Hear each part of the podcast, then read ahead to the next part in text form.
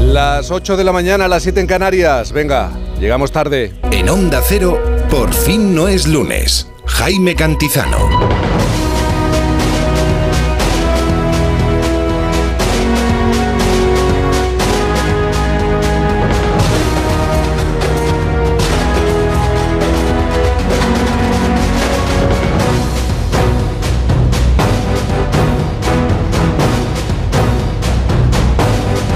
Buenos días, ¿cómo se encuentra? Bienvenido a este 13 de enero de 2023. Me están diciendo, vaya manera de regañar a las 8 de la mañana, a las 7 en Canarias, con aquello de llegamos tarde, hay que, hay que disfrutar del fin de semana. Bienvenidos al fin de semana, por cierto, en el que enterramos todos los propósitos para el nuevo año. Luego Pablo Pombo nos lo va a explicar. Una especie de borrado general de todo aquello que queríamos ser o hacer en el nuevo año. Lo llama la gran dimisión. Ya veremos cómo, cómo es esta división, dimisión. Y también división, que en eso también estamos. Este sábado se espera la entrada por el noreste peninsular de un frente atlántico que nos trae una borrasca de nombre Hipólito. Aumentará la nubosidad y las precipitaciones en todo el norte, especialmente en Galicia. Ojo al viento de levante fuerte en el estrecho de Gibraltar y a Coruña. En Canarias, nubes y lluvias en las islas occidentales. Las temperaturas tienden a subir en toda la península, menos mal.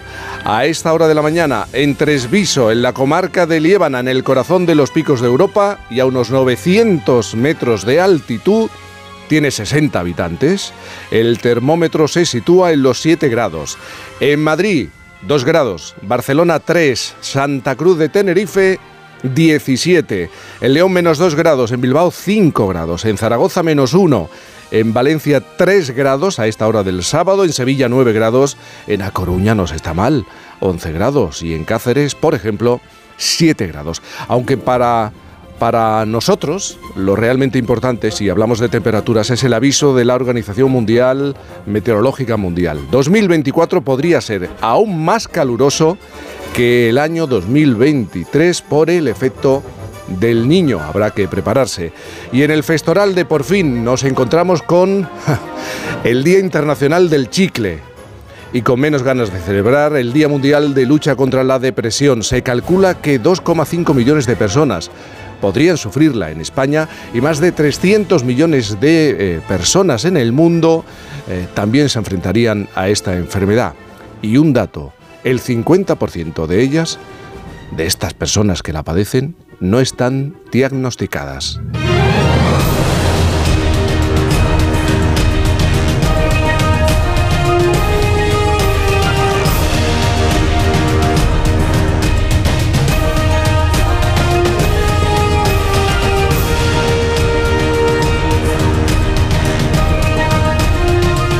Isabel Lobo, buenos días. Jaime Cantizano, buenos días. De luz y de color. Mira que llegamos tarde. Sí, que compré ayer por la noche la rasqueta, por fin. Y hoy ¿Qué nada. ¿Te compraste qué? La rasqueta. ¿No se dice así? La rasqueta para. La bicha, ¿sabes? Que Sí, quita el para- hielo del cristal. Pero qué exagerada, de verdad. Pero, pero vamos a ver. No, no, no, no, no. ¿Pero no. dónde vives? ¿En Picos de Europa? ¿En ayer menos. Bueno, a lo mejor es que el, el ambiente de los picos de Europa me, me sigue a mí. Como los dibujos animados que les llovía solamente a ellos. O les Permanentemente, la nube. Pero no, encima. no, tardísimo, tardísimo. ¿Qué hago yo ahora con una rasqueta? ¿Y 2024 esto que dices? ¿Yo qué hago ahora? 2024, qué barbaridad. ¿Qué no te hacemos veo desde el año pasado. Es verdad, es verdad. aquello que se dice. Bueno, eh, Pablo Pombo, buenos días. ¿Qué tal? ¿Cómo tú por aquí? No sabéis lo, lo, lo que me gusta que madrugar. os odio, No lo sabéis lo que me- muchísimo lo- que que me gusta madrugar. No Pero has visto con no qué ánimo sabéis. comenzamos. Impresionante. Has visto, claro, ese es el Envidio objetivo. fuerte. Lo que no te Siempre. puedes perder nunca. No te lo puedes perder. Un abrazo grande a Ignacio Varela, Muy siempre. grande. Está bien, ¿eh? Está bien. Sí, sí, sí. A él le ocurre todo, es verdad, pero está bien, él está bien, así que... Sí, sí, nos vemos anoche, que, que nadie se preocupe, está muy bien. Que nadie se preocupe, resiste, resiste. Yolanda Viladecans, buenos días. Hola, buenos días. Feliz año. Feliz año. Ay, que sí. Había tenido ocasión. Te han castigado. Me han castigado, sí. Han- Bueno, no, no es un castigo. No, esto no es un castigo, hombre. No. No es un castigo. El castigo es madrugar, como dice Pablo. Porque, ¿cuántos Pero años llevas madrugando? ¿Tantos como Juan Diego? Pues tantos, no, unos poquitos menos, ¿eh? Pero voy ahí a la ¿Pero hora. cuántos años? Dime. Pues yo creo que ya vamos por los 10. Juan Diego Diez lleva unos años pocos más, madrugando. pero yo creo que ya llevo Nosotros unos llevamos siete años madrugando. Bueno, seis, pero que parecen siete, Seis. si quieres, ¿eh? Vale. unos poquitos. Porque se nos suma un año o dos o tres a la, a la edad biológica que tenemos. Es verdad. Bueno, estamos demasiado bien para el tiempo que Claro, llevamos madrugando. claro que sí. Yolanda, si te parece, repasamos eh, algunas claves Sí. para esta jornada. Pues mira, mm, repasamos siempre tres, pero hoy vamos a repasar Tres dos claves, porque yo venga. voy a unir dos para que, en lugar de tres, dos. Vamos Sí. a unir. Mira, hay dos claves que se pueden unir en una y la vamos a hacer más importante porque hay hoy una cosa que podemos llamar retiros espirituales o convivencias políticas, como más te guste, se puede decir de las dos maneras, porque tanto el Partido Socialista como el Partido Popular, bueno, pues están, los dos coinciden además en la provincia de Toledo, están de retiros espirituales o de convivencias, hacen sendas reuniones políticas, la del Partido Socialista a puerta cerrada además, eh, en Toledo, en esa provincia de Toledo. Los socialistas están en la finca Quintos de Mora y los populares están en el Cigarral. Bueno, pues van a estar allí, van a estar debatiendo sobre todo esta legislatura tan convulsa con la que hemos empezado, sin ir más lejos, el pasado miércoles con la aprobación de esos decretos en el, en el Senado, porque el Congreso está de obras y entonces se reunieron en el Senado y van a estar allí. Sánchez reúne a su gobierno en esa finca Quintos de Mora, bueno, pues para, para dar, para ver un poco esa acción mm, unísona de todos Sí. de cara a esta legislatura y el Partido Popular está en otro punto y lo que van a analizar es la ofensiva ¿no? que quieren llevar a partir de ahora en las calles, esa ofensiva política, social y jurídica que ya ha anunciado el líder Feijóo. ¿Qué tiene Toledo para reflexionar? Toledo Vamos es a irnos bonito, a ¿no? Toledo todos. Los cigarrales, de Cigarrales, Toledo son muy bonitos, ¿ves? Debe de ser eso, ¿no? Sí, sí, están allí todos, todo, todo, todo, la cúpula del PP y del, y del Partido Socialista. Afinando el baile Afinando para el baile. Les, les 2024. separa una distancia de una hora y ocho minutos. Es lo que separa el cigarral de, de la finca de, la, de los Quintos de Mora.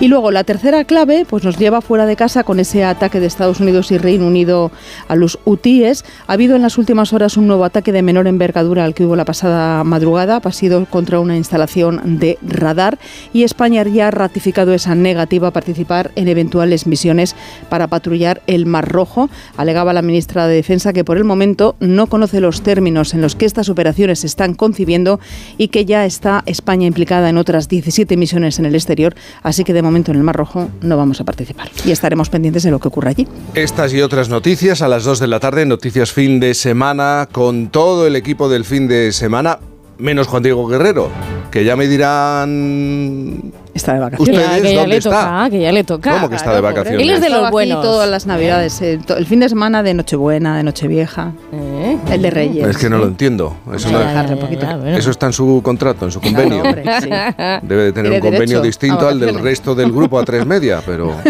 Bueno, yo también he estado de vacaciones. ¿eh? Pero El bueno. fin de No, semana pero de Reyes. deja cosas bonitas, ¿sabes? Claro. Que dé unas claves, que dé una noticia soñada, Sí. que dé tal. Claro. ¿Qué noticia te gustaría dar? Pues, eh, pues mira, Jaime, hoy la noticia que me gustaría, has hecho alusión tú al principio, es eh, bueno, pues que todas esas personas que se ven afectadas por la depresión puedan salir de ella, ¿no? Que, que puedan de verdad ver la luz y, y salir de ese trastorno emocional que tanto afecta y que tanto duele a esas personas que lo padecen. Por cierto, no solamente cosa de personas mayores, ¿eh? también en adolescentes se enfrentan Sí. a... y tienen que luchar contra la depresión. Sí. Bueno, y, y tú te portas bien. Llega el nuevo año, siempre te portas bien en este oídos, momento, con el regalo musical. Sí, pues mira, tenemos un No te regalo haces un. Juan Diego, ¿no? No te vas a hacer un Juan Diego. No me voy a hacer un Juan Diego. Yo eso se lo dejo a él. Eso se lo dejo a él. Yo mm, hoy he traído un regalo musical precisamente por ese Día Mundial de la Lucha contra la Depresión. ¿no? Mm, He buscado una canción, es de un músico reggae estadounidense que se llama Johnny Nash y que el, el mensaje que trae es una oda de luz que se ve al final de, de un largo túnel, ¿no? porque dice este, este cantante, Johnny Nash, que los negros nubarrones, la lluvia, el miedo y la tristeza, la tristeza pasan.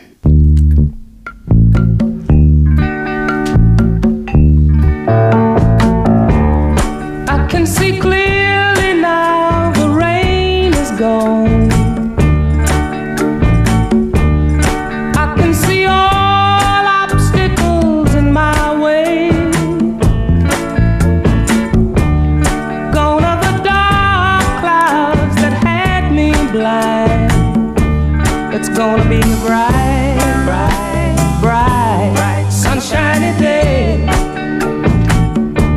It's gonna be a bright, bright, sunshiny day. No sé Un cómo día lo haces. soleado, shiny Sí, day. no sé cómo lo haces. Entras flotando y te vas flotando. No. No perder las buenas costumbres, Es verdad, es ¿no? verdad. Aunque sea 2024. All of the bad feelings have disappeared. Yolanda Vela de Camps, te iba a decir, por otros 10 años más madrugando, pero no sé si es un buen deseo Sí, o no. Sí, sí, Sí, es buen deseo. Sí, es buen deseo. Sí, Eso porque estamos vivos, es buen deseo. Un beso enorme. Gracias. Y ojos de lobo que se fijan en un momento. Un momento, ¿tú ¿Pero cómo qué lo momento? Claro, ¿cómo lo prefieres? eh? Que, que estamos muy exigentes esta mañana. Perfecto, ¿no? Perfecto. Por ¿Tú por crees que existe?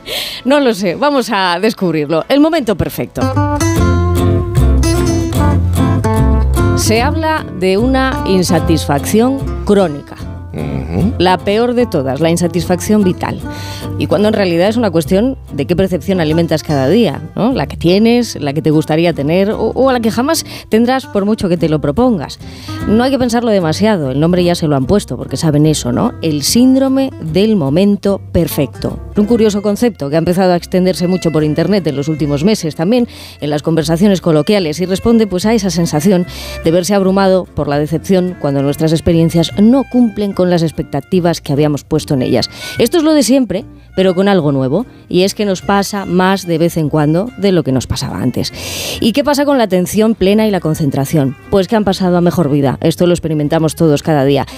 La vida virtual, esa es la que sale ganando. ¿m? La vida serena, la que se queda ahí, ¿eh? que ya no nos da tiempo ni para prestar atención a la hora del té. Que no existe el momento perfecto ni la vida en rosa. No existe el momento perfecto, pero llega de vez en cuando sin avisar. Esto le ha pasado a los 82 años, 82, al animador de cine japonés Hayao Miyazaki y Estudio Ghibli, que, bueno, ha sido historia en los Globos de Oro Mm. con El Chico y la Garza. ¿Por qué cuento esto? Cuento esto porque es un éxito histórico ¿vale? Para la animación japonesa, pero tiene una metáfora muy, muy sugerente. La misteriosa garza ¿eh? del chico y la garza es una garza parlanchina que guía a ese jovencito en una búsqueda de la conexión con lo que sería perfecto para él. Me parece una idea muy sencilla y en lo sencillo al final es donde se encuentran muchas cosas perfectas, ¿no? ¿Cuándo se propicia un momento perfecto para algo? Qué difícil, ¿eh? Pues cuando llegamos al colapso y todos juntitos de la mano. Cuando la tendencia es a la baja. Pasa que ayer, lo hemos dicho, se ha dado por perdido ya el 2024. Hemos mandado free puñetas, todos los propósitos, todas estas cosas. Dos semanas ya nos ha valido, ¿no? Bueno, vayamos a un dato que este fin de semana va a representar a muchos. De hecho, ya lo hace. ¿eh? El 90% de los españoles va desmotivado a trabajar. Si a esto le sumamos que se pierden a nivel mundial 12.000 millones de días de trabajo por ansiedad y depresión, nos va saliendo una ecuación bastante interesante. ¿no? La Organización Mundial de la Salud estima que el 15% de los adultos en edad de trabajar tiene un trastorno mental y un 5% de los adultos de todo el mundo padece depresión. Bueno, esto es que antes de empezar ya se nos han agotado las ganas y las fuerzas. Pues se busca la forma de considerar la salud mental como enfermedad laboral. Nada más interesante para mi lectura horizontal de estos días. Y ahí hay un buen pestañeo, que el cuidado de la salud mental en el trabajo disminuiría las bajas laborales en un 66%. Es para echarle un buen ojo. Y a lo que voy. ¿Y si no existiera el momento perfecto y hubiera que inventarlo? Ojo a las previsiones del Banco Mundial. Esta década puede ser la de las oportunidades perdidas. El Banco Mundial ha recortado sus previsiones globales, ¿vale? Hasta ahí muy bien. Pues muy bien, ¿no? Si lo lees así. La década de las oportunidades perdidas. ¿Cómo cambia la cosa? Si lo leemos rápido y entendiéramos una cosa como que es la década de recuperar las oportunidades perdidas. Recuperar. Hemos colado así un verbo como el que no quiere la cosa ¿eh? y hacerlo de vez en cuando también viene muy bien. Aunque la realidad sea esa, ¿no? Poco satisfactoria. Insatisfacción crónica, que sí, que somos más pobres que antes de la pandemia. Pero resulta que tenemos por lo menos 10 años por delante con millones de momentos para encontrar las oportunidades perfectas que enriquezcan nuestras vidas. Yes, it's a good day. Pero yo no sé, ¿os, ¿no os parece muy exagerado? El 90% de los españoles van o vamos desmotivados a trabajar. El 90%. Desmotivados. Somos el cuarto país en la Unión Europea con menor compromiso laboral. Y la palabra compromiso dice mucho, ¿eh? tiene, tiene detrás una, una lista larga ¿no? de condicionantes a la hora de empezar el día, solamente de empezar el día. ¿no? Mm, ¿No te parece abrumador el porcentaje, Pablo? Mm, sí, pero al mismo tiempo no me extraña. ¿No te extraña? Quiero decir, tenemos, tenemos unos salarios que son bajos, tenemos pocas medidas de conciliación, tenemos pocas posibilidades de ascenso, Mm. eh, tenemos... mm, las oficinas, por ejemplo, funcionan más como en los años 80 que como en el siglo XXI. Eh, los horarios son un horror. eh, si te tienes que ir desde mm, la periferia Al centro, al centro o, o a, otra está- parte de la periferia. Estás, estás perdiendo 90 minutos al día Mm. eh, en, simplemente el moverte, es, es difícil. Las Oye. posibilidades de ascender son complicadas. Eh, hay gente que, bueno, pues no sé, a partir de los 50, 50 y pico, que tienen una gran sensación de vértigo, ¿no? Y al mismo tiempo, la generación por debajo de, de la mía, los millennials, dicen, "¿Y ¿cómo voy a tener recursos para afrontar es- esta cosa que es la vida, ¿no? Tener una casa, montar una familia, si trabajo como una bestia con unos horarios que no se acaban y no, no, no estoy en condiciones de, de fundar una casa. Mm. Oye, me, me habéis convencido, ¿vale? No planteo más la, la cuestión, pero a mí me parece el 90% de los españoles eh, acude desmotivado al trabajo. Me parece Sí, una sí. auténtica barbaridad. Sorprendente, muy sorprendente. 8.16, las 7.16 en Canarias.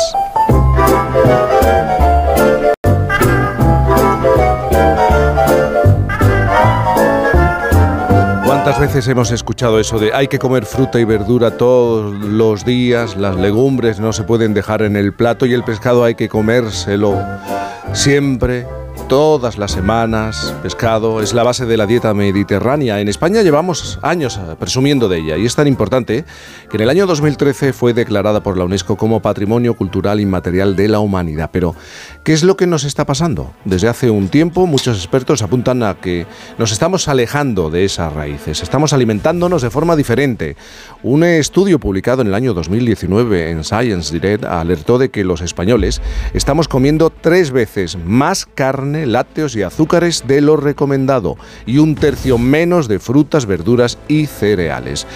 Estos cambios en la alimentación no son despreciables, ya que pueden provocar más enfermedades crónicas y evidentemente conducir al sobrepeso. En España, un tercio de los niños y adolescentes tienen exceso de peso y uno de cada diez presenta obesidad, unas cifras que en la población adulta no son mejores.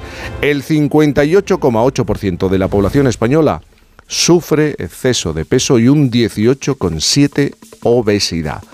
Ramón Struck es presidente del Comité Científico de la Fundación Dieta Mediterránea. Ramón, buenos días desde España. Está, si no me equivoco, en Chile. Buenos días. Sí, muy buenos días, estoy en Santiago, sí, sí. En Santiago de Chile. Eh, Ramón, ¿por qué? eh, ya sé que lo hemos planteado en muchas ocasiones. ¿Por qué goza de tan buena fama y nos proporciona tanta salud? Sigue ocurriendo además la dieta mediterránea. Bueno, es una dieta que ha sido, digamos, trabajada y preparada durante muchos años y, y hemos tenido la suerte pues, de que esta dieta que nuestros antepasados se han cuidado de, crear y nosotros de intentar mantener, pues resulta ser la más saludable. Sí, sí, y esto lo- nos puede demostrar científicamente y por lo tanto ahora actualmente nadie duda de- de- de esta realidad. El foco de atención en la dieta, sobre la dieta mediterránea se, se pone aproximadamente en el año 1960. ¿Por qué? ¿De qué manera?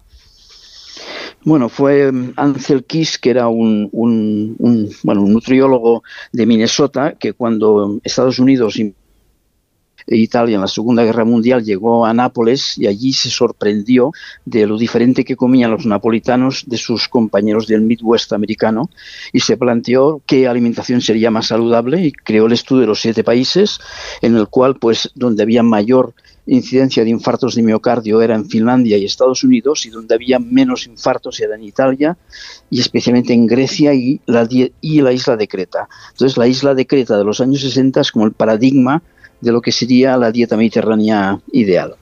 ¿Y, y qué parte de marketing ha tenido la dieta mediterránea en estos años?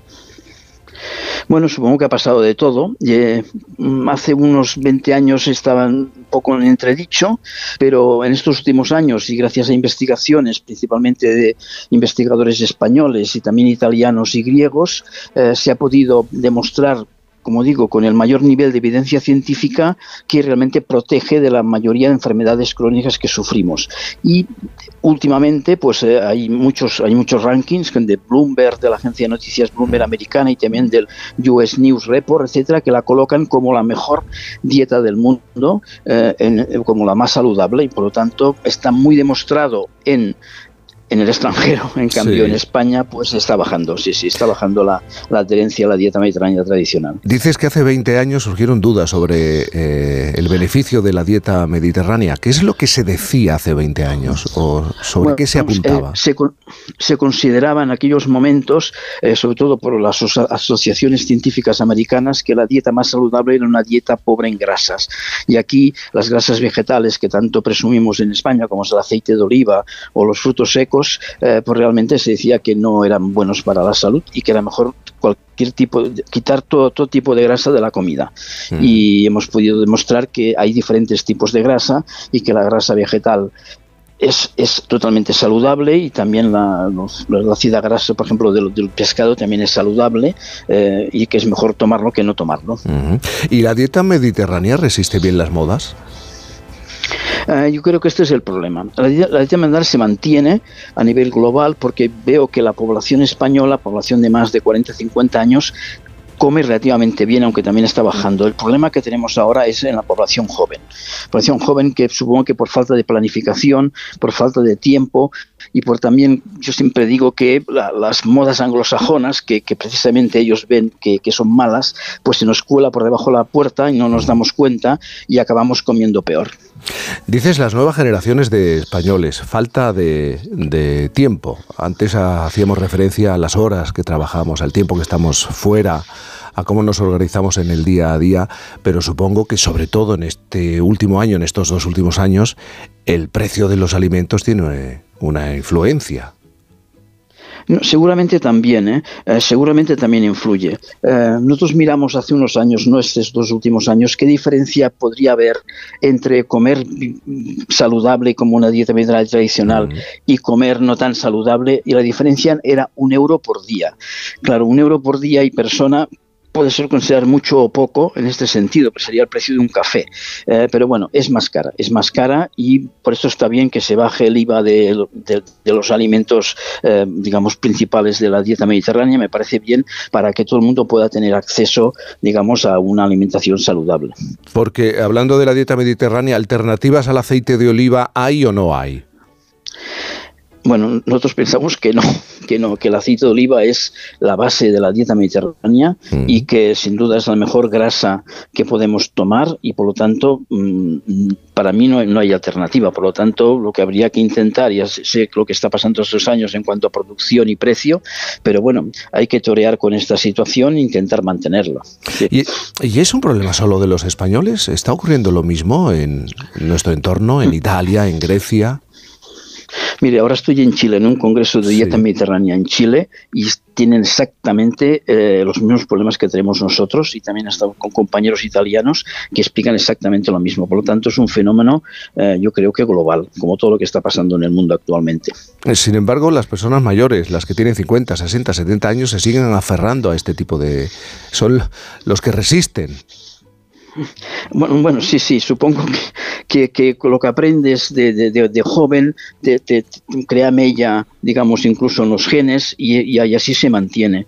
Eh, en los estudios que hemos hecho hemos podido comprobar que dietistas que se encargaban de ayudar a comer mejor y a seguir una dieta mediterránea más tradicional y por lo tanto más saludable, una mayor adherencia a la dieta mediterránea, eh, digamos, clásica, realmente hemos visto que acabado el estudio, las personas que han recibido este tipo de educación eh, lo mantienen en el tiempo. Llamamos un efecto legado. Incluso si bajando incluso la calidad de alimentación se mantienen los beneficios.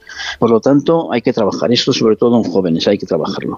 Llevamos un rato hablando de la dieta mediterránea, estamos pensando en alimentos, en, en, en productos, pero claro, también es cómo se comen estos alimentos, ¿no? Y con quién se comen estos alimentos. Eh, esta relación que tenemos con la comida, eh, con la familia, con los amigos, nuestra manera de vivir también forma parte de esta idea de la dieta mediterránea. Sin duda, sin duda. Dieta, en, en el fondo es estilo, y, y sería estilo de vida mediterr- mediterráneo, en el que está la alimentación, que es un pilar muy importante. También estaría la actividad física y también estaría el bienestar social.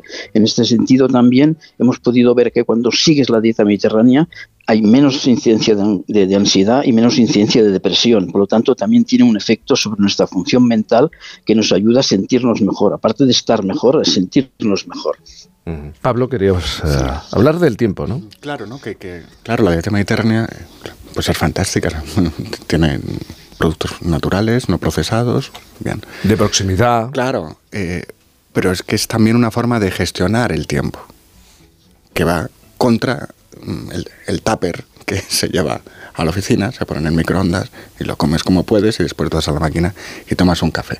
Esa recuperación del tiempo en el que una comida pues empieza a las dos y media y acaba a las cuatro, eh, mm, por lo menos los fines de semana, eh, igual que lo de juntarnos para cenar, ¿no? El otro día había un, vi un estudio bien interesante en el que hablaba de que la relación más importante entre el, el rendimiento escolar de los hijos no, es- no tenía tanto que ver eh, con los ingresos como con el tiempo que dedican los padres a cenar y hablar de cómo van las cosas en clase. En el colegio. Qué claro. bueno. Entonces eso, ¿no? Eh, que, que también yo creo que hay, también hay una relación con el tiempo, ¿no? En, en la, en la dieta mediterránea. Ramón, España lleva cinco años siendo el país más saludable del mundo en el informe que elabora anualmente eh, Bloomberg. ¿Esto puede cambiar? Eh, visto los datos, Bueno. ¿vamos camino del cambio? Es- Bueno, en este sentido, pues es lo que nos tememos y por eso hay que darle la vuelta a la tortilla.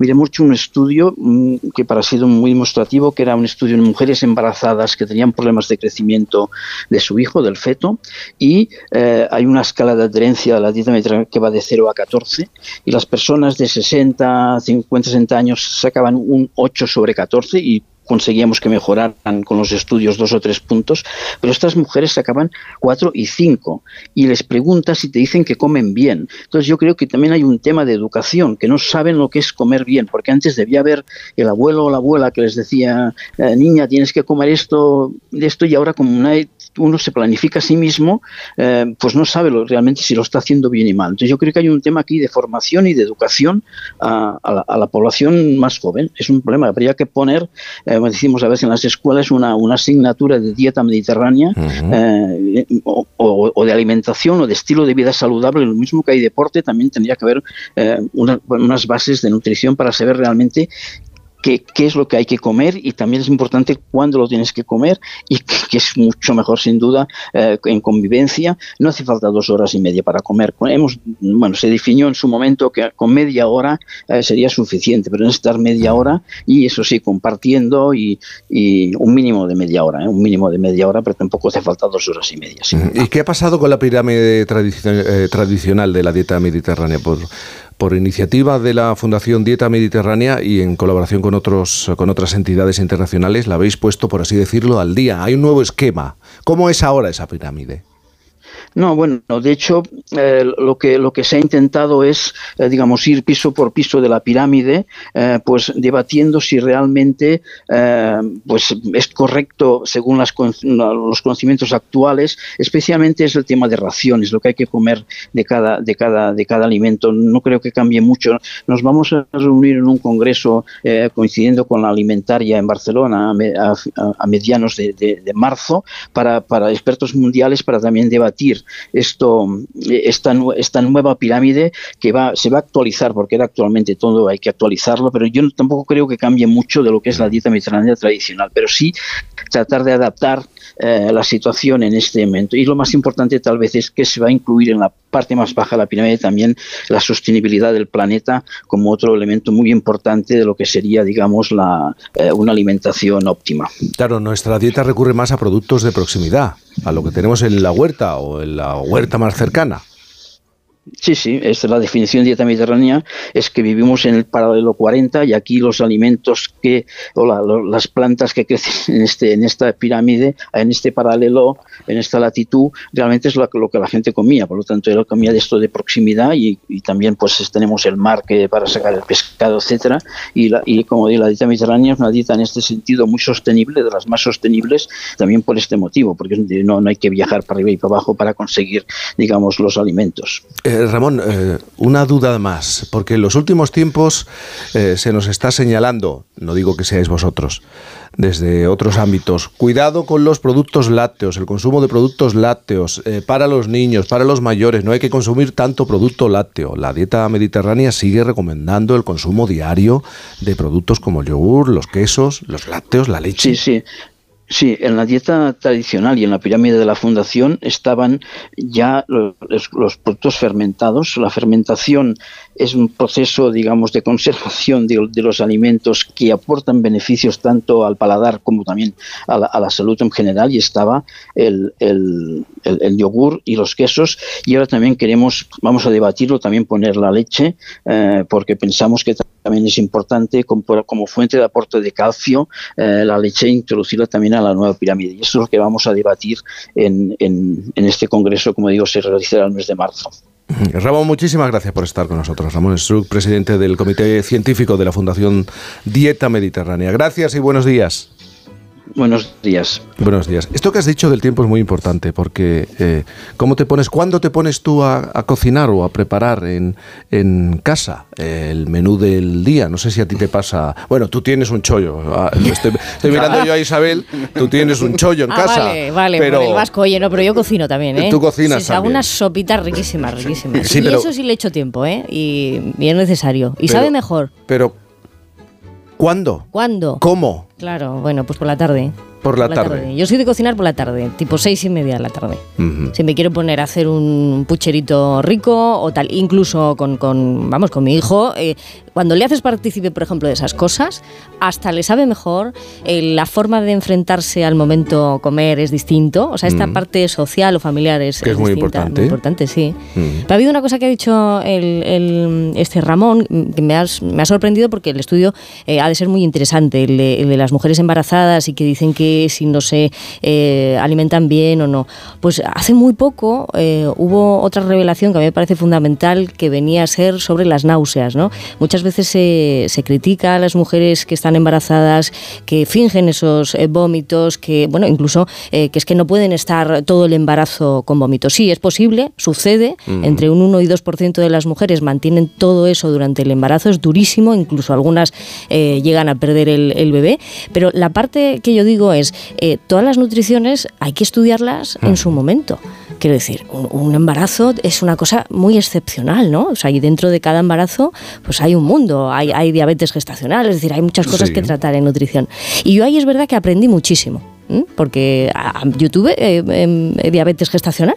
Entonces viví una parte que no me había tocado vivir jamás de la nutrición. Y cuando tú vives sometido a una medición tan exacta del- de los alimentos que comes, el, el azúcar que ingieres, tal, eh, te genera una presión que entiendo a muchas de esas personas que tienen que estar a base de dieta, que es muy difícil. ¿eh? afrontar, incluso cumpliendo con todas las reglas de una dieta mediterránea bien entendida y, y todo esto. Me parece que, que- que sí deberíamos de dedicarle un día a la semana a poder hacer ese menú. ¿No? O hacer ese, ese plan, un plan. Bueno, pero es que está, yo estaba pensando en las parejas, en los matrimonios, eh, bueno, que empiezan a las 8 de la mañana, salen de casa a las 8 de la mañana Ah. y vuelven a casa a las 8 de la tarde. Claro, Claro. Claro. Si ya es difícil, ya es difícil coordinarte con la pareja, con los hijos, imagínate buscar ese momento en el que cuándo cocino para mañana o para, para la semana, el fin de semana que están haciendo muchas personas, ¿verdad, Gema? El fin de semana. El fin de claro. semana. Claro, por eso, por eso esta cosa que yo no sé por qué hay que ponerle ingleses, nombres ingleses a todo, ¿no? Esto del batch cooking, de pasarse el domingo por la tarde cocinando para preparar tapas para toda la semana, ¿no? Sí. Eh, claro, nos decía nuestro invitado, Ramón, eh, 30 minutos. ¿Cuánta gente eh, a la hora de comer de lunes a viernes dedica 30 minutos? Mm. poquísima, poquísima. Estoy convencido. Oye, algo, algo, algo estamos haciendo mal con nuestra vida, porque no puede ser. ¿no? Eh, algo, en algo nos estamos equivocando. Menos de 30 minutos para comer, es que no puede ser. 8.34, mira el tiempo, siempre el tiempo sobre nosotros. 7.34 en Canarias. Today is gonna be a good day. Por fin no es lunes.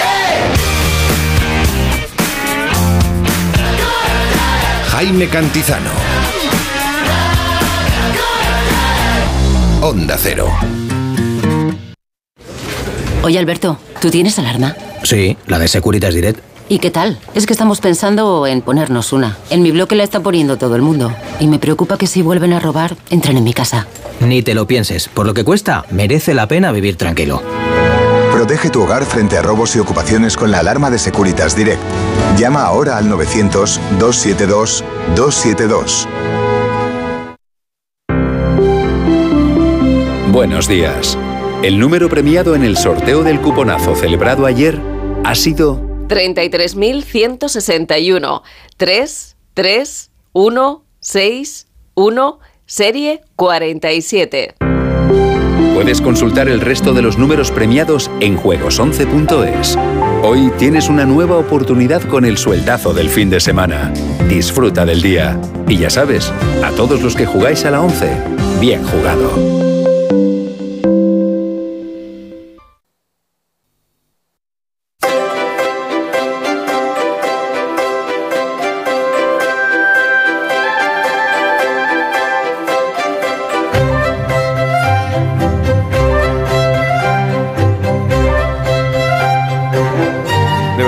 Pombo, mira que hay fines de semana al año y vienes hoy para contarnos que este es el, de, el fin de semana de la transición emocional general. ¿Es, es así de verdad no? ¿O, o- o no es para tanto? No, no es para tanto. Ah. no es para tanto. Claro, si es Eh, que... Si echamos un vistazo a lo que se ha venido publicando en los medios de todo el mundo, no tardaremos en darnos cuenta de que el viernes hubo un punto de partida y de que el lunes habrá un punto de llegada. Un viaje entre emociones que vamos a analizar. Sí. Ayer fue el día de la gran dimisión. Dimitimos todos. ¿Recuerdan ustedes todos los propósitos de nuevo año? Todo aquello de ponerse a dieta, ir más al gimnasio, beber menos, dejar de fumar. Pues todo eso se acabó en las últimas 24 horas según la sociología. A la basura. Todo. Ayer nos rendimos, o al menos eso es lo que se publica en bastantes revistas, sobre todo anglosajonas. Y, ma- y pasado mañana, según las mismas rotativas, las mismas publicaciones, será el día más triste del año para todo el mundo. Blue Monday, lo llaman. El día de la gran bajona. Me gusta más. Claro. Hasta, ¿por, qué, ¿Por qué hay que poner nombres en inglés? no, jornada de la bajona. Bajona. Ya Se está. entiende mejor. ¿Hasta qué punto es cierto esto? La verdad es que no está escrito en piedra, tiene bastante que ver con el marketing y por lo tanto con la economía del comportamiento. Es decir, con que otros hagan más dinero a partir de nuestro comportamiento.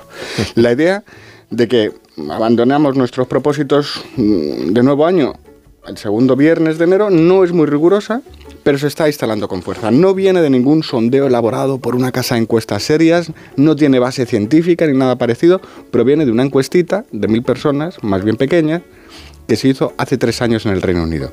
Y fue un trabajo de encargo, solicitado por una de las marcas que fabrican pulseritas de estas de actividad que lleva tanta gente, ¿no? No hace falta ser Sherlock Holmes para ver, o Torrente, ¿no? Para españolizar, ¿no? Eh, para ver de qué va la cosa. Se toma una verdad intuitivamente aceptada por la sociedad, la idea de que los propósitos nos duran poco, se subraya el hecho de que baja la asistencia a los gimnasios y se emite un mensaje, no deje usted hacer ejercicio y cuente con nuestra pulsera para poder cuantificarlo. Yo hice cosas parecidas en el pasado, Sí. esto de emplear la sociología con fines de marketing, lo confieso. Así es como se gana el dinero, en este caso duplicando la vía de los ingresos. El público compra la pulsera y la empresa vende nuestros datos privados a otras empresas. Anda. Cada vez más la publicidad utiliza lo que nos parece habitual, eso que en la jerga se llama la conversación, para que nos compremos sus mercancías y para que nosotros mismos nos convirtamos en mercancía. Por ejemplo, a partir de nuestros propios movimientos, de los latidos de nuestro propio corazón. Así que esto de las resoluciones hay en esto, hay más de marketing que de sociología, pero pasa lo mismo con esto que se denomina el Blue Monday, eh, el día de la bajona, que a mí me gusta más. Sí. Pues pasa lo mismo, pero, pero en peor, porque por debajo de todo se asocia la tristeza, que es un estado de ánimo, con la depresión, que es una condición mental, un trastorno que requiere un diagnóstico y un tratamiento. Y esa confusión es, es fea y es muy interesada. El concepto de que pasado mañana será el día más triste del año carece de rigor por todos sitios y no tiene base científica. Surgió en el año 2005 como parte de una campaña de relaciones públicas y su ideólogo sostuvo que creó una fórmula matemática a partir de datos del clima, horas de luz, facturas acumuladas, el tiempo pasado desde las fiestas y poco más. Ningún científico respetado da crédito a esta idea y todos apuntan a que no es más que otra estrategia de marketing, otra más nada menos. Con la diferencia de que esta sí ha calado con fuerza en la psicología popular, en la cultura mediática, generando discusiones sobre el bienestar emocional en esta época del año y por lo tanto provocando la existencia del caldo de cultivo ideal para que se realicen campañas publicitarias cookies con ofertas especiales cookies para rebajar esa supuesta tristeza con productos cookies que en verdad no necesitamos. En el fondo, esa dinámica se parece mucho a la que sufrimos desde la actualidad política. De manera interesada y constante, a través de la polarización, con el enfado, se nos inyectan productos diseñados para que sintamos estados emocionales alterados que permitan obtener al poder un, un beneficio social, un beneficio que no pueden lograr gestionando, atendiendo a las preocupaciones, las demandas y las aspiraciones de la, de la población. Es decir, nuestras emociones como el enfado y hasta la tristeza forman parte del negocio de la publicidad. ¿Crees que eso que llaman la psicología positiva va también por ese carril? Hombre, totalmente. Un negocio que consiste en decirnos lo que debemos y lo que no debemos sentir, asociando falsamente las emociones con lo que es sano y con lo que no. ¿En base a qué principio es sano y razonable que debamos sentir rechazo a la tristeza? Hay algo deshumanizador y como consecuencia embrutecedor en ese rechazo. La tristeza es una parte necesaria de la vida, es una parte de lo que nos hace precisamente humanos, es una emoción sustancial. Ser triste, todos conocemos a alguien que no está triste, sino que es triste y que calificamos como un plasta, no es ser una mala persona, significa solamente que sufre una especie de miopía emocional con unas dioptrías que le impiden ver la vida tal cual es. Pero estar triste es otra cosa. Cualquiera de nosotros puede estar triste sin motivo aparente y eso no parece demasiado saludable, más que nada porque siempre hay un motivo, lo que pasa es que no ha emergido. Y cualquiera de nosotros puede estar triste teniendo razones para estarlo. Y eso es sensato, eso es sano. Lo preocupante es que habiendo causas para la pena, no haya pena. La tristeza es una de las formas con la que los seres humanos expresamos nuestras emociones. La tristeza nos facilita la posibilidad de compartir los sentimientos con nuestro entorno, nos conecta. La tristeza íntimamente nos ayuda a comprendernos mejor y eso es clave para que podamos desarrollarnos como personas. La tristeza nos arma durante los distintos recorridos del duelo que nos llegan durante la vida, nos llama a realizar ajustes, nos hace mejores porque nos motiva para el cambio ante situaciones adversas. El lunes no será el día más triste en todo el mundo, pero si usted está triste, por lo que sea, festéjelo. Es decir, vívalo con la mayor elegancia posible. Fíjate que ahora decimos, vívalo con elegancia, cuando en castellano siempre se ha dicho, llévelo con dignidad. Entonces, que confundimos de nuevo lo, lo formal con lo, con, lo, ¿no? con lo sustancial. Reconozca sus emociones, encuentre momentos privados para procesar sus sentimientos, comunique sus necesidades de una manera respetuosa, busque apoyo sin agobiar a los demás y cuide de su apariencia. Trate de expresarlo dibujando, escribiendo o como quiera. Haga lo que quiera, salvo negarlo, salvo pensar que lo que le está pasando es algo malo. Sonríe a la tristeza porque en la oportunidad de elegir esa sonrisa está la libertad entera del ser humano y también la dignidad. Liberémonos de quienes nos dicen lo que tenemos que sentir o no sentir todo el rato.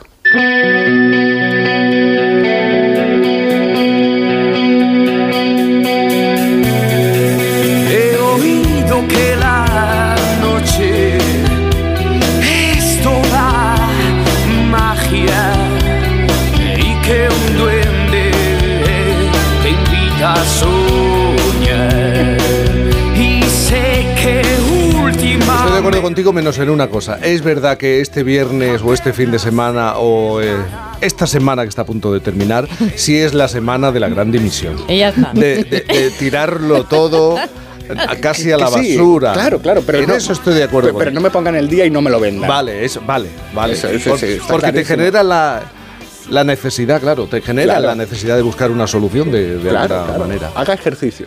¿Eh? No vaya- si no va al gimnasio, haga ejercicio. Cómprese la pulserita. Sí. Bueno, y está muy bien eso de nos tenemos que permitir mostrarnos, estar tristes, pero además mostrarnos tristes, porque Claro. te convierte automáticamente estar triste en sospechoso y en señalado, ¿no?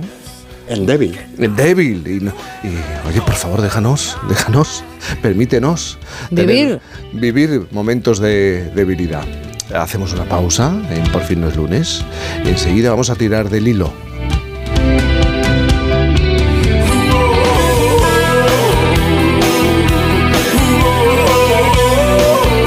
Fin no es lunes. Almería, eres mi sol. Sol que ilumina arena dorada y playas salvajes. Luz de cine, cielo estrellado, paisajes infinitos de color azul siquier. Eres vida, historia, arte y tradición. Almería, eres mi sol. El sol que necesito. Diputación de Almería y Costa de Almería. La vida es como un libro y cada capítulo es una nueva oportunidad de empezar de cero y vivir algo que nunca hubieras imaginado. Sea cual sea tu próximo capítulo, lo importante es que lo hagas realidad. Porque dentro de una vida hay muchas vidas y en Cofidis llevamos 30 años ayudándote a vivirlas todas. Entra en cofidis.es y cuenta con nosotros. Como entrenador busco compromiso, equipo y un jugador genial. Y en las rebajas unas zapatillas top. Cuando buscas, no siempre encuentras, pero en las rebajas del corte inglés siempre encuentras lo que buscas. Con descuentos en moda, deportes, hogar, accesorios, lencería, zapatería. Del 7 de enero al 29 de febrero, las rebajas del corte inglés. En tienda. Cuando tiramos los alimentos estamos tirando todos los recursos y todo el trabajo que hay detrás. Muchos productos tienen más de siete vidas. Tenemos que seguir haciendo lo que hacían nuestros mayores, no desaprovechar nada. El producto más caro es el que no se consume. En el país más rico del mundo no se tira nada. No se tira nada. Nada. Alimentos de España, el país más rico del mundo. La avería del coche, la universidad de Ana. No sé cómo voy a llegar a fin de mes. Tranquilo. Si alquilas tu piso con alquiler seguro, puedes solicitar el adelanto de hasta tres años de renta para hacer frente a imprevistos económicos o nuevos proyectos. Infórmate en alquilerseguro.es o en el 910-775-775. Alquiler Seguro, la revolución del alquiler. Te vamos a dar los dos mejores consejos para estar siempre en forma. Uno y dos, uno y dos, uno y dos. Apúntate al mejor gimnasio del mundo. Caminar por tu ciudad con Callahan Adaptation. El primer zapato que se adapta al pie y a tu forma de caminar. Fabricados en España por expertos artesanos y a la venta en las mejores zapaterías y en callahan.es. Callahan Adaptation. Se adapta al pie. Se adapta a ti. En cofidis.es puedes solicitar financiación 100% online y sin cambiar de banco. O llámanos al 900 84 12 15. Cofidis, cuenta con nosotros. Buenos días. En el sorteo del Eurojackpot de ayer, la combinación ganadora ha sido 3, 31, 34, 43, 45, soles, 6 y 9. Recuerda, ahora con el Eurojackpot de la 11, todos los martes y viernes hay botes millonarios. Disfruta del día. Y ya sabes, a todos los que jugáis a la 11, bien jugado.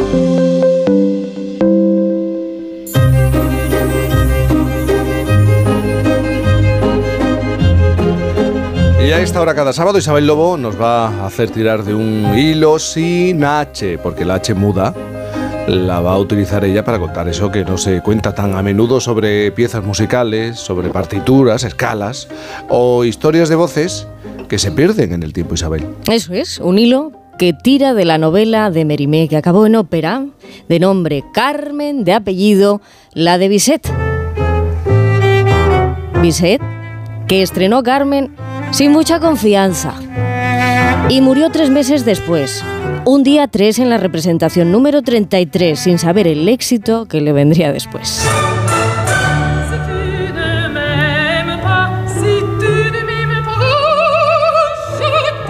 Qué bien le queda a la Calas, todo, todo le queda bien. Pero no fue hasta que llegó esa ópera a Viena, donde se marca el inicio de la popularidad mundial de Carmen. Y aquella Carmen, de una Sevilla de 1820, dio la vuelta a todos los ruedos con telón.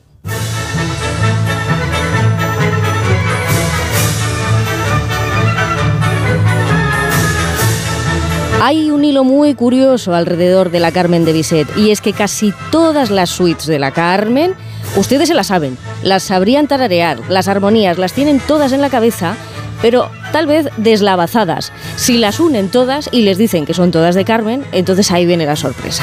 Carmen de Bizet que tenía actos para rato, cuatro y las melodías más conocidas como La Banera, como El Toreador. Aunque en esta historia de amor tóxico lo que había era una mujer empoderada con mucha marcha.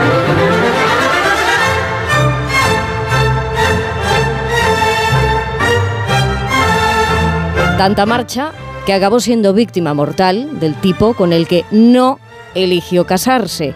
En esta ópera no era el toro, sino José, el verdadero hijo de la gran ópera.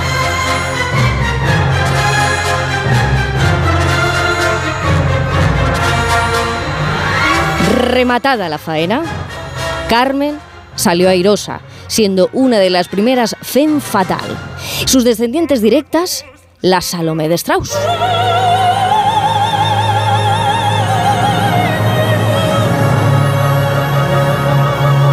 Y también la Lulu de Alan Berg.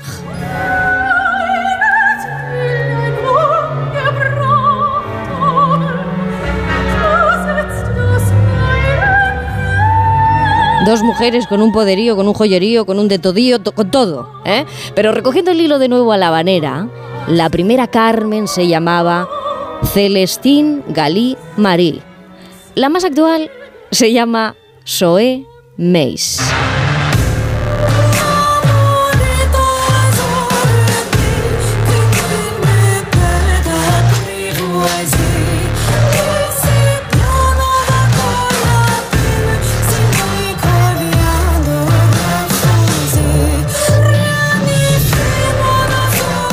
Me van a permitir decir que si Bizet levantara las orejas, sabría que su música es muchas cosas. Es coreografía de primero de danza en clásico español en el conservatorio. Y que en Francia, Carmen ya no tiene género. Hasta se hizo Twitter gracias a Stromae. L'amour est comme l'oiseau de Twitter. On est bleu de lui seulement pour 48 heures. D'abord on s'affilie, ensuite on se follow. On en devient fêlé et on finit solo. Regarde à toi et à tous ceux qui vous like. Que si me dejan, podría ser en su versión más épica la banda sonora de nuestro próximo aterrizaje en Marte.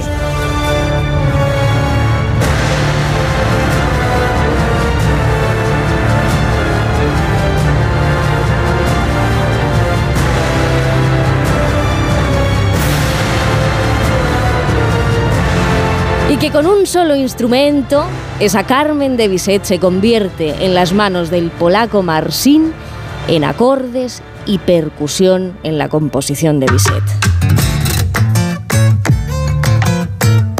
Solo a dos manos, ¿eh?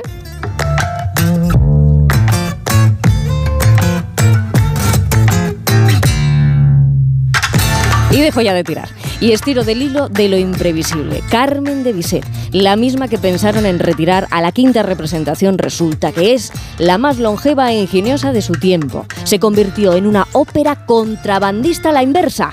Es decir, que sigue sin defraudar. Y todas y todos la saben tararear. Y ahora hasta bailar, porque sí, porque el Dixie aquí también tiene mucho que decir. Carmen siempre será la de Bizet y siempre estará bien revisetear.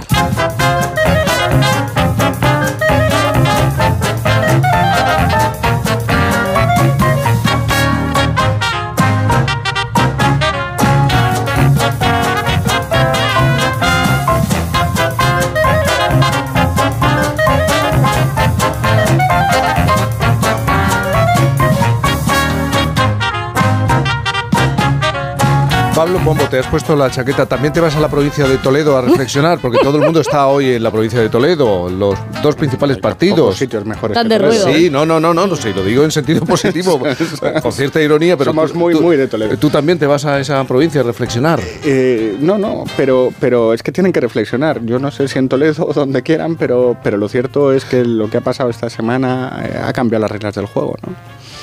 Eh, yo creo que en el Parlamento han pasado básicamente cuatro cosas. Eh, creo que ha cambiado eh, respecto a la legislatura anterior. La relación del gobierno con, con el partido de la oposición. Nadie, nadie se ha planteado que el Partido Popular podría echar marcha atrás. Ya esto no va a ocurrir en esta legislatura. Ha cambiado el equilibrio dentro del gobierno porque Yolanda empieza, que, que llegó diciendo, vengo aquí a eh, mm, relaciones de terciopelo, se ha convertido en un problema. Porque Pablo Iglesias la quiere matar. Eh, ha cambiado la composición de la mayoría, porque antes todos estaban, ah, bueno, cautivos, pero ahora mismo hay dos neutrones libres corriendo dentro de la mayoría, que son Iglesias y Puigdemont, que lo pueden alterar todo. Y ha cambiado una cosa muy importante, que es la retórica, en el alma del discurso, que es, eh, ¿os acordáis, no? Eh, la mayoría progresista. Hombre, teniendo a Puigdemont, eh, que es ahora mismo un, un tipo que deja a Bascal como, como una linda colegiala al lado, al lado de lo que representa el, el supremacismo. Solamente hay que irse atrás en el tiempo y ver algunas declaraciones de los Claro. miembros del partido de Puigdemont. Claro, relacionados claro, con las personas que vienen de, de otros lugares. Pero no te digo de, del sur, eh, más al sur, o de África, sino de Andalucía. Sí, sí, claro, claro. ¿Eh? Y yo soy andaluz. Sí, sí. O un extremeño. Claro, claro. eh, es que esto joder, es un poco, es como el cuento de, de- de casa tomada de Cortázar, ¿no? Todo está bien, todo está bien hasta que la casa está llena de bichos, ¿no? Que es el cuento. Pues aquí, cuidado, cuidado, cuidado, que viene la extrema derecha hasta que está en casa. Y dándote órdenes, además. Pues querido Pablo, va a ser un, un año muy entretenido. ¿eh? Vais a tener mucho eh, en las tertulias, mucho de lo que hablar en las tertulias, en la brújula, por ejemplo, y en Sí. este programa. Creo que mañana tienes que venir, ¿no? Sí, abro y cierro. Ah, sí. Empiezo y acabo. Esta es la hora temprana y luego mañana te eh, vemos, te es escuchamos en la hora brava. Es. A disfrutar del sábado. Sí, no ha sido para tanto eso de madrugar, no, hombre. Un gusto y un honor eh, sustituir a Varela. De verdad, eh, que toda la gente que admira a Varela, que es muchísima, que son legión, que estén tranquilos, que está bien, que no pasa nada. Que sí. Sí, hombre. Y va a salir hoy a la calle, tiene que salir hoy a la calle. Enseguida las noticias en la sintonía de Onda Cero.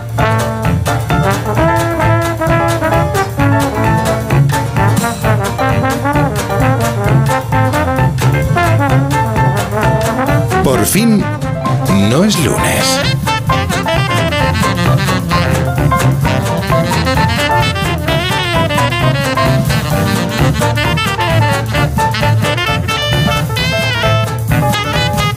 Con Cantizano.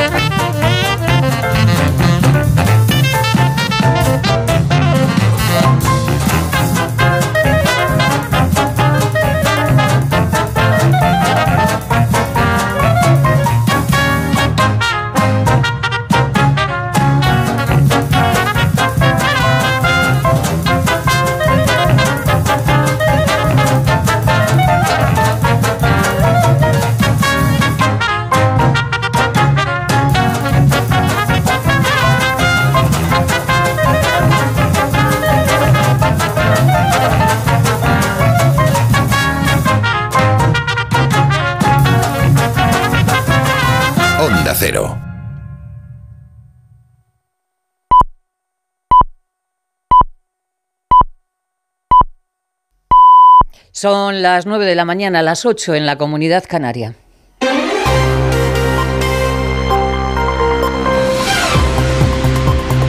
Noticias en Onda Cero.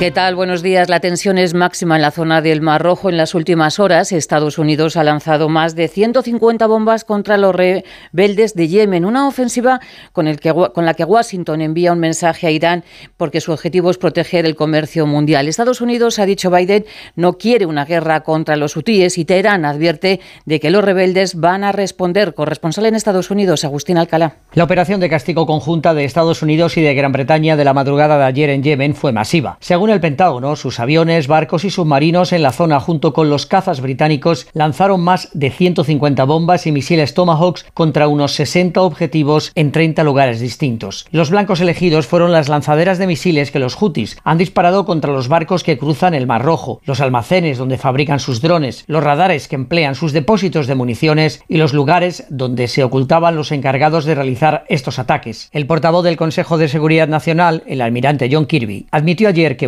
no busca un conflicto. No estamos buscando una guerra con los Houthis en Yemen. Lo que queremos es que estos ataques terminen.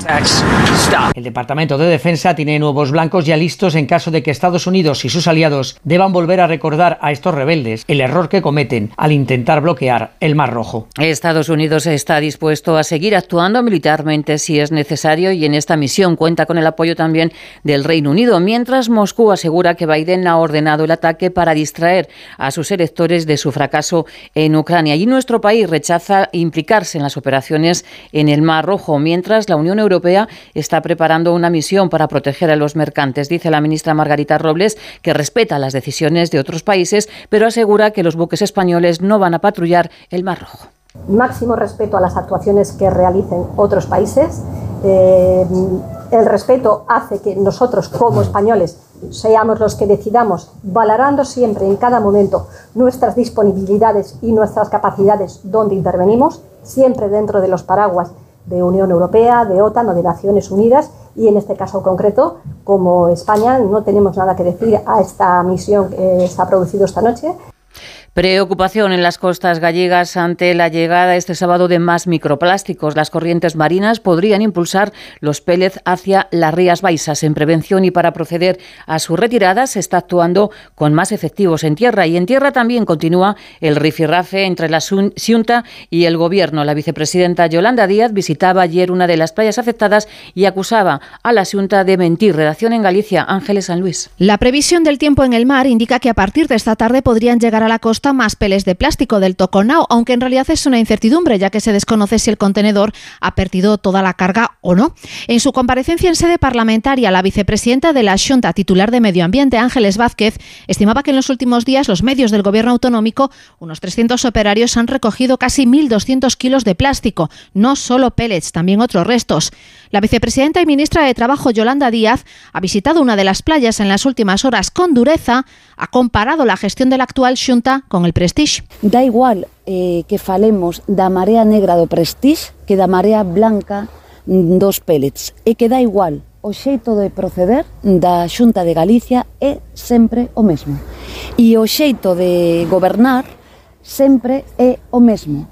É mentir, mentir mentir. Y mientras desde Cepesca, la patronal pesquera española, piden que se contextualice el derrame de peles, para ellos no se puede hablar de catástrofe. La entrada de una borrasca por el Atlántico pone en aviso por fenómenos costeros a Pontevedra, Coruña, Cádiz y las islas de La Palma y el Hierro, donde pueden registrarse olas hasta de 4 metros. Las temperaturas tienden, tienden a aumentar de forma generalizada, pero donde más se va a notar es en Canarias y también en el área del Mediterráneo. Laura Gil. Tiempo con cara y cruz este sábado, con ambiente estable y soleado en la mayor parte del país y por otro lado lluvias en el noroeste peninsular, con temperaturas que subirán incluso hasta los 25 grados en el área mediterránea y en Canarias, pero que no se confíen en otras zonas, como en la meseta norte, donde hoy no se van a superar los 10 grados en los termómetros. León será la capital de provincia más fría, con menos de 8 grados. El frente asociado a la borrasca Hipólito, que este sábado regará sobre todo Galicia y puede extenderse al noroeste de Castilla y León, será el anticipo de un domingo aún más lluvioso en la mitad norte, pero en el que comenzarán a remitir las frías temperaturas. La información sigue en Onda Cero y también en nuestra página web ondacero.es. Como el perro y el gato. Como siempre, como todos los fines de semana, dispuestos a pasar un buen rato charlando de esos buenos amigos que son los no racionales que conviven con nosotros en nuestros hogares. Todo sobre las mascotas con Carlos Rodríguez. Sábados a las 3, domingos a las 2 y media de la tarde y siempre que quieras en la app y en la web de Onda Cero. Patrocinado por Menforsan, los especialistas en cuidados, higiene y cosmética natural para las mascotas. Te mereces esta radio. Onda Cero, tu radio.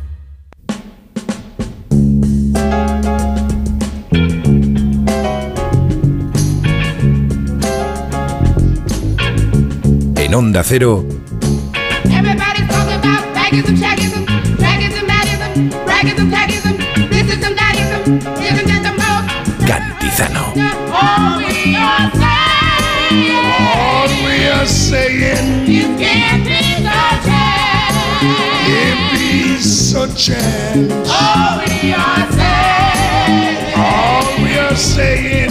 It can't be so chance. Give me some chance, yeah. 9686 en Canarias. Es la hora de nuestras estrellas de relumbón. Re, uy, relumbón. Digo Pues a mí yo. me ha gustado, ¿eh? Relumbrón. Sí, sí, sí, me ha gustado, sin la. Relumbrón. Judith González, nuestra filóloga. Buenos días. Buenos días, Jaime. Buenos días. Nueva ¿Cómo- incorporación, ¿Cómo ¿eh? luces hoy? eh? Bien. ¿Cómo luces hoy? Y nuestro guionista, director de programas de éxito, Fernando Aires. Buenos días. Aquí, shining. Estoy to shining. Vos- vo- Ay, ay, vosotros qué sois de tirar todos los propósitos, de haber tirado ya los propósitos el viernes, este fin de semana, o, o los buenos propósitos para el 2024? Para tirarlos primero hay que hacérselos. Entonces, tú no- eso es una trampa, no eso es una trampa en la cual no voy a caer. ejercicio, ¿no? Eso es una- Qué es listo, ponerme, ¿eh? ponerme una meta que para qué, o sea, quiero decir, ay, el ser humano, de verdad. El ser humano, la necesidad que tiene de complicarse la ¿Qué vida. Tú tampoco haces. A mí no me duraron tanto, Jaime. Yo ya el martes miércoles ya vi que no, no iba, no prosperaba la cosa. De hace 10 años, ¿no? Lo, lo vengo viendo. El 2 de enero de hace 15 años ya vi que eso no prosperaba y dije, mira, paso. Hoy, Judith, ¿quieres hablarnos de nombres colectivos? O ya no. O ya no. Ya no. Ya no. ¿Y eso qué quiere decir? Explícame. Bueno, pues que a lo mejor tenemos por colectivos mm, palabras que en el uso yo creo que ya como colectivos usamos poco. Ya no deberíamos usarlo, ¿no? Sí, ya no lo usamos más bien, se va, como ser- diluyendo. Va a ser en tan solo un momento, pero antes 9-7, 8-7 en Canarias.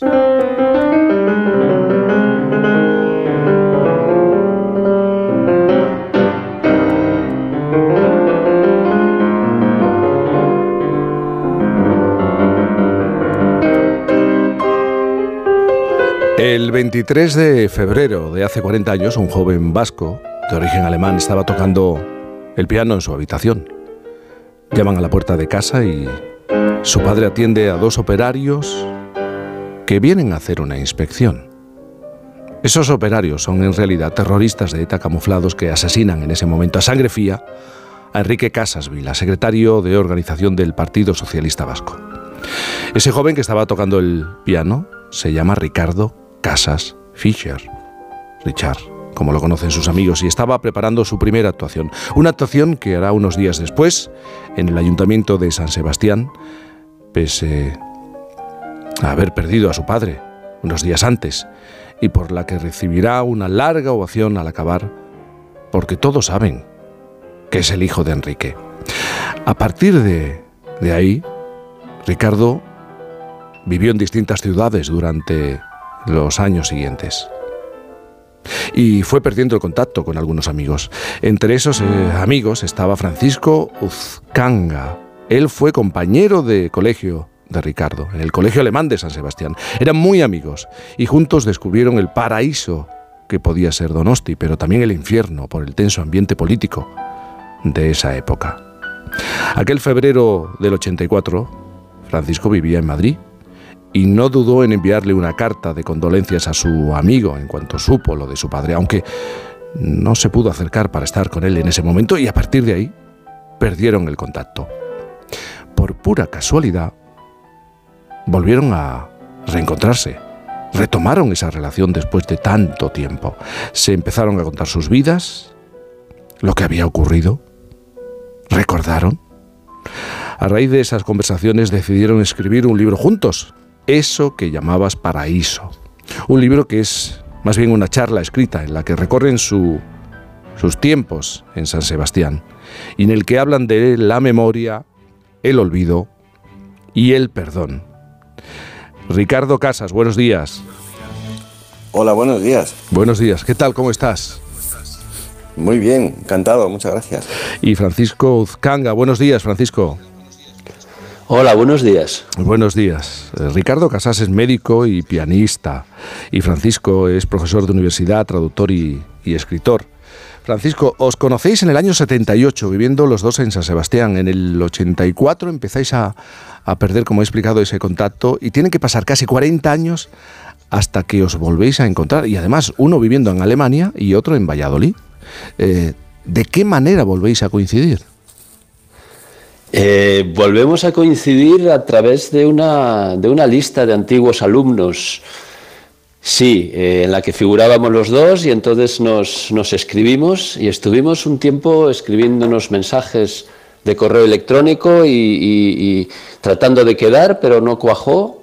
Y luego, pues sí, tienes razón, casi 40 años después nos, nos encontramos en vivo, aquí en mi casa en Alemania.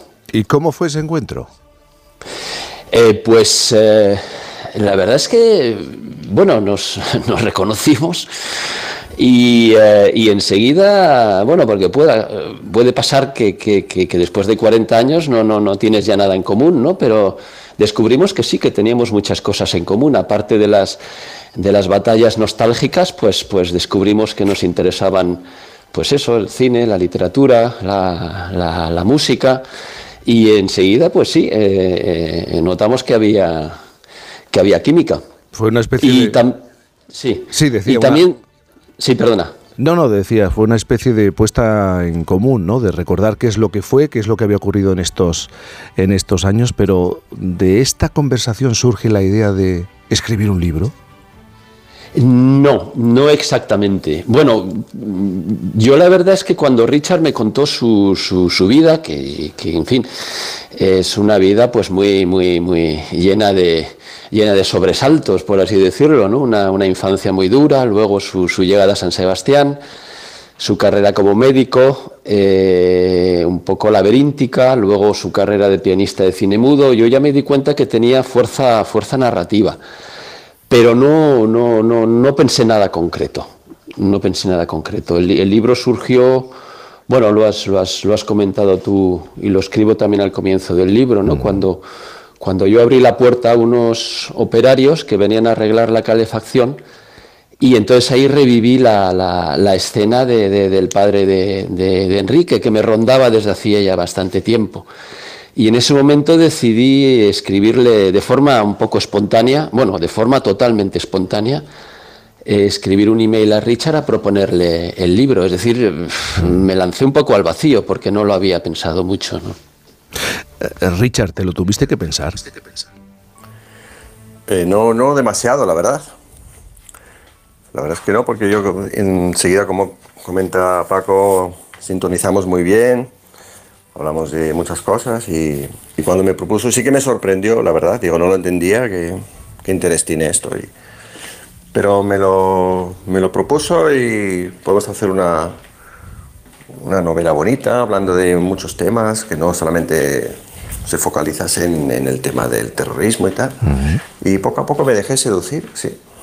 Eh, ¿Cuántas veces vuelves a, a ese 23 de febrero? Bueno, a raíz del, de las preguntas que me hacía Paco, yo me, yo me limitaba a, a responder ¿no? y a dar mi opinión. Pues no demasiadas las, las precisas para, para hacer el relato. Ujú. Pero entiendo que el recuerdo de tu padre está muy presente.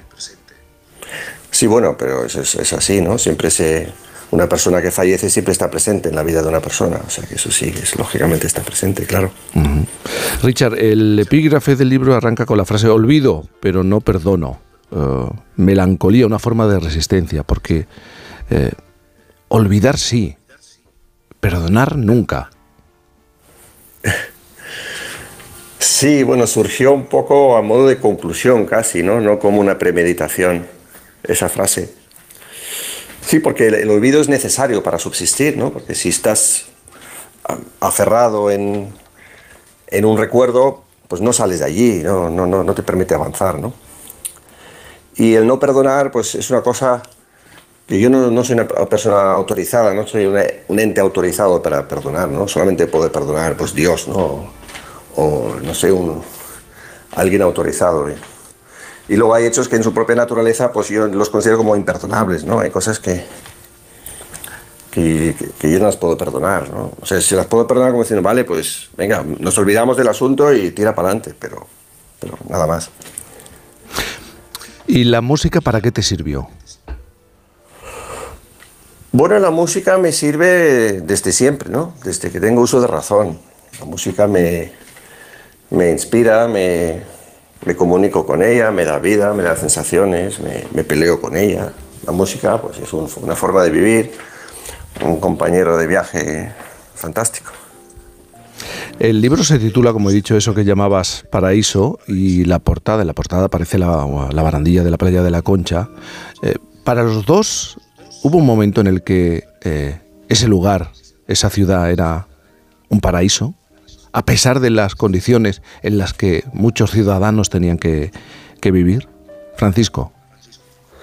Eh, sí, para mí desde luego, porque eh, mi infancia la pasé allí y claro, como niño o como, como, como adolescente, eh, bueno, como adolescente tal vez ya más, pero como niño no, no, yo no tenía ninguna ninguna conciencia de lo que estaba pasando. Sí, ahora echando la vista atrás, pues me acuerdo que había manifestaciones delante de casa, que a veces no podía llegar a casa y me tenía que quedar en casa de un amigo porque estaba la calle prácticamente tomada, empecé a leer los titulares de, de los periódicos, pero bueno, eh, eso fue ya posterior.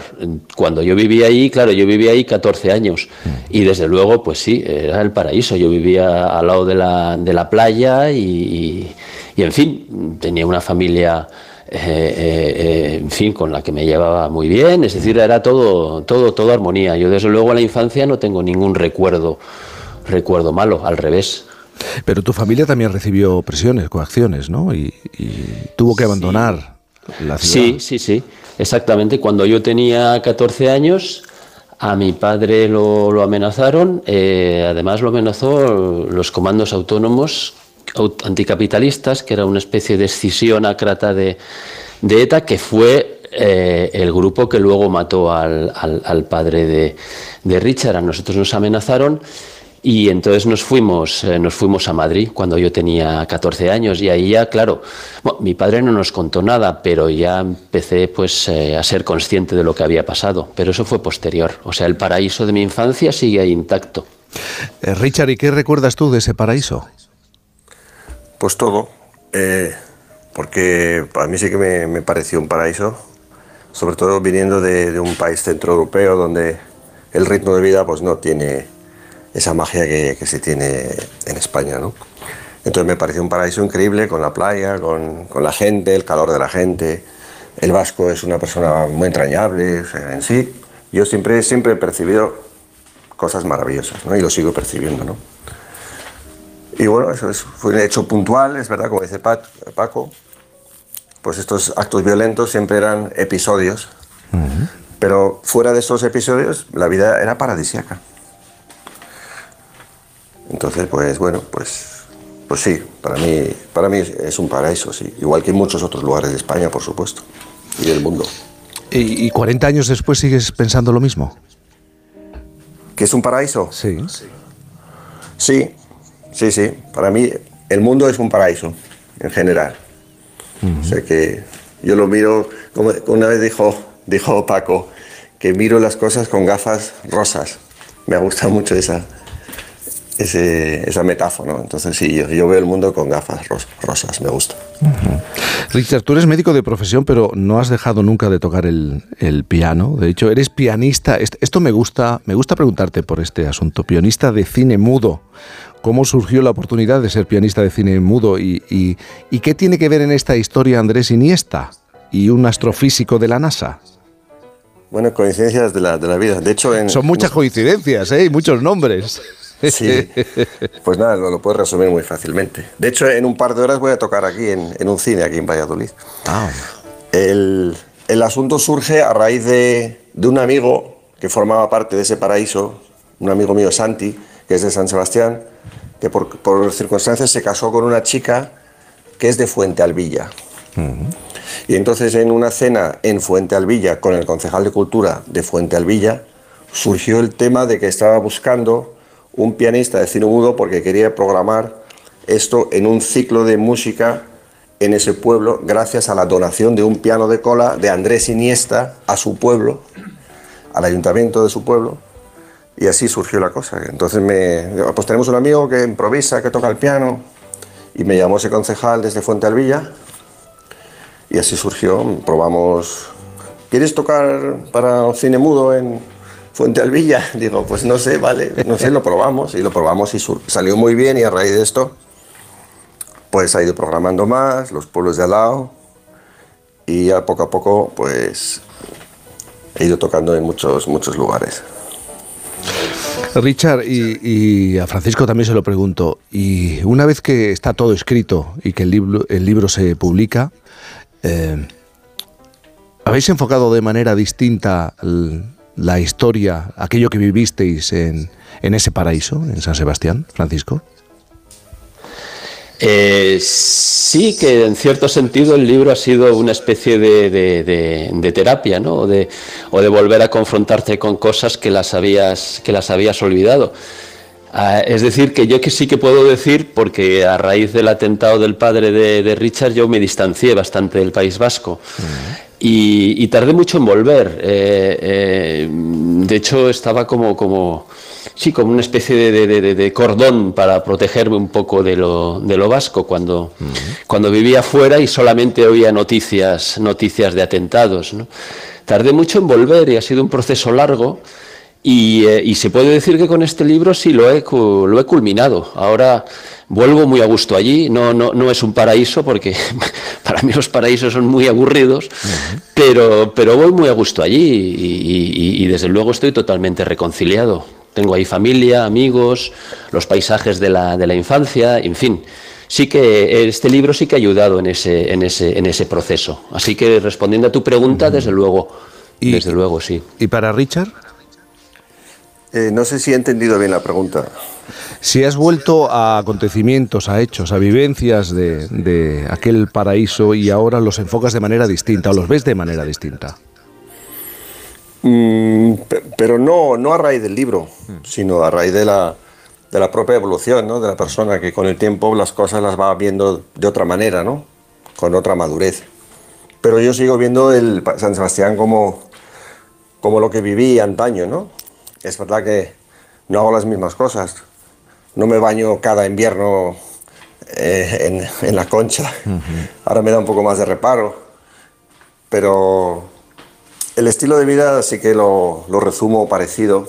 Ahora mucho mejor, por supuesto, porque, porque no está presente el tema de la violencia, ¿no? Y uno se mueve pues con otro, con otro talante, ¿no? O sea que para mí San Sebastián sigue siendo muy especial y, y me siento muy vinculado como, como hace 40 años. Eh, Francisco, ¿tú tienes la sensación de que se ha querido pa- pasar página muy rápidamente o se ha querido olvidar eh, todo aquello que tuviera que ver con la violencia que sufrió el País Vasco durante décadas? Bueno, eh, yo lo que sí creo es que una sociedad, después de haber eh, pasado una, una etapa traumática, eh, eh, olvida. Es decir, es una cosa inevitable y, y- y triste para las, para las víctimas, pero eh, por otro lado es, es- es necesario, ¿no? Es decir, una sociedad tiene que mirar hacia adelante. Es evidente que no se puede olvidar, sobre todo para, para que no se repitan las cosas, pero yo creo que, que esto es una cuestión de tiempo y probablemente sean las siguientes generaciones. Eh, el libro no lo escribimos con la, con la intención de, de- de- de- expresa, ¿no? De que no se olvide. Ya digo, como ha dicho Richard, no es un libro eh, eh, eh, en especial sobre una víctima del terrorismo, ¿no? Es más bien un libro sobre una persona pues, que ha superado un trauma y que ha tenido una vida muy interesante. Pero eh, a tu pregunta, mm, sí, pero yo no creo que, que sirva mucho martillear. es un poco inútil, a lo mejor suena un poco escéptico lo que digo, pero yo lo he visto en Alemania. Por ejemplo, en Alemania se habla mucho de que Alemania ha, ha tratado muy bien eh, eh, su pasado, que, que- que lo ha asumido con autocrítica, pero, pero tarda- tardaron casi 30 años. ¿no? Es decir, eh, esa especie de mirada autocrítica al pasado empezó a, a finales de los 60, principios de los 70. ¿no? Es decir, yo creo que es una cosa de las, de las próximas generaciones. De hecho, para terminar, algunos amigos míos me han escrito y me han dicho que han regalado el libro a, a sus hijos, ¿no? Es decir, eso, eso, es, eso es lo importante, eh, que las nuevas generaciones no, no caigan en, en- en- en estos errores, ¿no? Pues Pero después- yo te digo, una cuestión de tiempo. De tiempo, precisamente. 40 años después se reencuentran y después de, de ese reencuentro, de charlar, de volver con la memoria al paraíso, surge este libro. Eso que llamabas paraíso, Ricardo Casas y Francisco Uzcanga. Muchísimas gracias por acompañarnos en esta mañana de sábado. Pues muchísimas gracias a vosotros por el interés. Muchas gracias. Eso.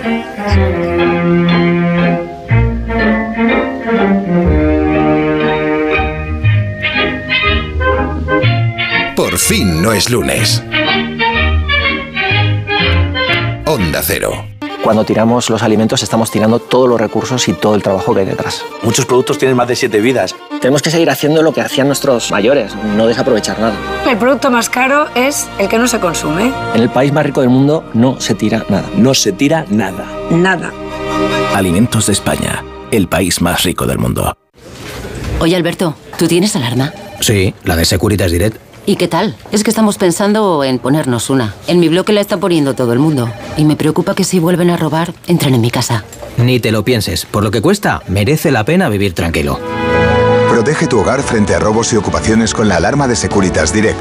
Llama ahora al 900-272-272.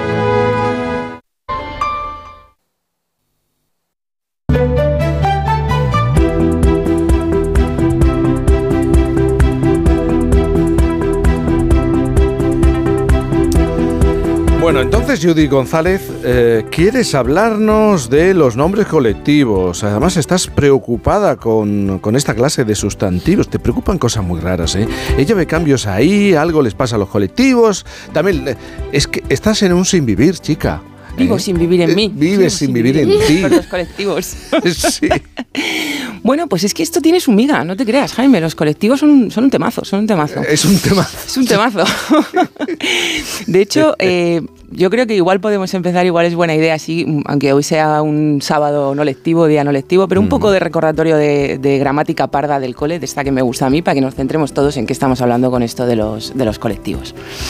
Eh, mirad, la lingüística moderna yo creo que se la ha cuestionado casi todo, pero en la gramática tradicional, que a nuestros efectos nos vale, la que nos sabemos desde nuestros abuelos, los nombres comunes tradicionalmente se dividían en nombres indi- individuales y nombres colectivos. Los individuales, para entendernos, son la opción por defecto. La mayoría de los sustantivos son de este tipo. Nos sirven para denominar entidades que concebimos como una unidad. ¿Qué sé yo? Un soldado, un vecino, una oveja. Una cosa o persona. Un soldado, un vecino cualquiera, una oveja en concreto. Los colectivos, sin embargo, son aquellos sustantivos con los que podemos aludir a conjuntos de entidades. Y oye, pues esto ya les da su potencia, porque una sola palabra me sirve para aludir a muchas personas o muchas cosas. Son nombres, todos los conocemos y los usamos como tropa o ejército, con los que puedo referirme a un conjunto de soldados, vecindario, con el que aludo a un grupo de vecinos, o rebaño, con el que designo, oye, pues ahí a todas las ovejas que me pueda encontrar yo paseando en un campito. En estos tres parcos ejemplos que os he dado, pues ya podemos ver una diferencia interna que afecta sobre todo a su formación. Hay nombres colectivos que son más léxicos, como ejército, tropa o rebaño, y otros que son más morfológicos, que se forman por derivación, vecindario de vecino o, por ejemplo, arboleda de árbol. En ambos casos, los colectivos mantienen una primera particularidad, una anomalía, entre comillas, si queréis verlo así, que a mí me hace gracia, y es que todos ellos son palabras en singular, tropa, rebaño, que nos permiten aludir a un conjunto plural. Tienen, oye, este toque simpático. Sí, una de las pocas palabras en singular que nos permite aludir a una pluralidad, eh, a un conjunto. Sí, y ahora que ya hemos recordado que los colectivos nos sirven para esto, ¿no? Para aludir a ese conjunto, oye, primer paso básico pero necesario, pues vamos a pensar un poquito más en esos conjuntos. Yo no creo que ninguno le veamos nada de malo a palabras como rebaño, yeguada, piara, jauría, en sus sentidos rectos y respectivos de conjunto de ovejas, yeguas, cerdos y perros. Pero fijaos cómo tal vez cambia un poco la cosa si repasamos los nombres colectivos con los que nos referimos a un conjunto de personas. Multitud, muchedumbre, gentío, masa, tropel, turba, caterva, horda, banda, pandilla, bulbo, populacho. Oye, Jaime, no sé, ¿es cosa mía o no parecen los nombres de un club de los que quisiéramos ser parte? No sé, ¿no? Es que incluso pueblo o tribu se usan en ocasiones con un sentido que, hombre, si no es despectivo, pues sí que está un poquillo denostadete, ¿no?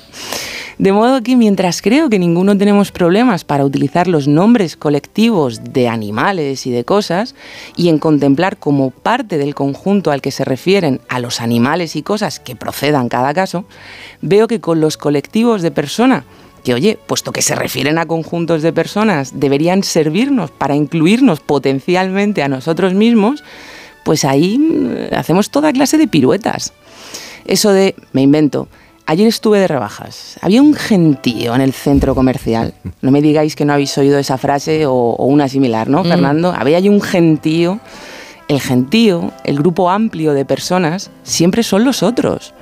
La masa, la multitud, la muchedumbre, en un concierto, en las tiendas, en los atascos, en un museo que está petado, esa masa de la que literalmente somos parte, pues resulta que siempre son los otros.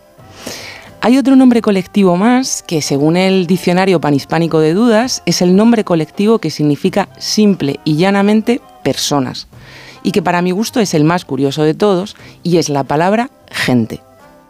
Gente debería ser un término neutro, denotar solo a una pluralidad de personas. Así la define, de hecho, el diccionario de la Real Academia.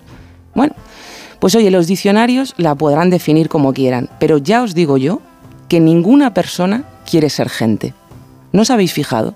De un tiempo a esta parte ninguno queremos ser gente. Está pasando de ser el colectivo de persona a ser casi el antónimo de lo que entendemos por una persona. La gente no es alguien individual al que comprender o al que apreciar. La gente hoy en día nos estorba y hacer lo que hace la gente nos parece vulgar. Una oveja no tiene problemas con el calor de su rebaño. Mejor que ver un árbol es, yo creo, estar en un hayedo o en un robledal.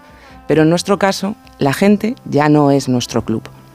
Ojo que yo no digo que este sea mi postulado, ¿eh? yo solo leo en el uso que hacemos de las palabras como otros leen los pozos del té. Cada uno interpreta, ¿vale? Y yo lo que veo en mis pozos lingüísticos es eso, que la gente es un conjunto del que ya no queremos ser integrantes. ¿Y sabéis qué adjetivo o pronombre usamos en castellano para aludir a la parte restante de un conjunto? Usamos el indefinido de más. Como no nos sentimos parte de la gente, la gente son siempre los demás. Claro, un cambio sutil de, del nosotros al ellos. Claro, o sea, yo siempre me fijo en ese Jaime, en ese cambio, Jaime, que como dices es sutil, pero que es diferencial. Es como, no sé, como un paso de baile que se da sin importancia, pero con mucha habilidad en la oración. El trueque que hacemos al hablar de la primera a la tercera persona. Y en los sustantivos colectivos, como gente, se ve muy bien cómo esa masa es algo en lo que pensamos y que expresamos en tercera persona. Que la gente sean ellos, tercera, y no nosotros, primera del plural, aun cuando estemos ahí, siendo parte de ese atasco o en ese destino turístico. ¿no? Fijaos que esto se materializa hasta a nivel sintáctico, en la concordancia. Cuando los colectivos funcionan como sujeto, el verbo tiene que ir en tercera persona del singular. Decimos, el rebaño se aleja, la tropa desembarca, el profesorado retoma en tercera del singular las clases. Pero en los casos en los que la persona que habla está incluida en el conjunto, en el habla coloquial es frecuente poner el verbo en primera o segunda del plural. Es una opción frecuentísima al hablar. Si afináis el oído, escucharéis frases como toda la familia, nombre colectivo, disfrutamos, en primera del plural, muchísimo de aquel viaje. Aprovechamos esa alternancia en la concordancia que nos brinda la lengua solo en las cosas buenas. Pero en la gente no era capaz ni de guardar silencio, ahí bien que utilizamos la tercera persona, era. Poned atención a la concordancia y veréis que esta norma, aunque no figura en ninguna gramática, no falla. No es fácil, claro, predecir cómo será el español del futuro y además el uso americano no siempre es coincidente con el nuestro y no lo es en palabras como gente.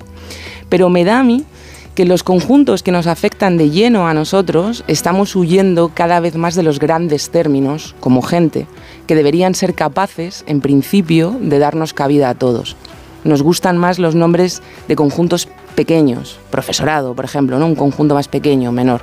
Pero incluso en esos casos, repasad el uso que hacemos y es difícil encontrar un colectivo cuyo término no esté, en parte, algo denostado. Ya decía el cantautor eh, Alberto Cortés, y con él termino, nos creemos selectos entre todos los demás, seres pluscuamperfectos con respecto a los demás, y olvidamos que somos los demás de los demás. Nos creemos electos entre todos los demás, seres pluscuamperfectos con respecto a los demás. Olvidamos que somos los demás de los demás, que tenemos el lomo como todos los demás, que llevamos a cuestas unos menos otros más, vanidad y modestia como todos los demás, y olvidando que somos los nos hacemos los hombres. que no nos queremos ver formando parte de una turba, de una caterva, ¿no? De una horda. De una horda. No, es que no nos sentimos cómodos. Una horda de filólogos. Una horda de filólogos. ¿Por qué pensáis esa, que pasa cuidado. esto? Pues yo creo que pasa porque estamos perdiendo el sentido de comunidad. Y entonces todo Totalmente, aquello, claro. todo aquello que forma comunidad eh, está empezando a ser un poco despreciable. Totalmente. Y yo vengo a demostrar por qué es despreciable. Aquí estoy y, yo. y aquí estoy yo con ¿Por las pruebas venido? Con la prueba científica. Y esto no lo habíamos hablado antes. Has dicho la primera palabra y he dicho tate. Bueno, pero va a ser en un momento aquí, en Por fin no es lunes. Hay cosas que solo pasan una vez. Como el hiperahorro de Hipercor. Ofertas irrepetibles por tiempo limitado. Como un fantástico Smart TV Xiaomi de 55 pulgadas por solo 369 euros. Sí, sí, solo 369 euros. Es el hiperahorro de Hipercor. Solo hasta el 18 de enero. En tienda web y app. Almería, eres mi sol. Sol que ilumina majestuosos pueblos y enigmáticos rincones. Sol que embellece monumentos y descubre tradiciones. Sol que enciende sabores únicos. Luz auténtica, única e inesperada. Eres historia, arte y pasión. Almería, eres mi sol. El sol que necesito. Diputación de Almería y Costa de Almería. Ya conocemos al primer finalista. Estamos haciendo historia de la televisión. Madre mía. ¿Quién será el campeón que se enfrente a él? Entre Pablo Díaz y Luis Velama. Llega la semifinal. Pasa palabra, Noche de Campeones. Esta noche a las 10 en Antena 3. La tele abierta. Ya disponible solo en A3 Player. Cuando tiramos los alimentos estamos tirando todos los recursos y todo el trabajo que hay detrás. Muchos productos tienen más de siete vidas. Tenemos que seguir haciendo lo que hacían nuestros mayores, no desaprovechar nada. El producto más caro es el que no se consume. En el país más rico del mundo no se tira nada. No se tira nada. Nada. Alimentos de España, el país más rico del mundo. Hay cosas que solo pasan una vez. Como el hiperahorro de Hipercor. Ofertas irrepetibles por tiempo limitado. Como un fantástico Smart TV Xiaomi de 55 pulgadas por solo 369 euros. Sí, sí, solo 369 euros. Es el hiperahorro de Hipercor. Solo hasta el 18 de enero. En tienda web y app.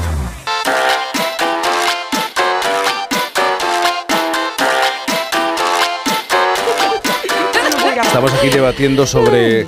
eh, tú defiendes una idea que es muy interesante. Es que no estamos interesados en la idea de comunidad. No, yo para lo bueno o para lo malo creo que se ha perdido. O sea, se está perdiendo. Que no, lo está co- perdiendo, La cooperativa, etcétera. O sea, yo como el individuo ahora mismo eh, pesa muchísimo más que, que la, que la comunidad. Mm, No me parece ni bueno ni malo, simplemente digo que eso es así, que muchos de los problemas que nos aquejan es eso. Si no sé quién decía, si el- los problemas mentales que tenemos es porque no bajamos al bar. Y, y claro, luego depende de cada individuo que te encuentres, ¿no? Y tienes ahí la prueba. Hombre, yo aquí traigo. Material, material. Aquí traigo. A toda esa gente, ¿no? Con la extra actualidad. Como decía Judy, traigo gente. que es capaz de empeorarlo. hay, que tener tal- hay que tener mucho talento, perdóname, ¿sabes? Hay que tener talento para el bien y para el mal también. No todo el mundo te empeora una situación, está claro. Y sabe hacerlo. Claro, es que, hay que enmarcarlos. hay que enmarcarlos, encapsularlos y tirarlos. Pues bueno, estamos en rebajas, ya lo sabéis. y el aperitivo de hoy tiene que mucho que ver con las rebajas, ¿no? De hecho, últimamente las rebajas llegan tan rápido que a quienes actualizan las páginas web yo creo que no les da tiempo ni a repasar los textos. Esto le ha ocurrido a una página del corte inglés. Uy. O sea, quiero creer que no les dio tiempo a revisar. A ver cómo lo veis vosotros, ¿vale? Eh, en la página se ve una foto de unos pantalones, un jersey, un abrigo, etcétera, y dice: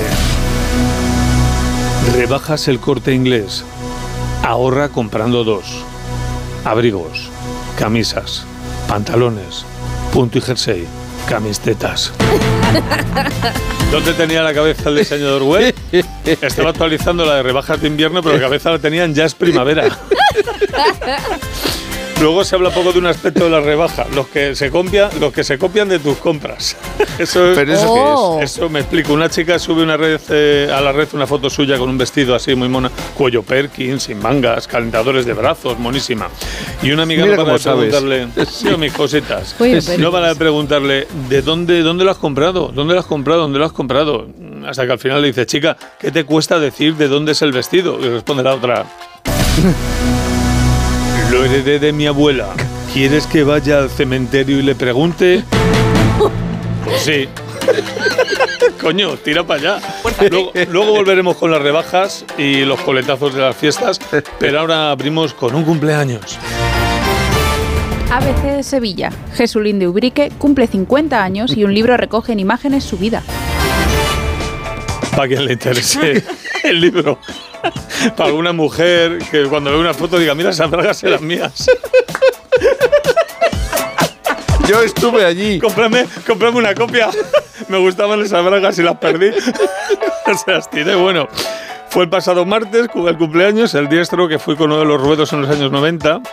Está en su mejor momento y acaba de estrenarse como apoderado, cuidado, tras haber sido torero, cantante e incluso probar suerte como futbolista.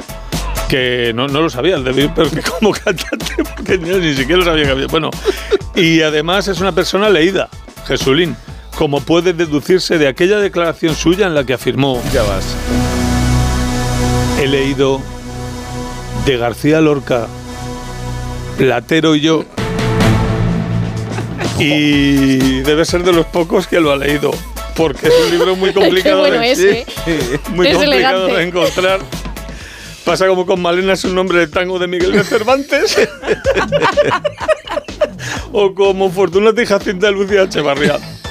Son incunables, hay pocas copias y es complicado leerlos. Pero este gusto de Jesulín por la literatura y sobre todo por el lenguaje, Judith, viene de los años 90. No, Atiendo, tú, atiendo. tú la habrás estudiado, por supuesto. Su dominio del vocabulario era tal que tras una visita al entonces Papa Juan Pablo II declaró, atenta Judith, cuando fui a ver al Papa era muy viejecito sí, claro. y muy chiquitito Como Yoda. y le dije, Susan, de su santidad. Abreviatura. ¿no? majo. Nuevas Simpa, opciones. fin de Susan, Telepi. ¿Esto qué es? ¿Apócope? ¿Qué, qué, qué- qué figura sería esto? Aféresis. Una, Sí. acortamiento. Una féresis, Una féresis. final. ¿Tontolaba es una féresis? Sí, Bueno, cambiamos de tema y hablamos de una celebrity de Hollywood.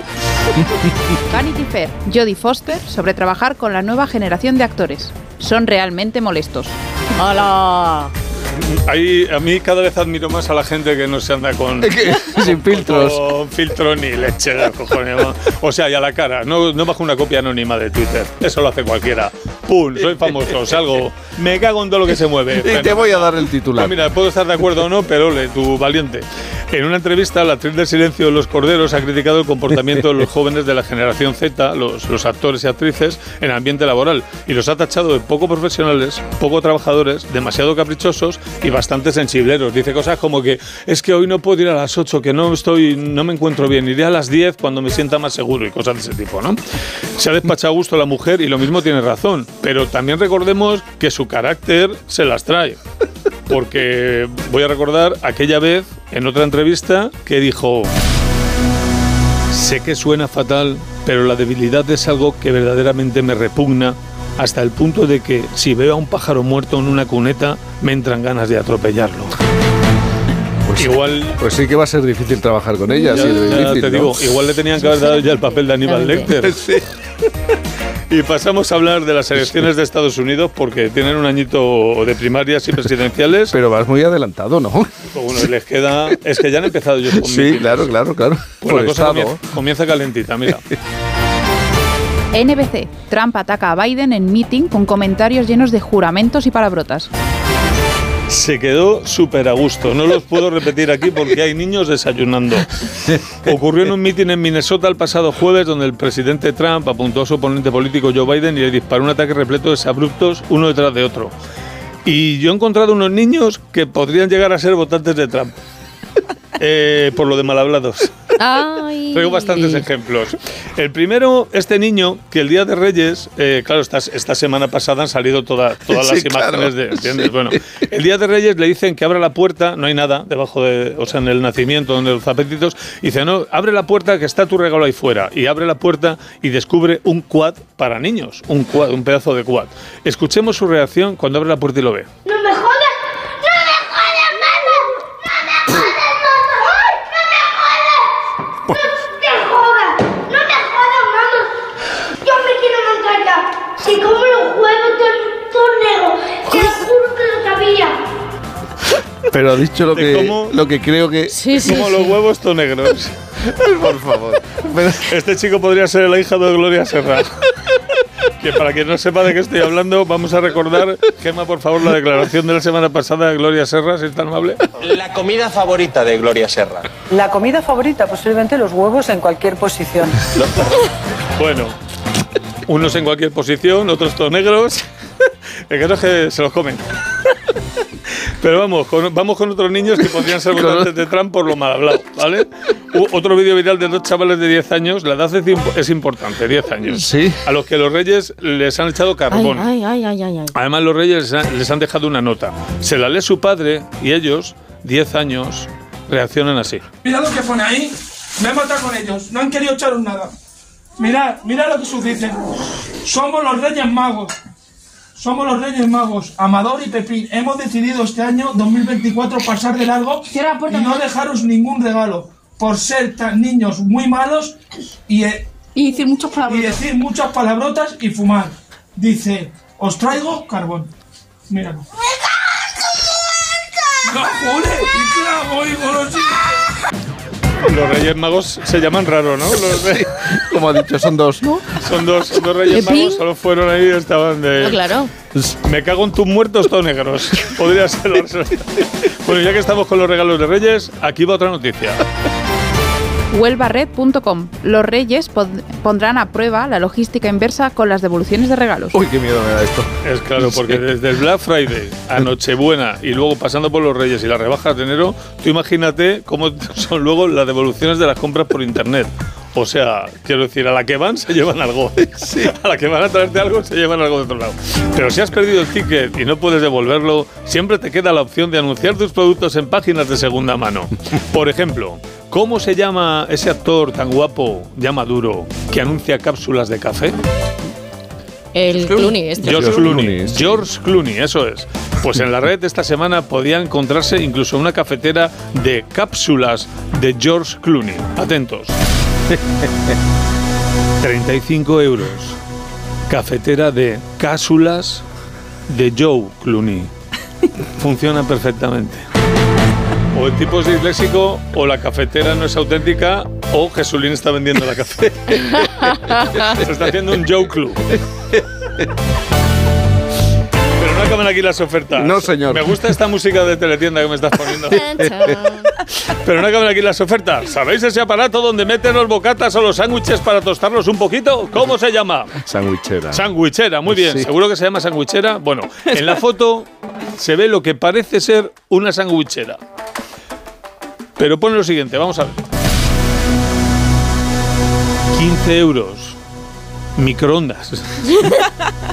Microondas de bocadillos. O si hay alguien que con microondas no lo entiende, son microondas de bocadillos. Esta gente, eh, yo mi pregunta es, cuando hablan entre ellos se entienden? Porque a lo mejor hay, hay un nivel que yo no entiendo. Porque yo, es como Es un cuando código, vea- es un cuando código. veo a dos hormigas con las antenas, yo no lo entiendo. Pero, Pero sé que conectan, están hablando. pero conectan, ¿sabes? claro. Pero ¿Esta gente se entiende o hablan solo y ya está? O entregan el producto y pagan. Es- Y- o sea, y no, ya. no, pero entre ellos, o sea, decir, este con sus amigos. Pues te vendo si quieres una sandwichera de bocadillos. Ah, vale guay. ¿Pero cómo que vale guay? ¿Pero qué coño me estás contando? En fin.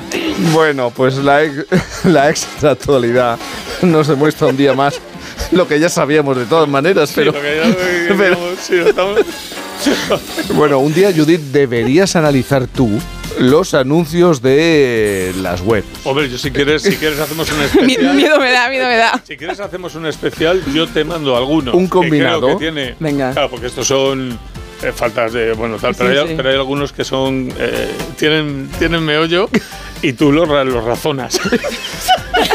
Menuda faena la Y de hacer. Recojo el guante, si hay que recogerlo lo recojo, pero vamos. No, no la vayas a someter a eso, hombre.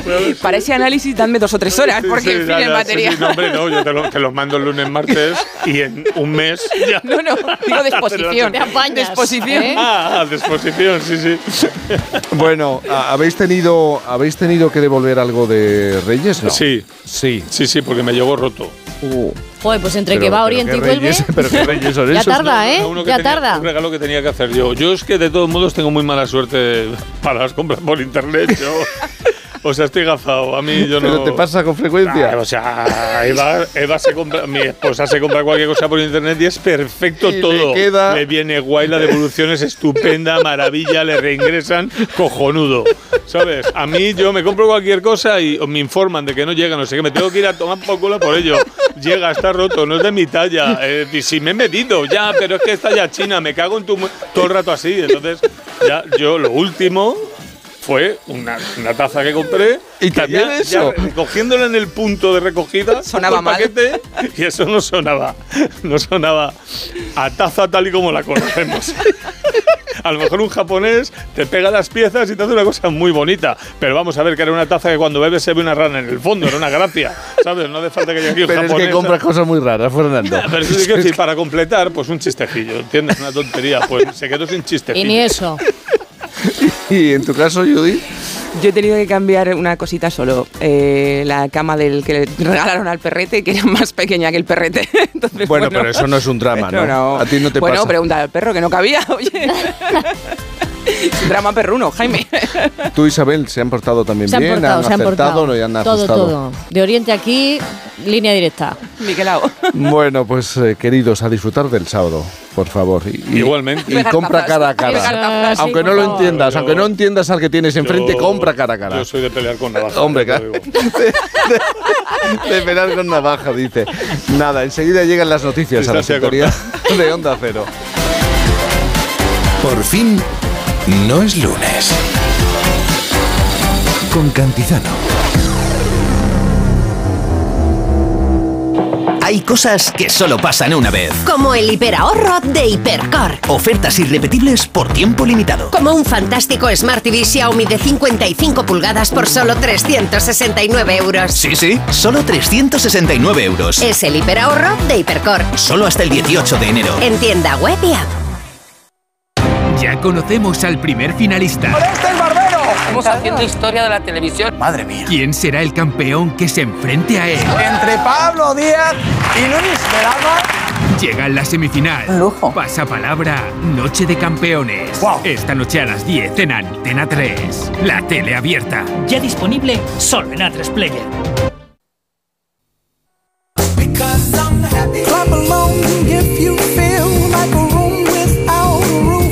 Fin no es lunes. Jaime Cantizano.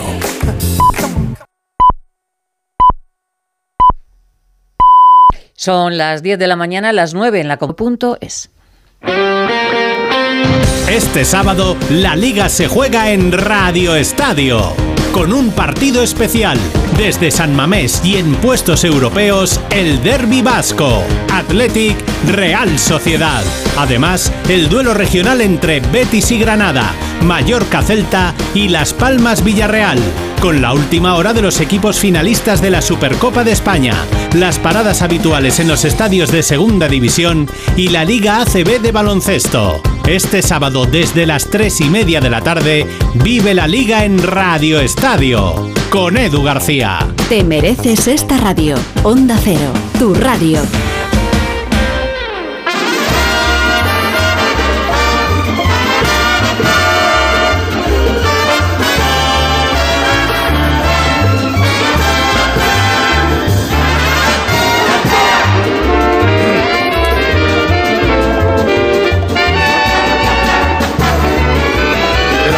Boris Izaguirre, ¿cómo esperas tú un no de un japonés? No, ellos no, no entienden, no entienden, no saben utilizar el no. Buenos días. El drama de ellos es el problema este de la comunicación. Yo creo, yo todas estas cosas las voy entendiendo porque yo creo que el problema de ellos con el idioma y Occidente es tan grande que yo creo que al final ellos se asociaron a los nazis porque ellos son nacionalistas, pero Espera, como vamos como a explicar que has estado en Japón. Estaba en Japón, de estaba en Japón en la primera semana del año en Japón, es decir, recibí el año en Ibiza, que lo despedimos aquí divinamente con, con Nacho y, e Isabel. Nacho, 31. buenos días. ¿Qué tal? Buenos días. Me Ahora hablamos de. Federico, ahora Me- hablamos de me, Federico. fui- me fui a Ibiza muy feliz y de Ibiza volví a Madrid y entonces tomé un avión de una aer- aerolínea increíble que se llama Air China.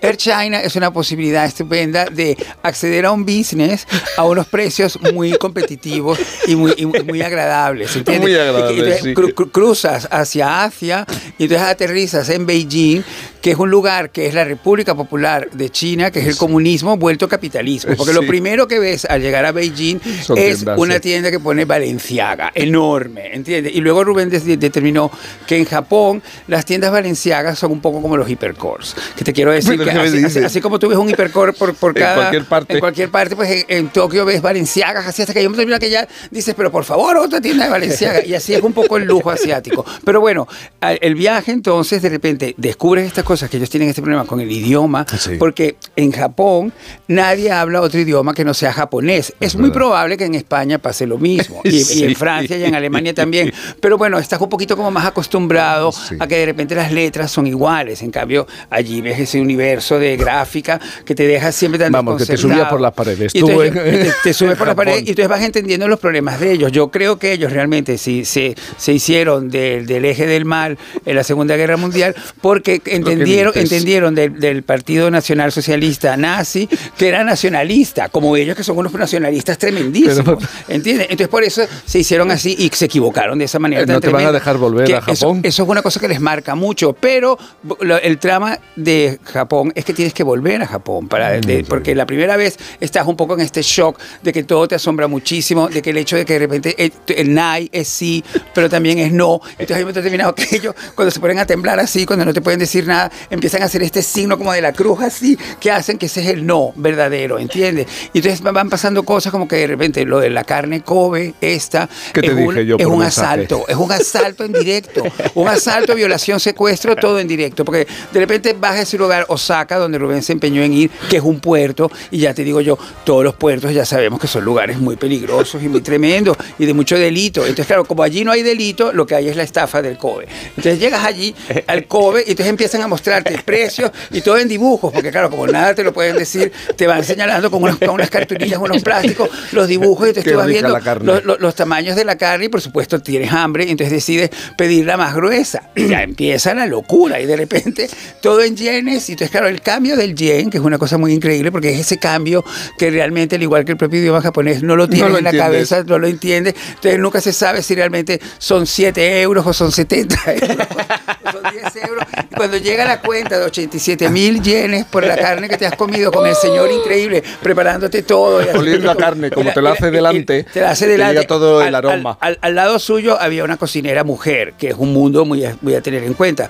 No hay muchas cocineras mujeres en Japón. Yo he oído de algunas mujeres que han ido a cocinar allí que comentan que es un lugar muy machista y muy duro y muy difícil. A mí también me lo han contado. eh, Exacto. Entonces estaba esta muchacha ac- acompañando a este señor cocinero japonés, sonriéndonos y encantador, porque claro, estaba cepillándonos 500 euros tan tranquilamente. ¿Entiendes? Y entonces, claro. Con una eh, sonrisa Con una sonrisa encantadora, súper asiática, todo como. Y, no- y nosotros como unos bobos. Oh, it's marvelous, it's marvelous. Hasta que yo dije, vamos a dejar de decirlo it's marvelous, porque ellos no entienden el, el concepto de maravilloso, no lo pueden entender, porque es una cosa probablemente muy occidental. Gay occidental, maravilloso no existe allí. Entonces, bueno, la mujer de repente se nos quedó mirándonos y yo de- de- de- detecté en su mirada que ella estaba diciendo, pobrecitos, estos los están sacrificando. ¿Entiendes? Y me dieron ganas de parar. Entonces, ella inmediatamente fingió que hablaba italiano, pero yo creo que era española. Estoy seguro que era española y sabía lo que nos estaban haciendo. Pero bueno.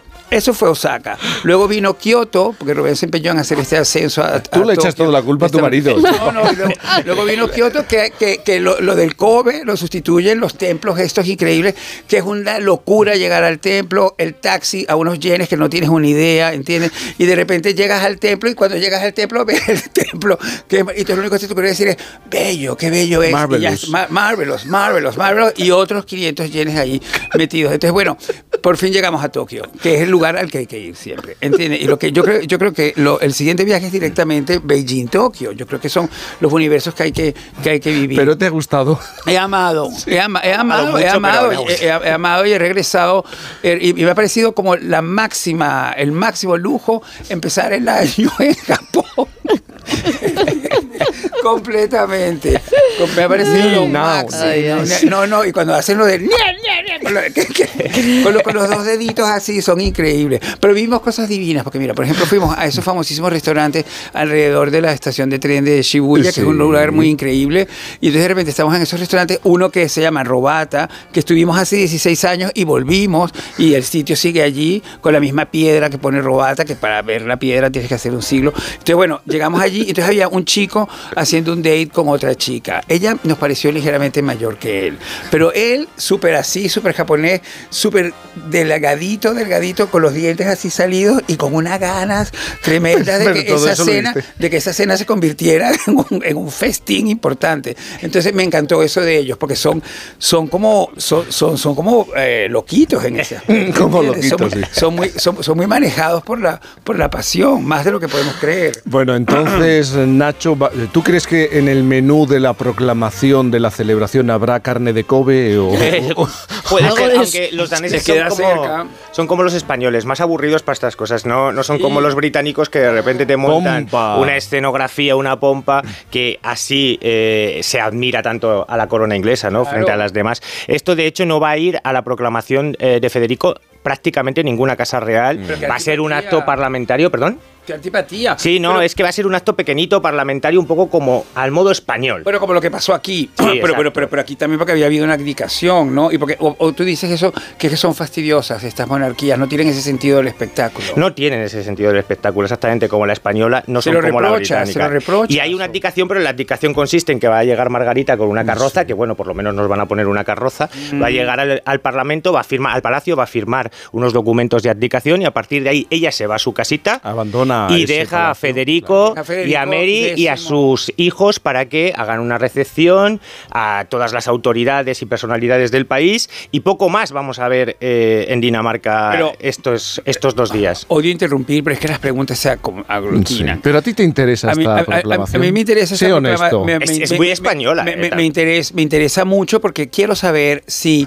en la visita, la, en la, la pernoctancia de Federico en Madrid, cuando vino a visitar a Genoveva, Que no vino a visitar a Genoveva, estaba bueno, en Madrid. per- pernoctó en su casa, pernoctó en su Sí, casa, eso sí. eso, pernoctó. Entonces, bueno, en esa pernoctancia, se puede decir así, en Sí. ese pernoctar, ¿habrán hablado de esto? ¿Tú crees que te- ya él ya sabía? Adelantó. La mamá le había dicho, bueno, mira, tú resuelve tus cosas porque en enero vas a ser rey. No lo sabía nadie y yo creo que realmente este es uno de los motivos por los que se ha adelantado tanto la proclamación, porque eh, la reina había dicho en varias ocasiones que llegaría a su muerte fumando, que fuma como un carretero, y en el trono.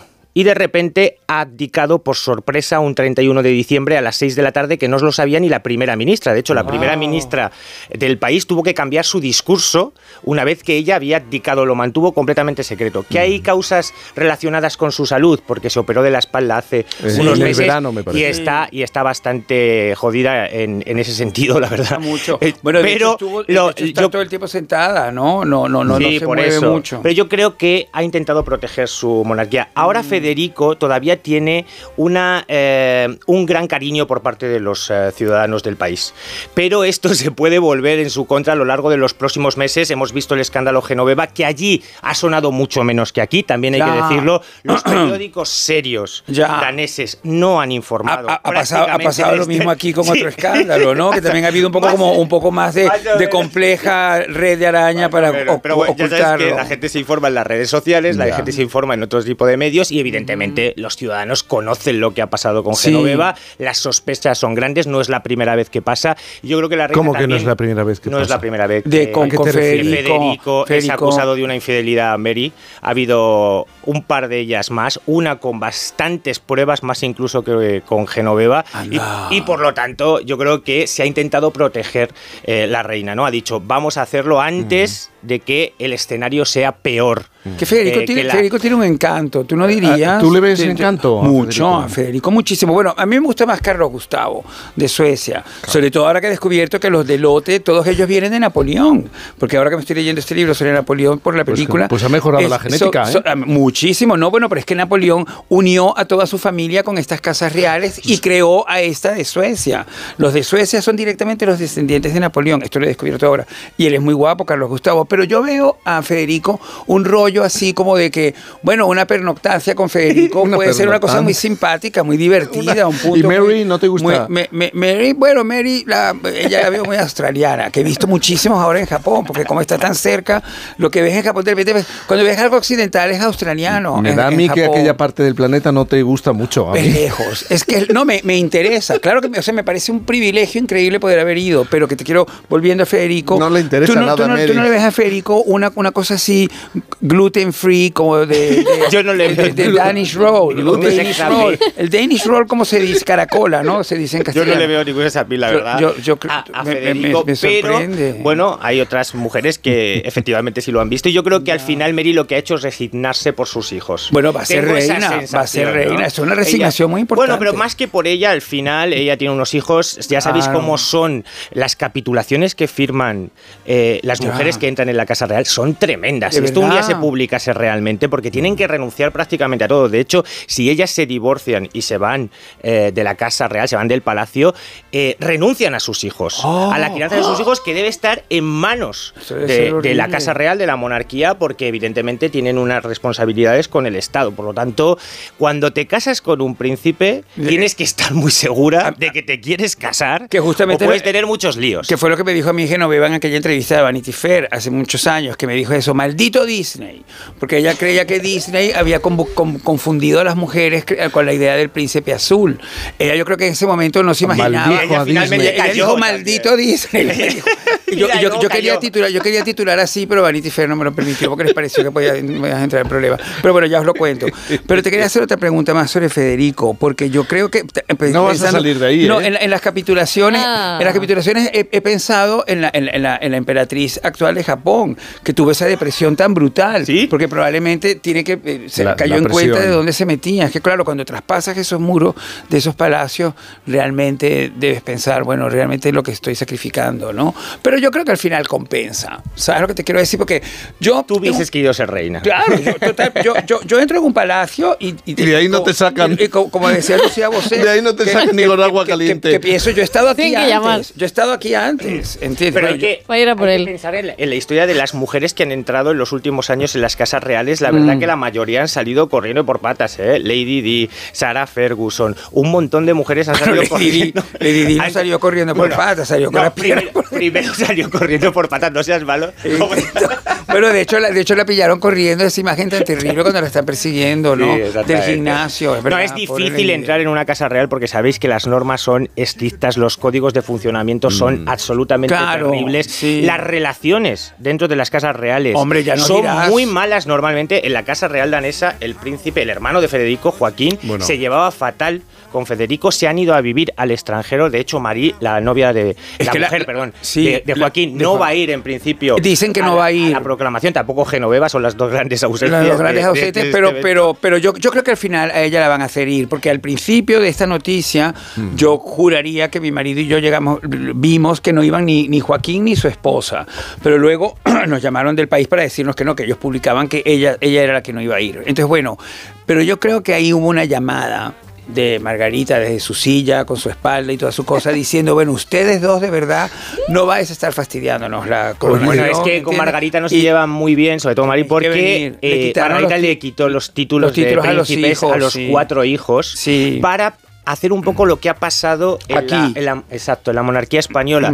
Hay tantos escándalos ahora Reducir. relacionados que tú lo que haces es reducir La familia real a lo más estricto. para que los titulares sean los menos posibles y la erosión Claro. la Me vais a perdonar, una de las cosas más llamativas, ¿habéis visto el sarcófago que ha diseñado Bueno, la propia reina? Increíble. Esto es una como una maravilla. nave espacial. ¿A qué parece japonés? ¿A qué parece japonés? Por Parece favor, un- tiene un rollo le japonés. voy a pedir a los oyentes que si tienen la opción eh, lo miren en internet, en Google, porque que llama mucho la Sí, atención ese tres diseño, millones. 3 Sí. millones, 15 años eh, preparándolo, pero eh, sí, es sí. algo fuera de lo... quiso Y que, que- y que parece una nave espacial. Sí, sí, Rubén me dijo, no es transparente. Yo le dije, ¿cómo va a ser transparente? ¿Entiendes? O sea, es, es, es de un vidrio, es de un vidrio polarizado, como se pone en algunas unas casas, gafas. ¿entiendes? Para que no, para que no veas, para que no veas lo que pasa dentro de la ducha, es- ¿no? es tremendo, es súper hortera y de hecho el, el marido, eh, cuando murió el marido de Margarita, no se quiso enterrar ahí. Ah. También es cierto que la relación entre Margarita y el marido era muy mala por muchas razones, especial. pero fundamentalmente por este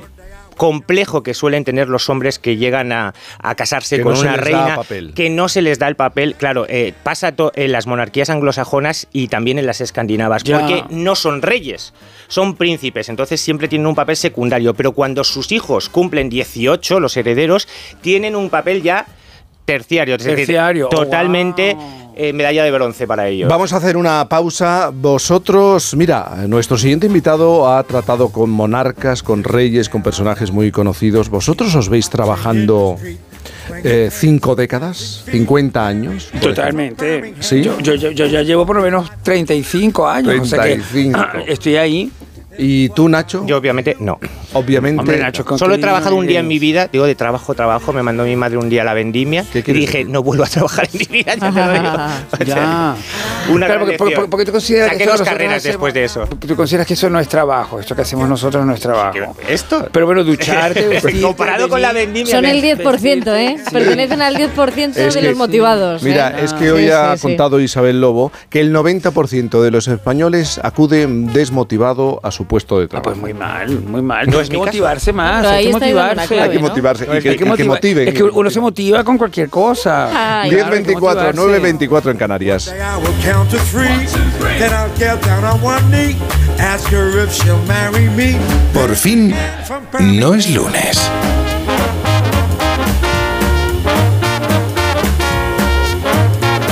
Con Cantizano. La vida es como un libro, y cada capítulo es una nueva oportunidad de empezar de cero y vivir algo que nunca hubieras imaginado. Sea cual sea tu próximo capítulo, lo importante es que lo hagas realidad. Porque dentro de una vida hay muchas vidas y en Cofidis llevamos 30 años ayudándote a vivirlas todas. Entra en cofidis.es y cuenta con nosotros. Es por ti que has cambiado tanto. Tus gestos épicos inspiran a Zurich Seguros a ser mejores.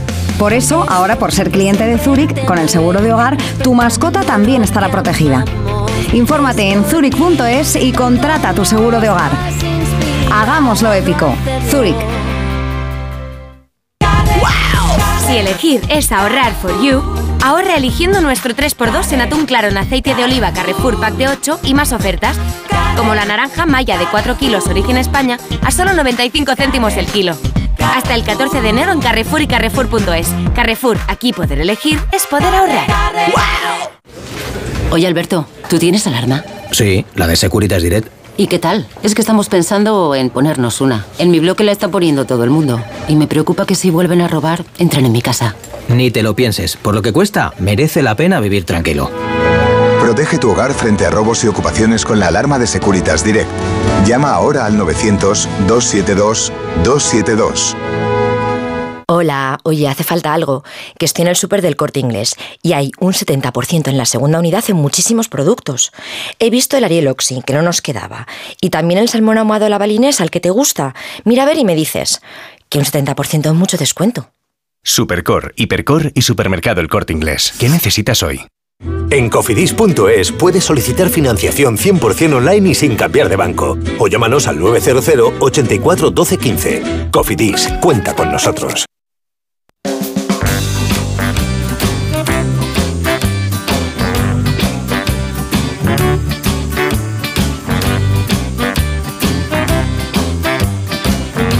Por fin, con Cantizano.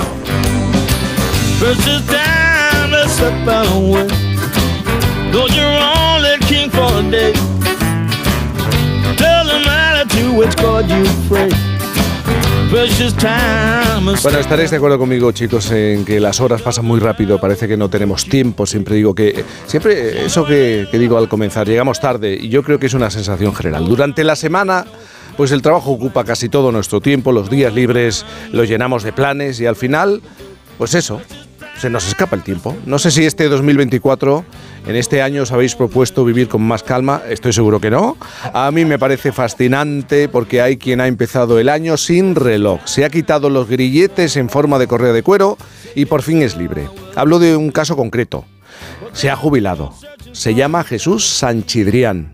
Lleva ya 13 días disfrutando de su nueva etapa, pero eh, es que ha sido la anterior, una etapa muy intensa. Cinco décadas. Al servicio, trabajando en el mesón de Fuencarral, donde se ha sentado eh, ha atendido, mejor dicho, y se han sentado grandes personalidades como el rey emérito, don Juan Carlos, el actual rey Felipe VI, también cantantes como la gran Rocío Jurado, intelectuales como Severo Ochoa, ministros, futbolistas, familias corrientes, habituales de toda la vida. Eh, ha sido además el primer metre que ha tenido ese mesón desde que abrió las puertas en el año 1932. Y ya descansa después de tanto tiempo. Jesús, buenos días. Buenos días, ahora te escuchamos. ¿Qué tal estos primeros 13 días disfrutando ya de, claro, desde el 31, ¿no? Efectivamente, desde las campanadas. Desde Con las campanadas me quité el reloj y ahora ya a disfrutar un poquito. Pero es, ¿de verdad te quitaste el reloj? ¿No, no quieres reloj? No, de momento no me hace falta. De momento no te hace falta, ¿no? Te has jubilado con 65 años después de más de 50 en el mesón de Fuencarral. Es decir, que entraste con cuánto, con 14 años. Con 14 años. ¿Y cómo entraste en, ese lugar? ¿De qué manera llegaste? Eh, de aquella estaba estudiando, entonces había que, que ganarse unas pelillas. Me dieron a través de un vecino, me enteré que necesitaban gente para ir los fines de semana. Y, ahí entré con 14 años eh, para servir las comuniones, que era la época fuerte del año.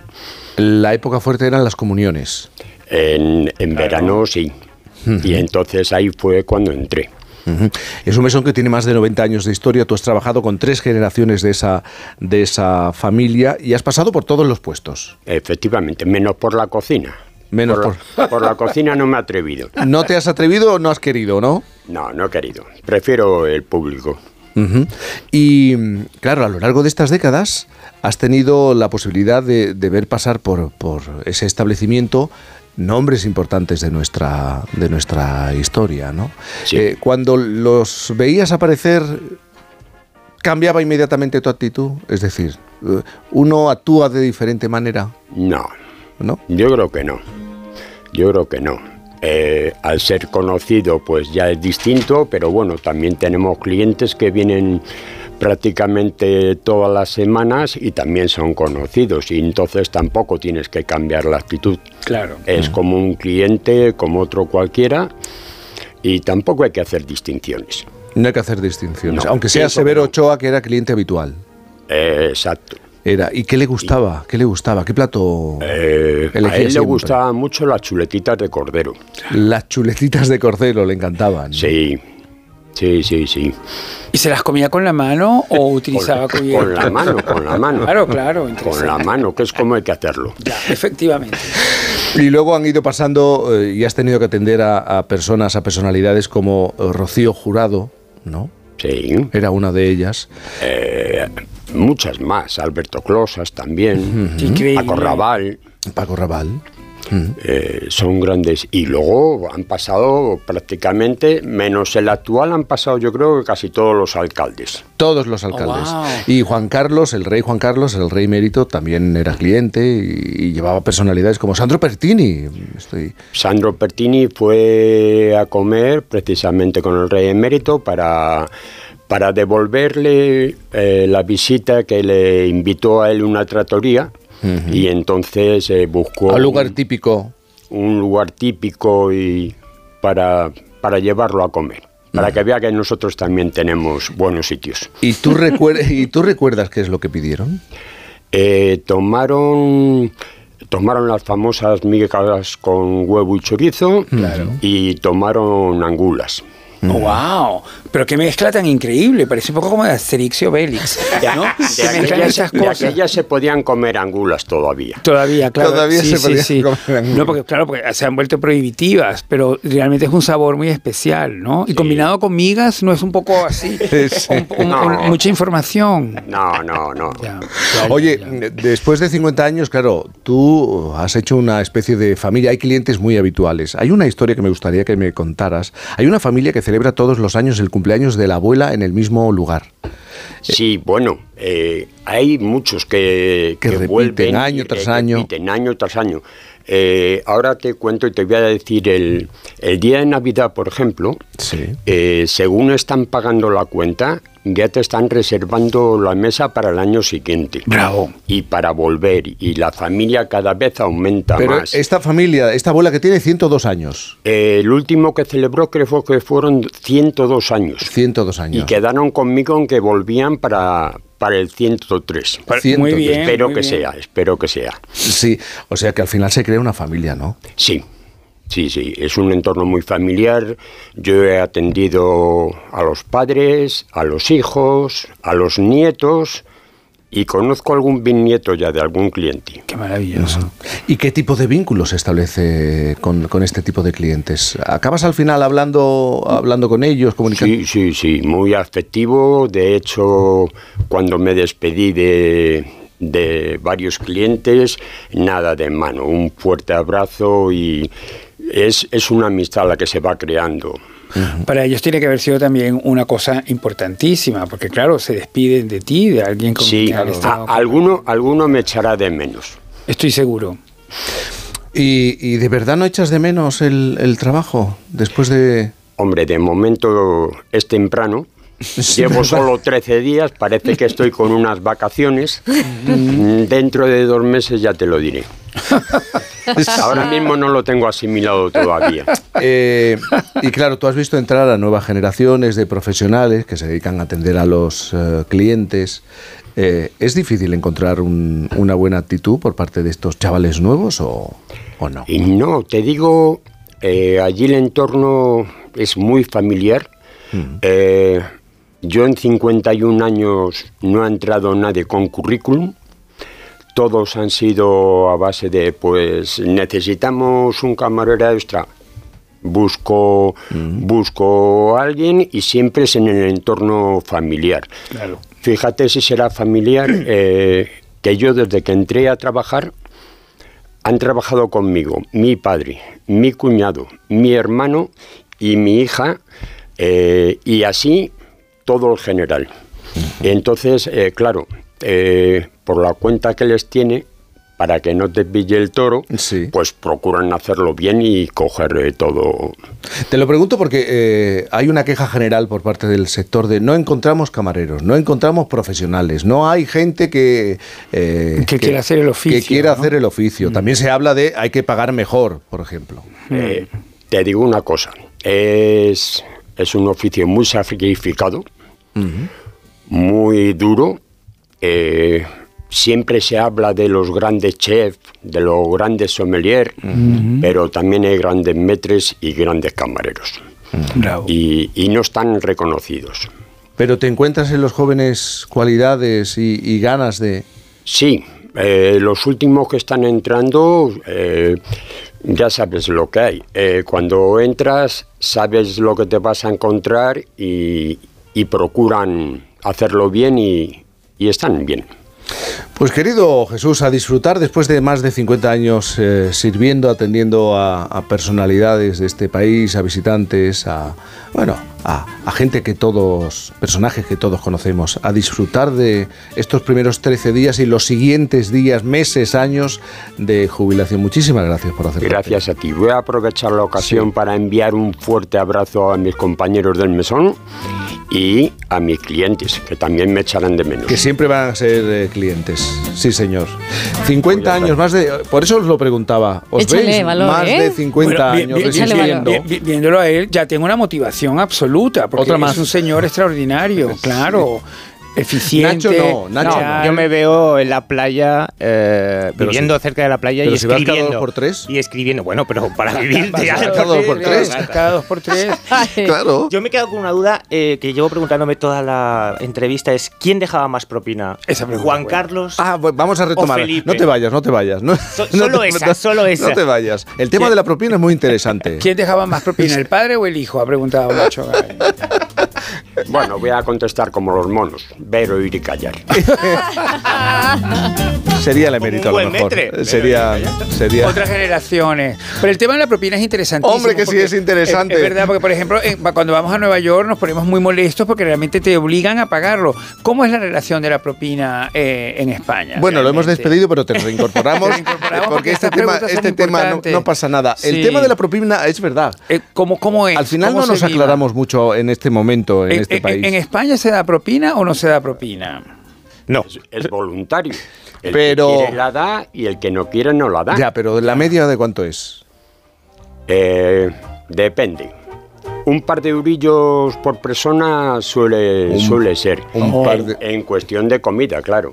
En Eh, 50 años, eh, antes se daba más, ahora menos, eh, siempre ha variado, siempre ha sido muy aleatorio eso. eh, desde que cambiamos de la peseta al euro, yo creo que ha bajado.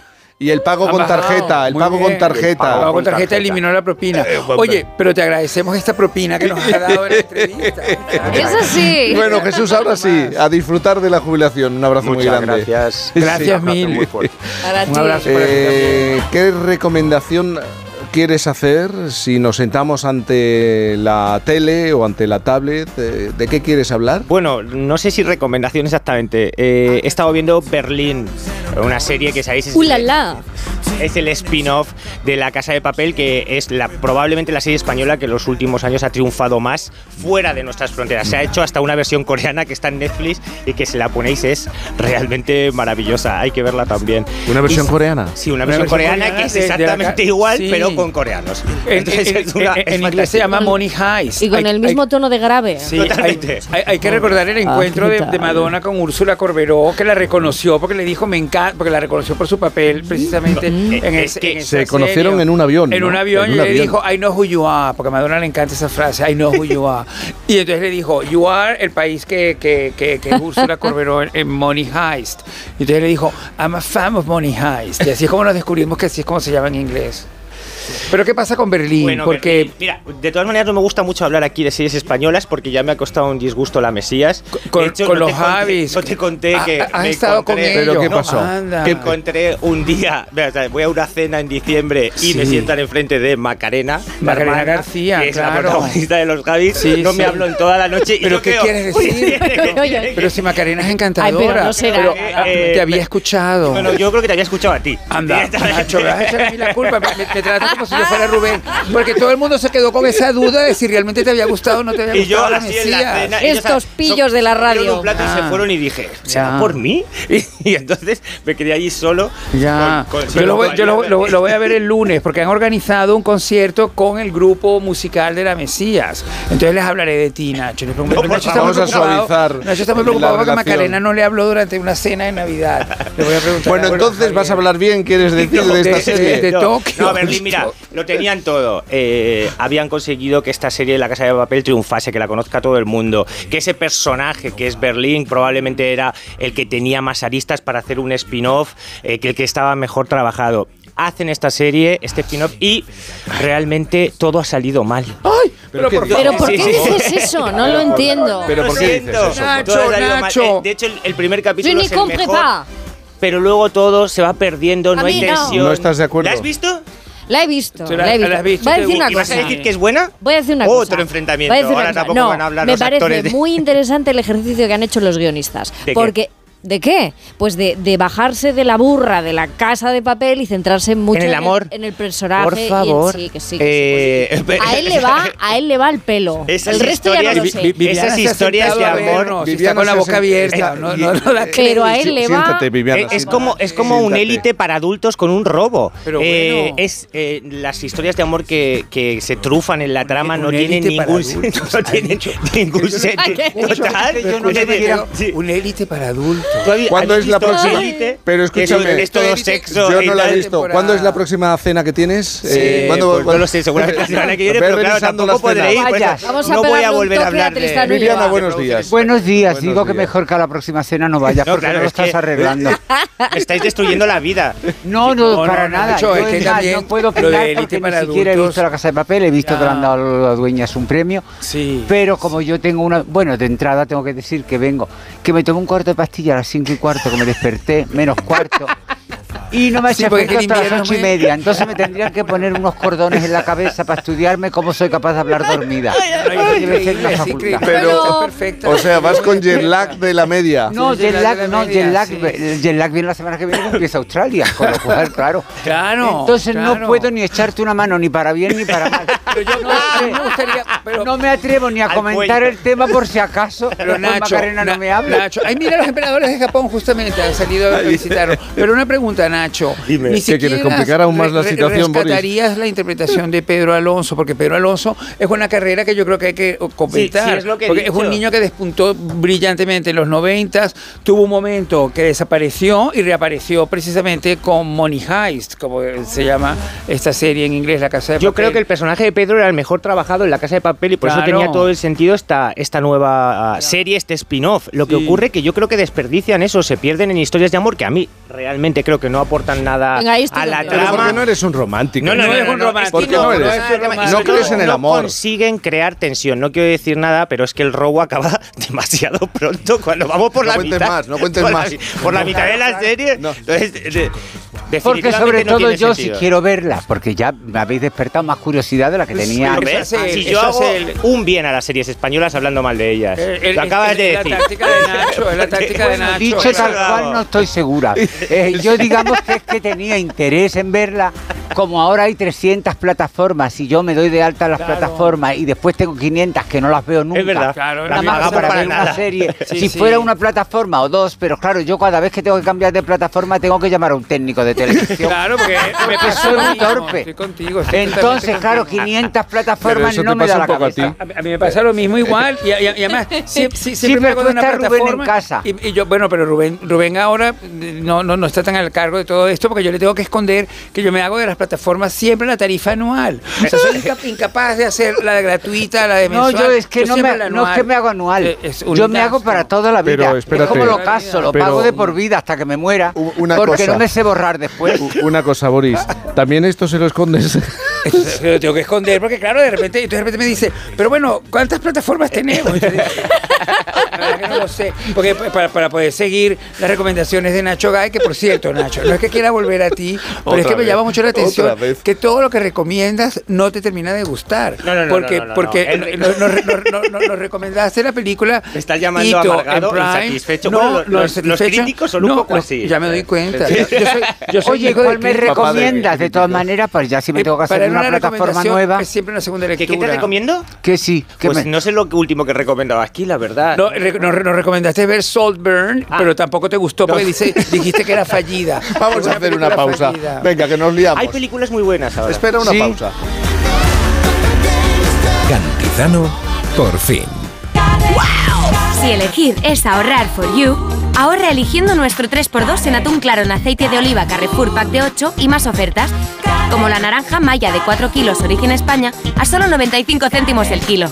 Hasta el 14 de enero en Carrefour y Carrefour.es. Carrefour, aquí poder elegir es poder ahorrar.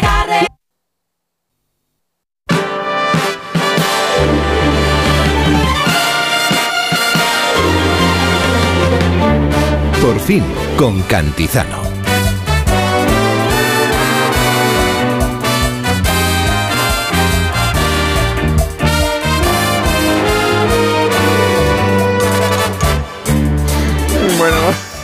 Esa música como anima.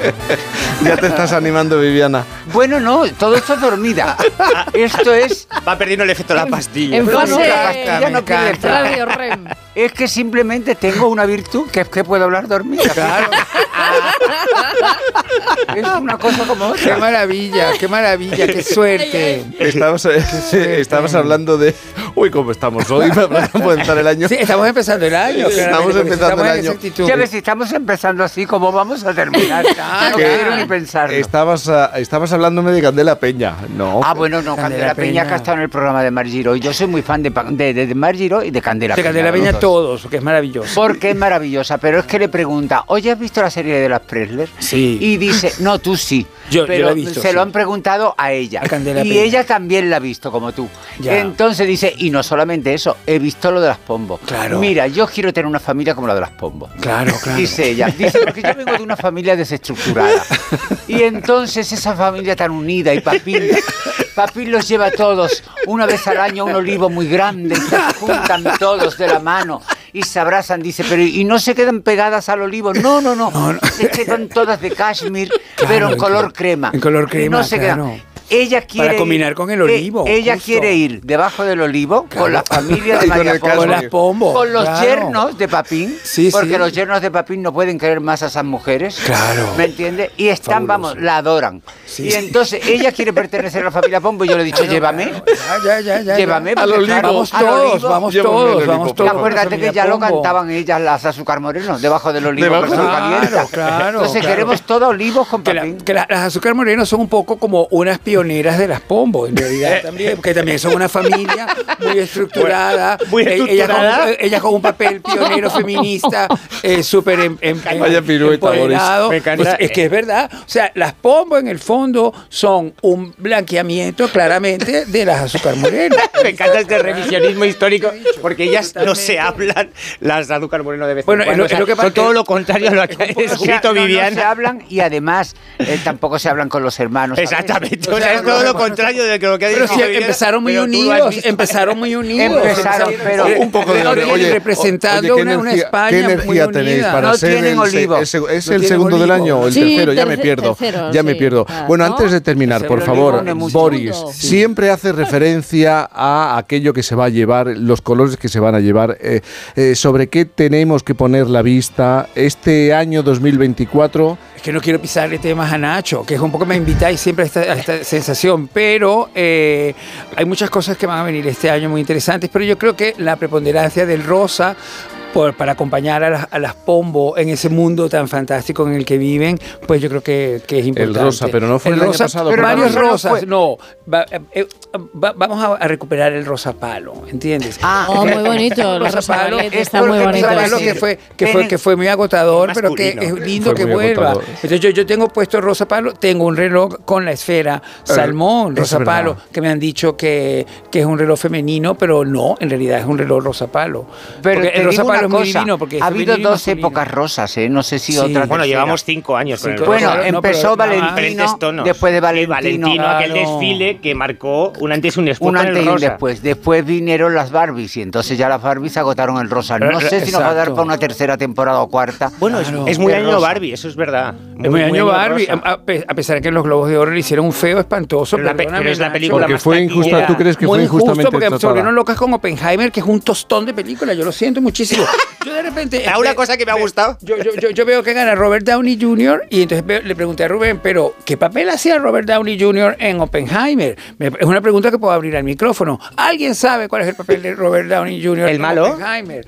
Es el malo, pero ¿cuál malo? ¿Y en qué momento? Porque Oppenheimer dura como seis horas y media. Sí, aproximadamente. es como seis horas y media. Y hay un momento determinado en que de verdad te pierdes, porque están hablando de la. De la- la- A ver, la- es la un placebo, es un placebo para cuando llegue la película de Peaky Blinders. Que ahí sí vais a estar todos eh, mm, Yo espero. alucinando. No, no, no, Yo espero. pone cara. ¿Tú no? No, sí, sí, sí, a mí me gusta Ah. mucho la serie, pero que yo defiendo Oppenheimer porque me parece un peliculón porque consigue algo que es maravilloso, que es, hablando de física cuántica, hacer una película perfectamente entretenida. Mira la cara de Boris. No, porque este- es que mientras, mientras estoy oyendo que, porque no que nos dices que es fallida Oppenheimer, estoy pensando en que has mencionado De que, todos que modos, va- tú vas a has hablar- enfrentado dos categorías, porque Sí. los globos, Sí. uno va a comedia. Lo está haciendo el- todo el rato él. Claro. Sí. Bueno, es que los globos, lo- lo- lo- Interesadamente. lo- lo- los globos me pierden un poco. En Pues los realidad, porque- globos hubo una, Sí. una, una alfombra roja espectacular. Exacto. Es lo, lo- lo vi en tu Instagram. Pero porque además- me parece que hiciste una. un- un- un- te, te dije que eres la nueva Miranda Presley. Pues de, de- de- fíjate, de Diablo Viste de Prada. varias- Estuviste muy, varios- muy editorialista, pero Pues muy editorialista. hubo Con- mucha gente que para- lo tuyo. Me porque- faltó. Sí, Me tienes, faltó tienes un ojo gente, divino, tienes un ojo de editorial de moda. Porque es que total. hubo de verdad, después de mucho tiempo de Sí. alfombras rojas aburridas o monótonas o de la música que son demasiado modernas y entonces se pasan y Ya, van, muy un poco locas. disparatadas y hay una que va bien y la otra va hecha una mamarracha. Pero entonces, eh, Viviana, ¿qué es lo que hace Viviana? Está viendo la televisión, ves la alfombra roja y la vas comentando. En Instagram. En Instagram. No, yo en Instagram comenté una serie de vestidos que me parecieron espectaculares, Ah. pero me quedaron unos pocos, por ejemplo, Natalie Portman yo le tengo un poco de antipatía, pero llevaba Yo también, muchísima antipatía porque ella es culpable de la caída De la John caída de. John Galliano. Es una mala mujer. Hay que decirlo, hay que decirlo. Este tipo de cosas hay que decirlo. me, me- me la encontré en Tokio en una tienda, en, el- en la cosa de Pero Dior, y le dije a Rubén, no voy a el entrar en mundo". esa tienda porque es que no puedo con Natalie Pero, Portman. pero es mala. pero, Es una pero el actriz vestido, maravillosa. el- Rencorosa, es una actriz rencorosa. maravillosa. Es una y actriz maravillosa. Llevaba un Sionista, vestido de es Dior sionista, maravilloso, es que era como una especie de jardín, ¿me entiendes? De flores pequeñitas bordadas, era un traje espectacular. La mejor vestida, para mí. No, para mí. Para mí sí. bueno. Hoy, hoy no me dais en nada la razón. Bueno, hoy ni No, chica. no, no. también te- Me parecía que iba El- muy el- bien vestida, pero había gente que me gustaba el- más. el hecho de que Estaba esté bien vestida no le quita la salvajada que cometió contra John Galliano, porque ella fue directamente la que lo llevó al precipicio. al Hay que- que decir que no está en un precipicio. Que ha hecho. eh, Se ha bueno, recuperado, sí, se ha Que está recuperado. haciendo un trabajo estupendo en Margera. En Margiela, es verdad, sí, y sigue siendo Galeano, pero ella realmente atentó contra él. Le guardas un Direct- poco de rencor. a- Muchísimo, muchísimo, porque fue desagradable, fue feo. Hay que recordar que lo que pasó con Galeano fue que el borracho le, as- le asaltaron unas señoras y lo molestaron. Y eso es- y, la- y la- y las señoras lo grabaron Ah, no con la molestia. no me acordaba estaba de estaba todo perfectamente planificado. Estaba un poco borracho, un poco estaba drogado un poco y un borracho, poco un poco drogado, porque bueno, porque lle- llevaba una vida muy acelerada, ¿entiendes? Seis colecciones, una vida muy loca. Y le grabaron- Y entonces le- le- estas señoras le, fueron a Bueno, molestar porque lo vieron di- que estaba él mal. dijo una barbaridad. Y él dijo una barbaridad. Él dijo una barbaridad, es verdad que le dijo, ustedes deberían estar gasificadas, porque las señoras se eran judías solo, como entonces. Natalie Portman. y Sí. eso lo aca- acabó con su carrera. Se hundió solo, Acabó con que- toda su vida. Bueno, no, pero, ten en cuenta que pero también se utilizó un la poco. que le dio la estocada fue Natalie Portman cuando ella era la imagen de Miss Dior. Que Sigue siendo. Y sigue siendo ella. Entonces ella dijo, no puedo permitir mis raíces judías, no, Sí. me, me- me impiden eh, colab- Habría que hacer colaborando una- al lado de una persona que ha agredido a Habría mi que hacer pueblo. una entrevista entonces ahora a Natalie Portman. Habría el que momento de entrevistar. Pero creo que ella, A ver qué ella, opina ella- ella evita hablar de este tema continuamente. Bueno, no, no, chicos, no de sobre. chicos, sobre- Viviana, eh, tú te tienes que quedar. Yo, ¿eh? pues, si yo ahora que me estoy espabilando, cuando se me pase esto me duermo. Muy bien. Yo me Natalie salga de aquí me duermo. Nacho, nunca, nunca os vais a poner de acuerdo, ¿No? ni Mejor. Boris, tampoco. Es lo bueno, es lo bueno. bueno de- tenemos esa tensión, Pero- tenemos esa tensión que Pero no, no tienen acabes con todos mis en- amigos en ni con mi vida social, por favor. No, no, no. te- eso- eso es incapaz. Aquí que cada palo aguante su vela. Es- Boris me también. gusta ese momento, Hombre, esa por frase favor. muy cospedal. Muy bien, muy bien. Que eh, disfruta del sábado. con el Rosa Muchísimo, Palo. muchísimo. Mu- Voy a, voy a sumergirme en Rosa Palo. Eh, tú también, Nacho. Adiós. Enseguida llegan las noticias a la sintonía de Onda Cero. Nos queda una hora más en esta mañana de sábado. Están todos muy despiertos, ¿eh? O- Como se puede comprobar. Muy Bueno, despiertos. yo veremos a ver si cuando después de la publicidad arranco.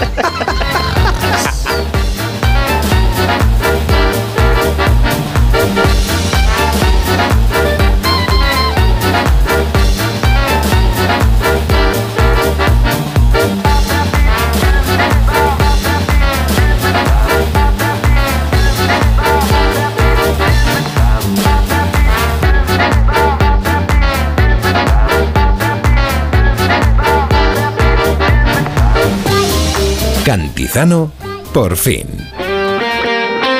Este sábado, la liga se juega en Radio Estadio. Con un partido especial. Desde San Mamés y en puestos europeos, el Derby Vasco. Athletic Real Sociedad. Además, el duelo regional entre Betis y Granada, Mallorca Celta y Las Palmas Villarreal.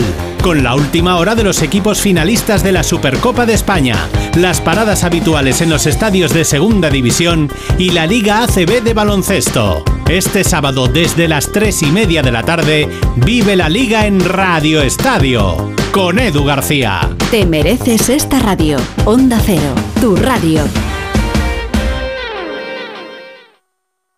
Este enero ven a Lidl y ahórrate más de 70 euros con nuestras más de 360 ofertas. Ahora 12 hamburguesas mixtas por 5,79, ahorras un 20%. Y 6 kilos de patatas por 4,99, ahorras un 35%. No aplicable en Canarias. Lidl marca la diferencia. Cuando compongo música busco un hit, un exitazo. Y en las rebajas camisas y pantalones. Cuando buscas, no siempre encuentras, pero en las rebajas del corte inglés siempre encuentras lo que buscas. Con descuentos en moda, deportes, hogar, accesorios, lencería, zapatería. Del 7 de enero al 29 de febrero, las rebajas del corte inglés. En tienda web y app.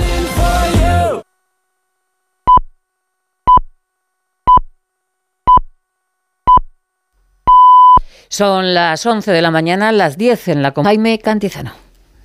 La Rosa de los Vientos, historia y misterio con Bruno Cardeñosa. Es una historia verdaderamente llamativa y esos ríos de mercurio corriendo en torno a esta tumba de aspecto piramidal. Es un tema fascinante porque además el gobierno chino sí ha invertido. Una nueva ley de secretos oficiales. Ni siquiera tenemos acceso a día de hoy a muchos secretos de la guerra. ¿Tú qué piensas que la inteligencia artificial ha dicho respecto a la figura de Dios? La Rosa de los Vientos, sábados y domingos a la una de la madrugada. Y cuando quieras, en la web y en la app de Onda Cero. Te mereces esta radio. Onda Cero, tu radio.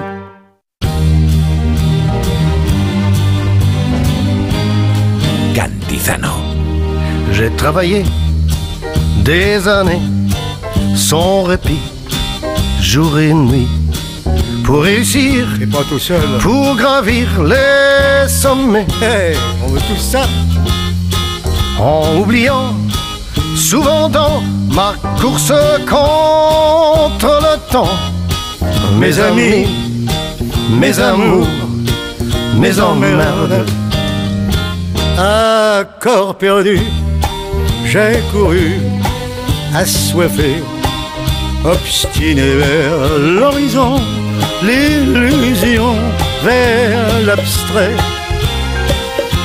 En sacrifiant ces navants, je m'en accuse à présent. Mes amis, mes amours, mes emmerdes. Mes amis, c'était tout en partage. Es la cuarta hora de por fin los lunes, las 11 y 8, las 10 y 8 en Canarias. Viste de refresco de roja con la pastilla. Aznabur. ¿Aznabur con quién has dicho, Gemma? ¿Con? ¿Con? Herbert, ¿vale? Herbert. Sí, sí, yo no, fíjate que por eso se lo he preguntado yo también, porque mm, no detectaba quién era la otra voz, pero sí me pegaba que era toda esa época de Jean François, eh, todos los franceses, los mm, chansonniers franceses, y por eso pues le he preguntado, porque me picaba la curiosidad, no detectaba tanto a Aznavour aquí porque está por detrás. Mira, quien está delante es Miguel Reyán. Miguel, buenos días. Hola, buenos días. Pensaba que no me ibais a hacer caso. ¿Cómo no te vamos a hacer caso, ¿Cómo Miguel? no te vamos a hacer caso? Aunque estés Yo en... Va- sé, por- porque sois, porque sois así de puñeteros. Sí, Bueno, pero me estás echa- en Valencia, ¿no? Estoy en Valencia, sí, que tengo Por cierto, por cierto, bueno, ¿cómo estáis? ¿Estáis Estamos bien, pero notamos tu ausencia. Muy bien. Muy habladores. Hoy, hoy Miguel está que- muy habladores, que eso Muy está bien para la radio. fíjate, que ¿Cuándo- tiene más no? El- el silencio- el silencio de Por cierto, ¿qué? ¿Qué decías de por cierto? Que por cierto, que soy, soy una birria yo de relaciones públicas porque ando siempre. Por cierto, me quedan tres representaciones y a partir del próximo, de, de dos fines de semana, me tenéis ahí como una lapa. Ah. Pero digo que soy muy relaciones públicas, muy mal relaciones públicas. ¿Por qué no cuentas dónde estás? Porque no cuento ni lo que estoy haciendo. Es ni nada. verdad. Dos años haciendo una función de teatro y vosotros que, que, vais, que, me- que sois mis enemigos no me preguntáis nada. Eh, es- mira, tienes razón. dice? Es verdad, pero eso también dice. Que tengo razón. Dice. Oye, pero, sí, pero sí. contestarme que ahora tengo yo el uso de la palabra. Viviana, ¿cómo estás? Pues estoy muy bien, estoy bien. ¿despejada Eh, ya de- No, no, despejada, No. no. Fíjate que creí que no iba a arrancar en esta segunda parte. Digo, me han parado el ritmo me voy a quedar y, aquí. y me voy a gripar como los motores, Aquí, ¿me no, aquí estoy yo, aquí estoy yo para animarte. ¿Está Isabelita ahí? Ale, sí, ¿qué Isabelita pasa? aquí. Buenos Ah, días. mira la lobo, qué guapa. persona que tanto- No me ve con el ojo aquí que tengo, chungo. Ya, ya, te tengo fichado. Y bueno, y don Jaime, ¿qué tal usted? Lo sobrellevo, lo sobrellevo. Este 2024 lo sobrellevo. Bueno, por cierto, Pero- ya que decíamos que somos tus enemigos, ¿dónde estás en Claro, te Valencia? iba, te iba a preguntar. venga. Bien, me alegra que me preguntéis esto. ha sido de una manera natural, espontánea. Así, pues mira, estoy en Valencia, donde esta, fun- esta noche tengo la función en Torrent. ¿Qué función me preguntaréis? Preguntármelo, ¿qué preguntármelo. función? ¿Qué ¿Qué- qué Ah, bien, función? estu- Estupendo, qué curioso. Mira, pues llevamos dos años haciendo una función de Harold Pinter que se llama Retorno al Hogar, dirigida por Daniel Veronese y con unos compañeros maravillosos que son David Castillo, Alicia Rubio, Alfonso Torregrosa, Fran Perea y Juan Carlos Bellito, que está muy pesado porque está nominado a los Goyas para ver si le dan el muñeco y nos deja en paz. Pues está de idiota el tío y, y- y nada. Hombre, estarán Y- nerviosos, esto también se entiende. Sí, idio- idiota, porque dice, me han nominado, me han nominado. Es decir, que, que ya está. Pero es y ve- aquí, y aquí estoy yo echando de menos a vosotros. Es verdad con- que, llevas tiempo sueño. ya con nosotros y, y es verdad que, que- que no has hablado de... eh, habitualmente no hablas de lo- eh, del trabajo que estás Bueno, desarrollando. hay que decir que eh, fuera de, de micrófonos sí habla. Sí, Yo sé que lleva dos años con Harold Pinter y sé que le Sí, quedaba poco. bueno, Lo sí, Y, y uno tiene, Miguel, sensación de... Ay, esto se acaba o ya quieres pasar pantalla. Pues querido, es, es una cosa, por, por un lado, yo he llorado mucho cuando se ha acabado una serie muy larga, compañeros cinco años, cuando se acaba una función, porque realmente tengo una suerte enorme siempre con unos compañeros maravillosos y se acaba una aventura. Lo que ocurre es que la experiencia es un grado y ya, ya cuando empieza una nueva aventura ya sé que va a terminar. Y bueno, Claro. y queda, y queda el rescoldo maravilloso de los compañeros, que eso se queda para siempre, y, y de manera que, que va lo uno por lo otro. Por cierto, esto tengo sueño, hoy, he- hoy he tenido unos sueños muy raros. ¿Pero qué te ha ¿Ah, pasado? sí? ¿Qué te ha pa- ¿Comiste Pues bien? yo que- ¿Cenaste bien ayer? Perdón, Pero ¿Cenaste cenaría bien tarde, ayer? cenaría Pero, tarde. a ver cómo los interpretáis vosotros que sois. De pronto aparecían uno como unos emisarios de los dioses que me decían en una voz así de ultratumba, Miguel, que sepas que eres un error de casting. Así, sí. Y entonces aparecía Mónica Bellucci, Ah, Mónica bueno, Bellucci claro. que que quería acostarse conmigo. Y entonces vinieron unos señores que decían, no te puedes acostar con esta señora porque te puedes, tienes que presentar para ser alde de Jerez de la Frontera. es una cosa muy rara. Pues sí, Entonces, todo me- junto, tengo que decir que no lo, no lo veo claro todo junto, porque lo de Mónica Bellucci por un lado lo encasquillo, después ya lo del casting y lo otro Error no. de casting. Pero entonces seguro que la cena, la cena fue una cena Tardía, frugal. tardía. No, no, Yo ceno, ceno- ceno poco, ceno poco. sí. Ah, pues qué sueños más raros tenéis. Estoy como una cabra. De pero bueno. verdad. Bueno, pero por eso te queremos tanto. Me gusta este concepto, eres un error de casting. ¿eh? Pero mundial, mundial, desde que naciste. Horror. Bueno, dos Bueno. años, dos años recorriendo el país, pero ya estarás en algo. No, ya algo, algo debes tener ahí. Sí, sí, ya, hombre. Teatro siempre. Ya, ya tengo, tengo teatro, no sé si, si debo decirlo, pero tengo una función que voy a estrenar en la abadía dentro, pues dentro de un año. Dentro de un año estamos, no, no, no, antes, antes, antes, en noviembre, en noviembre. Mira, vamos a hacer una pausa, vamos a hablar con alguien, el mayor donante de sangre de España y de Europa, eh, 500 donaciones. ¿Que es español? 500 donaciones. ¿Mm? Sí, señor, se llama Francisco del Amo, pero mañana vamos a, como siempre, a hablar con los oyentes y os tengo que preguntar, voy a recordar el WhatsApp del programa, 620-621-991, 620-621-991. Eh, ¿Vosotros tenéis alguna habilidad especial? ¿Podéis celebrar algún tipo de récord mundial? ¿Una habilidad extraordinaria? ¿Una habilidad absurda? Eh, aquello de tengo un amigo que tira a 10 metros un hueso de aceituna, por ejemplo. No, ¿eh? que eso, estar años y años en la cama sin enfermedad aparente. Como vida, pero no es vida contemplativa, quiero decirte, es una vida activa, pero en la cama, en vez de estar en el sillón o en otro sitio. ¿Pero la tienes? ¿Conoces a una persona que ha estado Yo, años yo, ya- yo, yo. Ah, esa es tu habilidad. Sí, sí, sí, sí, yo, yo puedo, o sea, todo lo puedo hacer desde la cama. Leer, estudiarme un guion. Como Valle Inclán ver la y alguno tele, más. Todo desde la cama. O sea, pero estando despierta, quiero decirte, estando operativa, activa, viendo redes o viendo, haciendo lo que sea, o leyendo o lo que sea. Todo lo podrías hacer desde la no, cama. no lo hago. Lo haces, No es es, que tu lo habilidad. hacer. Ay, no, eso no tiene un hago. nombre, espérate. Que quiero decirte que Ana, por ejemplo, que es una mujer que viene a casa, que es mi familia, porque llevamos 23 años juntas, dice, yo no podría estar en la cama así. Claro, tú te llevaste, me recuerdo, la cama al salón. No, la quería llevar al salón porque realmente es lo único que me interesa, llevarme el salón a otro lado porque el salón no viene nadie, entonces las mejores vistas y todo desde allí, tengo la chimenea, lo tengo todo y yo vivo en la cama.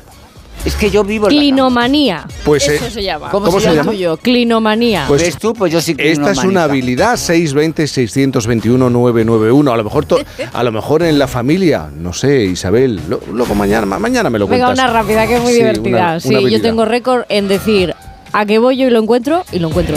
Ese es Lo encuentro siempre. Y Miguel, ¿tú tienes algún tipo de habilidad o alguien a tu alrededor que digas, pero esta persona, ¿cómo es capaz de hacer esto? ¿Eh? Yo, yo, yo no, yo te- conozco mucha gente que tiene muchas habilidades, por ejemplo vosotros. Lo acaba- vosotros. No, Yo pero algo ninguna. específico, algo específico, algo, Algo- concreto. Algo Por ejemplo, concreto. yo me estoy acordando de mi amigo Pepe que tenía la habilidad de desaparecer cuando había que pagar el desayuno. Era la ronda de desayuno. Y esa habilidad eh, era un maestro del escapismo. Sin que se notara. Sí, sí. Sí, sí, eso bueno, yo conozco unos cuantos que son, sí, que van al baño en ese momento cuando piden la cuenta, sí, sí, eso hay algunos que tienen una habilidad estupenda. Y sí, sí, conozco mucha gente con muchas habilidades, no todas positivas, claro, pero yo personalmente me parece que no tengo ninguna. En mi caso es de bueno aquello que decía Gabriel García Márquez, que decía al principio, tiene mucho mérito lo que hago, porque soy muy burro para escribir. Bueno, pues, pues eso, yo a pesar, a pesar de todos los pesares, pero eso sí, me sé estar callado en seis idiomas. Anda, mira. Anda, a ver. Hola, fíjate supera eso. 620 621 991 620 621 991 ¿En qué podrías tener un récord mundial? ¿Qué habilidad extraordinaria tienes? Aunque sea una habilidad absurda, ¿eh? ¿Qué habilidad tiene alguien cercano a ti? Luego están, por ejemplo, me estoy acordando de esas personas que tienen la habilidad de colarse en las, en las filas de espera de la cesta de, de la compra sea. del Sí, sí, supermercado. sí. Pues hay algunas personas que... Es que en las taquillas. en las taquillas de pronto dices, ¿pero qué hace este aquí? Pues sea que, y ni siquiera te miran. ¿eh? No, Ni no, siquiera- no, no. Se colocan y es una habilidad. 620-621-991. Oye, perdona, Jaime, perdona, ¿puedo decir una, una cosa que me... Yo recorto cosas de los periódicos y yo recuerdo que hace ya tiempo tengo, debo tener una carpeta, un recorte de un periódico que es una especie de récord, pero que me parece patético. Decía algo así como este fin de semana se retira el peso pesado, eh, un peso pesado alemán, no me acuerdo, Hermann Broch, no sé cuánto, después de 625 combates, todos perdidos. Pues sí que No me digáis que tenía- no es que no es de una grandeza enorme. Tenía habilidad para la derrota. 620-621-991. ¿Quieres participar? Mándanos una nota de voz al 620-621-991. Oye, Alberto, ¿tú tienes alarma? Sí, la de Securitas Direct. ¿Y qué tal? Es que estamos pensando en ponernos una. En mi bloque la está poniendo todo el mundo. Y me preocupa que si vuelven a robar, entren en mi casa. Ni te lo pienses. Por lo que cuesta, merece la pena vivir tranquilo. Protege tu hogar frente a robos y ocupaciones con la alarma de Securitas Direct. Llama ahora al 900-272-272.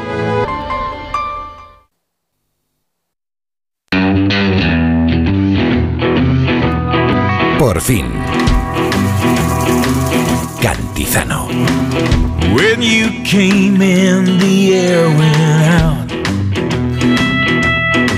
Nuestro siguiente invitado lleva 47 años ayudando a salvar la vida de muchas personas. Lo hace de forma altruista, sin recibir nada a cambio. Por cierto, algo que no ocurre en otros países, donde se paga. Solo un simple pinchazo. Tiene, tenía 20 años cuando logró eh, y se animó a donar sangre por primera vez. Entonces se dio cuenta de la importancia de este acto. Un pinchazo puede salvar la vida de al menos tres personas y todos en cualquier momento podemos necesitar una transfusión de sangre. Este buen, no sé cómo decirlo, samaritano, además de ser un hombre generoso, es un hombre de récord, porque esta semana se ha convertido en el mayor donante de sangre de España y de Europa y, y coincide ade- además en el tiempo con el mayor donante de sangre norteamericano, dos, dos estrellas de la donación, por así decirlo, nada menos que 500 donaciones. A él no le han recibido con globos y aplausos como hicieron con el donante de Texas que alcanzó esa misma cifra, pero se siente igual de orgulloso de formar parte de ese grupo de donantes que sitúan a España en el primer puesto del ranking mundial en donación de sangre. Se llama Francisco del Amo y además de ser el mayor donante de sangre de Europa, también es el presidente de la Hermandad de Donantes de Sangre de Burgos y el responsable de la Federación de Castilla y León. Francisco, buenos días. Buenos días, Jaime. Francisco, ¿cómo estás? Bueno, pues estupendamente. Mira qué regalo de, cumple de, de Reyes he tenido, ¿no? Fíjate. Pues, el ¿no? premio es ese. Yo creo que el premio es haber hecho una tarea altruista y ayudar a tanta gente durante tanto tiempo. Pero además sin banda de música, sin celebraciones como le ha ocurrido a tu colega en Estados Unidos. Tú tampoco lo necesitas, ¿no? No, no, no, no. Bueno, encima ese, ese señor cobra, cosa que no me, me sentiría orgulloso, me siento. Y, y bueno, decirle a Viviana, eh, me parece que era Viviana quien ha hablado, Sí, sí. eh, de decirle... mm, Mi mayor satisfacción eh, sí que es, pero no, no llegar a las 500, no es ahora cuando llega No, el haberlo estoy por hecho encima. durante tanto tiempo. Sí, pero no, no eso, Viviana. Eh, eh, algo, algo te- salgo yo ganando para, para llegar a estas cifras y para con mi edad seguir donando en, este- en- en estos momentos, hace ya unos años, cada 15 días, es que tengo muy buena salud. Creo que es un buen pago si tengo buena salud, que poco menos que compartirla con los que la necesitan. Tú tienes 67 años. 67. sí, señor. ¿Y todavía te dejan donar? Porque yo Claro, una vez- esa es una cuestión. Es que claro, es que yo una vez fui y eh, yo no voy al hospital, afortunadamente también tengo buena salud por casi nada. Y una vez fui porque me rompí un un, un un- ay, Ligamento. no, ligamento no, un, un hueso de estos Ah, de los pies, ¿cómo ah, se pues- llaman?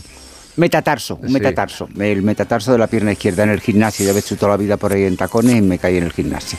Y resulta que en ese momento estaban pidiendo donaciones de sangre. y yo me acerqué y al decir la edad que tenía, que tenía 65, Mm. 66, me dijeron, no, usted ya no puede. Porque eso depende de las comunidades, eh, Francisco. Sí, vam- vamos a ver. En, pri- en principio eh, era, era de 18 a 65. Mi madre a los 65 creo que es la mayor faena que le pudieron hacer porque quería seguir donando y, y no le dejaron en, en Castilla en Castilla-La Mancha. Y creo que hay también, incluso en Madrid, a los 65 Sí, sí, en. Madrid, en Madrid. Eh, sí, sí. eh, si no se ha donado nunca, a partir de los 60 no se puede hacer la primera donación. Pero en, en el caso de Castilla y León, mientras que la salud te lo permita y, y- y, bueno, eh, si tienes alguna duda, tu médico de cabecera dice nada, este tío, esta persona está estupenda y bueno, pues puedes, puedes seguir donando. De hecho, ayer por la mañana apareció a saludarme allí a las oficinas de, de donantes un señor que va a cumplir 73 y hace poco me decía, a mí no me pidas más de, más de dos porque yo ahora te hago dos al año. Digo, pues si no te estoy pidiendo nada, siéntete orgulloso con 73 años que va a cumplir, Poder eh, eh, poder, seguir, no, poder seguir donando. O sea, y el tío está encantado, ¿eh? Oye, el martes llegaste a esas 500 donaciones. ¿Fue especial para Sí. ti? Eh, ¿Estuviste inquieto, nervioso? ¿qué Sí, y la verdad, Jaime, estaba más nervioso que la primera vez, eh, que es cuando realmente se tiene miedo, por miedo a lo desconocido, y, y la verdad es sí que estaba, estaba, yo creo que más nervioso que nunca, eh, incluso cuando me estaba quitando la aguja después de terminar, porque mi donación dura 40, yo dono plasma, ¿no? Y la donación de plasma se tarda entre 40, 50 o 50 minutos. Y, y- y la verdad es que cuando estaba quitando la, la aguja, le dije al sanitario, digo, estoy más nervioso que nunca. Digo, "Pare- parezco novato. Dice, calla, que yo lo, he hecho lo estaba pasando mal. Y fíjate que si ahora fallo encima con Paco y, y- y delante de los periodistas. Y dice, bueno, pues sí, la verdad es que sí que había un poco de presión. Pero bueno, mm, es que da igual, da igual la, la 500 que la, que la 1. Sirven para lo mismo. Hombre, para mí es un orgullo, no vamos a hablar aquí con falsa modestia. Eh, para mí es la repera, el, el- el- el que, el que ahora mismo llevo, llevo tres días que no paro con el teléfono porque todo el mundo se está haciendo eco de, de la donación. Bueno, pero- medios internacionales llegado, sí. incluso han hecho referencia. Sí, sí, en, en Nue- en Nueva York, en Suiza. A mí me mandan, me mandan pantallazos y yo, y yo la verdad es que me asusto. Oye, Paco, una, una cosa, claro, y si hablamos de donación, tenemos que hablar de tu madre. Y, y además tú pasa el tiempo y estás cada vez más orgullosa de lo que era tu madre, de lo que pensaba tu madre y cómo actuaba tu madre, ¿no? Porque fue La ella la que, te, eh, la que te empujó a, la que casi te obliga a, a hacerte donante. Sí, es que la, la- la primera vez, eh, yo ahora visto desde, desde el otro punto de vista, donde, donde soy el que tiene que intentar convencer, eh, y por, por, por dedicarme pues todo mi tiempo a la, a la promoción de la donación, eh, el, el empujón primero de la primera donación del miedo como comentábamos antes a lo desconocido que narices que te tienen que pinchar en el brazo que te planteas me tienen que pinchar una vena me tienen que sacar sangre eh, y luego te das cuenta que no es nada. Y, sí fue mi madre. La verdad que me acuerdo de mis padres por supuesto todos los días de, de mi vida pero estos días eh, me estáis haciendo casi la lagrimilla porque la verdad es que sí que me sí que me siento muy orgulloso de que mi madre y en aquella época que no estaba tan de moda Claro. eh, fuese fuese porque claro eh, mi madre empezaría a donar a últimos de los 60, principios de los 70. Eh, no había redes, no había tanta... En muchas casas no teníamos ni televisión.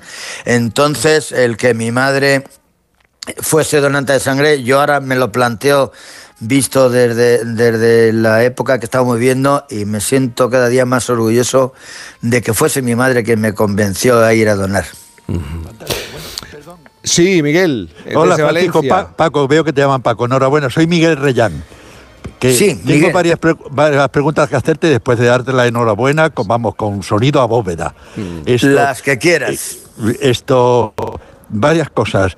¿Cada cuánto tiempo puedes, es lo mínimo que puedes dar, dar sangre? Hay un mínimo de tiempo, en un lapso de Sí, tiempo entre un, un mini- un- un mínimo y un máximo. A ver, eh, se puede donar, eh, si hablamos de sangre, una, una donación normal de sangre, eh, lo, que, lo que llamamos sangre total eh, es cada dos meses se puede donar, pero eh, en un año natural, no de enero a diciembre, sino en un año natural, eh, solo se puede donar tres veces las mujeres y cuatro veces los hombres. Bien, luego eh, se hace eh, la- una donación de plasma o una donación de plaquetas, que es una... El proceso es, el pinchazo es el mismo, solo que estás más tiempo, la sangre eh, entra en, en una máquina, la centrífuga, Y la- se queda con las plaquetas y el plasma y te devuelve el resto de los componentes. Entonces... ¿Qué, gru- qué grupo eres? Cero positivo. Anda, está bien. No, no, no. El, el buenísimo es el cero negativo. Cero negativo. Ya, ya, ya, ya. Sí, No, sí, sí, pero bueno, pero bueno, sí, pero bueno, todo, todo sirve. Que por cierto, ¿hay muchos donantes en España? Mm, a ver, hay, hay- hay suficientes, pero a mí me da mucha pena reconocer de que no llegamos a los dos millones, de que no somos un 4% aproximadamente de, de lo- de las personas que podemos, que estamos en edad de donar, somos donantes de sangre y me parece muy poco y me da mucha pena y, y siempre me quejo y lo reivindico de que... eh, eh, como siempre hay sangre en los hospitales, parece que somos transparentes. No vamos a hablar de- del resto de las asociaciones, Sí. que todas hacen su labor, pero narices, nosotros somos los únicos sanos. Nosotros aportamos, nosotros no necesitamos afortunadamente. Entonces, el que todo el mundo dé por hecho de que hay sangre en los hospitales nos, nos transforma en transparentes. Somos totalmente transparentes para la sociedad. Y a mí, sinceramente, me molesta de que no se nos tenga más en, más en cuenta. Entonces, por eso, ahora todas estas todas esas entrevistas que me estáis haciendo, eh, lo que más me llena de orgullo, más que mis 500, y lo digo sinceramente, más que mis 500 donaciones, es que está llegando a la gente y que, bueno, si, si a cambio de estas entrevistas alguno se convence y se pone a donar, pues bienvenido sea. Paco, nada más comenzar, has lanzado un mensaje eh, y yo no me olvido de lo que has dicho. En España no se paga por donación de sangre, pero esto no ocurre en otros muchos países, ¿no? Y además parece ser que eh, se ha cambiado la normativa y Europa acepta que se paguen las, que en los países se pague por donaciones de plasma, por ejemplo. Sí, sí, de plasma, que es, que es lo que se utiliza, lo que más se utiliza, eh, porque hablamos de la sangre eh, y, cuando hablamos de la sangre todo el mundo pensamos en los accidentes. En realidad los accidentes se consume, consumen un 4% aproximadamente de la sangre que se necesita en nuestro país. Eh, en un paritorio se consume igual o un poco más cuando alguien va a tener un hijo y, y se acerca tan feliz, a poco que se complique la cosa, necesita sangre y en los paritorios, se- por desgracia, se está consumiendo más que los accidentes, pero donde más se consume eh, sangre y, y- y componentes y componentes sanguíneos, sobre todo plasma para hacer medicamentos, eso es en oncología, esa gente que está calladita, que está o, o en el hospital, en el peor de los casos, o en su casa, pero calladita, consume eh, por encima del 50% de la sangre de nuestro país. Eh, por eso creo que es necesario que la gente se conciencie que no cuesta nada y, y- y poner, y poner el brazo creo que es algo maravilloso. Pero a ti te parece bien que se pague por donar No, sangre? no, efectivamente es que se, se me había, se me había ido eh, en Europa, por desgracia, ahora lo han, lo han aceptado, pero con una salvedad y es que afortunadamente han dejado vía libre a que cada país decida. Ojalá que en el nuestro no, no se no se consiga No se haga. de, de- de- pagar. Yo no me sentiría igual de orgulloso. La verdad es que cuando una farmacéutica que está ahora muy de moda eh, empezó en el año 2007 que incluso poco menos que llamaba a, a- a los españoles idiotas porque no querían cobrar y que todo venía de que cuando nuestra guerra civil las madres iban a donar para que no faltase sangre a, a- a- a sus hijos si les pasaba algo. Creo que eso, eso es un orgullo en lugar de una crítica, lo debieran de haber realzado mucho más. Pero bueno, eh, ahora en España estos señores han conseguido que Europa consiga dar carta libre al pago, en España no. Yo lo primero que pensé es, en el momento que haya que, que- que se cobre, yo dejo de donar. Y luego me lo he planteado de otra forma, y es que eh, al final el que, al que perjudicas es al enfermo. Entonces, bueno, pues una, una solución para mi forma de pensar, que yo, que yo haría, por supuesto, es... eh, si se cobra, yo lo cobraría y lo donaría a alguna, alguna asociación. Eh, yo no utilizaría, y no es porque me sobre el dinero, que todo lo contrario, eh, ando bastante peladillo, pero, pero yo no utilizaría ni un céntimo del dinero de una donación en mi propio beneficio. Una, una pregunta más. ¿Es verdad que eh, recorres eh, el país y, tu provincia charlando con los niños, con los chavales, hablando de, Sí, la, hacemos- de- de la donación y te preguntan muchas cosas? Hay una conversación que a mí me gustaría que relataras porque un niño que tenía cuatro o cinco años te preguntó qué pasa Sí. si a una persona le ponen sangre de un grupo que no es el, el suyo. Y Me volvió loco. Te volvió loco, ¿no? Te resistías a responderle y al final es que- qué mensaje le... que a mí me parece muy interesante, eh, porque esto no lo Eh, saben muchas personas. ¿Qué mensaje le dejaste a ese niño? Yo, yo cuando, cuando propuse, yo no era ni presidente ni nada, yo era un miembro de la junta directiva eh, y cuando yo propuse eh, hacer charlas en el colegio de niños pequeños, pues me dijeron, estás loco, hasta los 18 años y tal. Y, bueno, pues luego al final se, lo impusimos y afortunadamente te das cuenta, sobre todo depende de la implicación de los profesores, el que los niños realmente vean, vean un poco en la sangre como, como algo que no da miedo, sino todo lo contrario. Y un niño, concretamente, pues si uno tendría, no tendría cinco años, de verdad, o sea, levanta la mano eh, y, me pregunta, mi compañero dijo, mira, este es el mayor donante y tal, y no sé qué. Entonces él quiso preguntarme a mí, dice, oye, ¿y qué pasa si, si le ponen sangre que no es de su grupo? O sea, que esa- eso, eso es porque los, los profesores habían hecho su labor, les habían, les habían dicho de cómo funciona el tema. Y yo le dije, claro, no le iba a decir, bueno, pues que, que- que la persona se muere, ¿no? Lógicamente eso no, no- no podía decírselo. Le dije, no, no, pero es que se mira, se mira y se vuelve a mirar. Y el, el chaval seguía preguntando y al final me fui a- al pasillo, me senté en el suelo para ponerme a su altura. Y yo ya no sabía qué decirle. Le hice así unas caricias en la cabeza. Digo, que se mira una vez, se mira otra vez, se mira otra vez, todas las veces que haga falta, pero tiene que coincidir. Pero, y si no, digo que no, es imposible porque se mira mil veces si es necesario. Y ahí me pude librar de él, pero no se quedó convencido, ¿eh? O sea, que no. Como, como mínimo se hacen cinco pruebas, es decir, que está- No, no, está yo le dije, yo le dije, a ver, yo le dije, yo le dije, vamos, lo que es que no sabía que contestarle. Hombre, para no Y- y- comentar una cosa traumática para un chaval tan pequeño. Hombre, pues por supuesto, es por eso, eso, Pues- eso, eso es lo único que yo no quería, el decirle, bueno, pues es que esto pa- Que ocurriría. donar sangre no es una experiencia dramática y, y- y manejar la sangre si es para ayudar a otras personas no es nada dramático ni traumático. Francisco del Amo, el mayor donante de sangre de España y de Europa, hay que insistir en el mensaje. 47 años ayudando a salvar vidas, ¿eh? 47. Y todavía le queda mecha. Un abrazo muy grande, Francisco. Y enhorabuena. Eh, muchísimas gracias. ¿Qué te parece, Viviana? Pues me parece maravilloso. Fíjate que cuando ha dicho él que empezaron las madres durante la guerra civil, pues pensando en sus hijos, me acordé recientemente de lo que el viento se llevó, que cuando ella le da de comer en Tara, cuando vuelven a Tara, y Melania le da de comer a todo el mundo y dice, es que yo pienso que si Ashley está por ahí en la guerra y alguien lo recogiera y le diera de comer, posiblemente él esté en otra granja y alguien le esté alimentando lo mismo que ella alimenta a los demás. Esa empatía de pensar que esas cosas te pueden pasar a ti, te hace más generoso y te hace mm, mejor persona. Yo creo que, fíjate, me lo empecé tarde, no se me ocurrió antes, pero... Miguel, y Dígame- tienes- dígamelo. ¿quieres decir algo? Porque, Pues mira, sí, que me, me gustaría ser una, A mí, yo he dado sangre una vez y por poco me tienen que meter en la UBI el desmayo que Sí, me da. sí, yo debo tener la sangre podrida, no debe No, ser. hombre, no. debe ser. Mira, eh, No, pero a, a ti te puede pasar lo que me pasa a mí, que, existimos personas que no podemos donar, pues porque, oye, pues eh, no llegas al peso mínimo, o porque, bueno, por lo que sea. Pero en Sí. cambio tu cabeza le funciona la idea de que te encantaría poder hacerlo. No, yo este te caso, digo que pues- me ofrecí pues no y cuando sé- me ofrecí ya era tarde. No sé, ah, ah.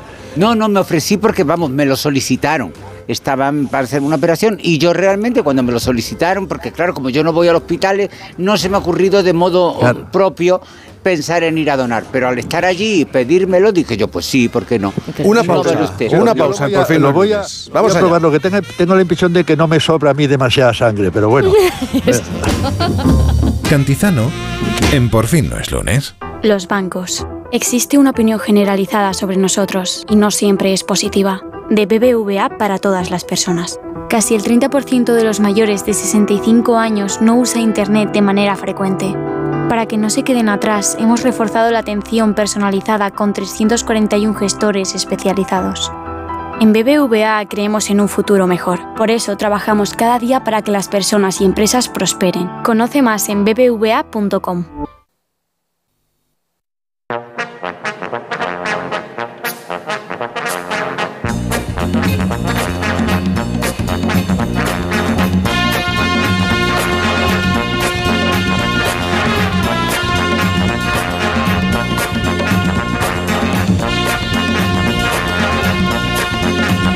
Eva García, buenos días. ¿Qué tal? Buenos días. Buenos días. ¿Esto por qué nos va a sonar? eh? Llega el momento. ¿De qué nos vas a hablar hoy? Bueno, pues mira, hoy no me voy a andar con rodeos, voy a ir directamente al grano, así es que os voy a dejar que os deleitéis con una de las mejores voces de toda la historia.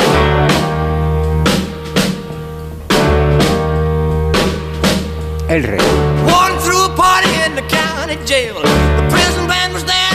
Vaya voz, si es que es incomparable. 89 años que hubiera cumplido Elvis Presley este mes eh, de enero. Nadie podía imaginar que aquel chiquillo, que era un poquito tímido y también un poquito retraído, acabaría convirtiéndose en el rey del rock. Ni siquiera su madre, cuando aquel 8 de enero de 1946 llevó a su hijo de 11 años a comprar un regalo de cumpleaños. Hacía unos meses que había terminado la Segunda Guerra Mundial y por aquel entonces el juguete de moda era un rifle. Todos los niños querían comprarse un rifle y Elvis también, aunque en realidad a él lo que le gustaba era el qué, pues una bicicleta. Pero mira, ni una cosa ni la otra. La porque- guitarra. Ah, efectivamente. Al final Ah. llegaron a esa pequeña tiendecita ahí de tu pelo, ¿verdad? De, de Mississippi. Y el vendedor había puesto, bueno, pues esa guitarra a la vista de Gladys, que era la madre de Elvis. Y claro, ella, que era una amante de la música, dijo, Elvis. Le convenció y le compró aquella primera guitarra, una aquella acústica que le costó 12,45 dólares, Jaime. Bueno, fue la mejor inversión de la historia del rock porque aquella guitarra Es que claro, tal como lo estás contando, cambió el rumbo de la música para siempre. Fíjate que, eh, por un lado, aquella guitarra primero cambió a Elvis porque hay que recordar que él era un niño blanco criado en un barrio de negros y claro, los niños pues se metían un poquito con él en el colegio, entonces su vía de escape ¿cuál era? Pues su vía de escape era la guitarra. Y luego, por otro lado, aquel instrumento lo que hizo fue cambiar la historia del rock. ¿Cómo lo hizo? Os preguntaréis vosotros. bueno, pues muy fácil. Cuando la familia se trasladó a Memphis, a En 1953, Elvis tenía, bueno, pues ya unos 18 años cuando comenzó a trabajar como acomodador en un cine y también como camionero y entonces se le ocurrió una idea que era extraordinaria, que era regalarle a su madre una canción. ¿Qué hizo? Pues ahorrar un poquito de dinero, irse a un estudio de grabación y grabar la que sería su primera canción, My Happiness. Shadows make me blue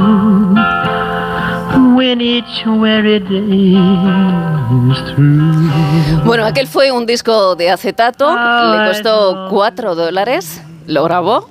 Se lo llevó a su casa y se lo regaló a su madre. Un año después se dio la casualidad de que en Sun Records el propietario estaba buscando una voz que fuera diferente, que fuera distinta. Y entonces su asistente le dijo, oye, ¿no te acuerdas de aquel chico que vino a grabar aquel disco para su madre? Y dijo, pues es verdad. Le llamó a Elvis y le dijo, vente para acá que te hago un contrato. Claro, Elvis se quedó alucinado en aquel momento porque visionarios aquellos que cuando él fue a hacer unas pruebas para formar parte... Fueron capaces de ver. No, ellos no vieron que Elvis fuera capaz de cantar para poder eh, introducirle en varios grupos, ¿no? Y entonces eh, este hombre sí que lo vio, vio que delante tenía un genio, él se puso allí a, a cantar buscando ese estilo diferente que, que buscaba el propietario de esta disquera y después de un día de muchísimo cansancio, cuando ya los músicos estaban diciendo, mira, nos vamos a ir porque no damos con, con la canción y con el estilo, Elvis cogió aquella guitarra y se puso a cantar esta canción. Well, that's all right, Mama. That's all right for you. That's all Claro, right. cuando, cuando Sam Phillips, que era el dueño de esta, de esta discográfica, Se cayó escuchó, atrás. se cayó, se cayó para atrás, se quedó con la boca abierta y dijo, ¿podéis volver a repetir esta canción? Y dijo, este es el sonido que estaba buscando. Quería a un hombre blanco con una voz de negro. Claro, aquella fue la canción con la que comenzó todo, ¿no? Empieza el estrellato de Elvis. Sí, porque además esta canción sonaba una y otra vez en una emisora de radio que era, bueno, pues una emisora de Memphis. La verdad es que la gente se volvió loca con esta canción. Llamaban constantemente a la emisora diciendo, queremos escucharla una y otra vez. Y además preguntaban, ¿quién es ese hombre negro que está cantante con, bueno, cantando con esa voz prodigiosa? Y ahí es cuando se descubrió que Elvis era un hombre blanco y que no tenía nada de, de negro. Bueno, la verdad es que aquella canción que era una versión de un tema de Arthur Crudup en la que se mezclaban ritmos de blues y también de country, lo que hizo fue mostrar al mundo un nuevo estilo musical que era el rock and roll. Esta fue considerada por la revista Rolling Stone como la primera canción de rock and roll de la historia, Jaime. Sí, porque si no me equivoco, dos años después, Elvis grabó la primera canción con la que alcanzó el número uno en las listas de Estados Unidos Sí. y con la que se convirtió en el rey del rock. Claro, es la que se llama Heartbreak Hotel y que suena así. Toma ya. Aquellas caderas. Ay, por favor, Viviana. Sé que yo tenía tres años cuando él murió, Claro. si no, pues... ¿Sabes lo que pasa? Que yo vivía ya en Barcelona, pero yo recuerdo que en mi infancia Elvis hizo mucho cine y yo lo veía en el cine Mauritania. Recuerdo hasta el cine donde los veía. Claro, pues fíjate que esta canción eh, fue con la que él vendió más de un millón de copias, pero al poquísimo de ver la luz y con la que alcanzó el número uno en la lista Billboard, llegando a mantenerse en ese puesto durante ocho semanas. Dicen que un año antes Elvis ya había cantado esta canción en un club y le había dicho el dueño, mira, este va a ser mi primer éxito, va a ser, bueno, un pelotazo. Y la verdad es que lo consiguió, firmó ese contrato con la discográfica RCA y la verdad es que fue un éxito total. Le invitaron a ir a un programa de televisión, se despertó una auténtica fiebre nacional por Elvis y la verdad es que tiene razón Viviana, porque mira, esa forma de mover las caderas, ese tupé tan estupendo y ese atractivo le convirtieron a Elvis en un ídolo de masas, bueno, pues llegando a provocar desmayos y algún que otro ataque de histeria entre las chicas eh, que eran más jovencitas.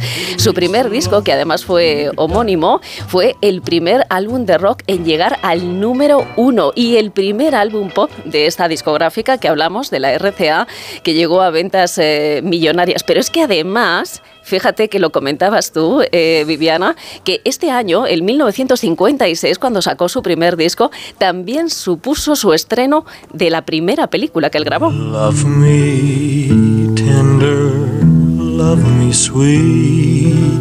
Cantaba Fijaos. regular, ¿eh? Fijaos, bueno, sí, alguna crítica que otra también se llevó, pero ah, ahí no vamos a entrar, fíjate tú. No, a mí me parecía, bueno, me parece. Sí, sí, sí, sí.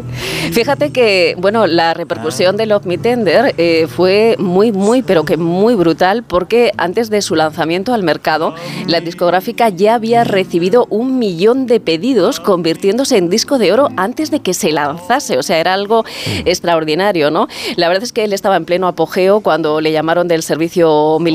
Aquello supuso como una especie de parón en, en su carrera. Después volvió un par de años después. Ya habían aparecido otros grupos, ¿no? En el panorama musical, los Beatles, y ahí es que fue, bueno, pues como un poquito de desgaste, ¿no? Que, que sufrió él, pero sin embargo alcanzó, bueno, cantó temas que fueron eh, memorables, In the Ghetto, bueno, todos recordáis esas maravillas, ¿no? Su carrera musical y cinematográfica fue meteórica, más de 20 discos de estudio, un montón de bandas sonoras, sencillos y más de 30 películas como Viva Las Vegas o Loving You, que fíjate que esta es- fue Viva una- Las Vegas con Os Margaret es una locura. es una locura, es una locura. Sin embargo, King Creole. King Creole me gustaba a mí. Hombre, claro. claro, King Creole. sí. Sí, perdón. No, di Miguel. No, no, te oímos, te oímos, Miguel. No, no, nada, nada. Que me Quería la apuntar, ¿no? Esa, esa La canción. Claro. película de King Creole. Pues mira, os quería contar que Loving You fue eh, una de las eh, pelis más importantes para Elvis porque sus padres aparecían como extras. Cuando la madre de Elvis eh, murió, él nunca más pudo volver eh, a ver esa película, ¿no? Por lo que significaba para él, ¿no? La importancia que tenía.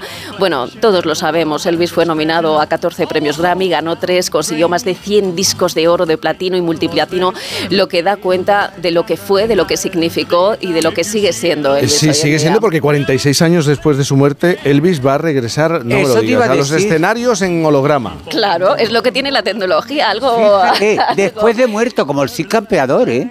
Hombre, bueno, pues va a ser un espectáculo inmersivo eh, creado mediante inteligencia artificial, un proyecto que se llama Elvis Evolution y en el que los espectadores van a poder sumergirse en la historia del rey del rock, tanto en su vida personal como en su vida profesional. Y además este proyecto va a terminar con un concierto en el que vamos a poder ver a Elvis otra vez sobre el escenario a tamaño natural y moviendo y contoneando esas caderas y escuchando de nuevo esa voz tan estupenda. Y, y- Todo y eso claro, tenemos año. que terminar ya, pero es que no me resisto a preguntarte por la historia que nos has contado empieza con una guitarra. Claro, y acaba con una guitarra. Y acaba con una guitarra. ¿Qué pasó con esa guitarra? Pues fíjate, Elvis se la regaló a un amigo suyo, que a su vez se la regaló a otro amigo que era jugador eh, de fútbol americano.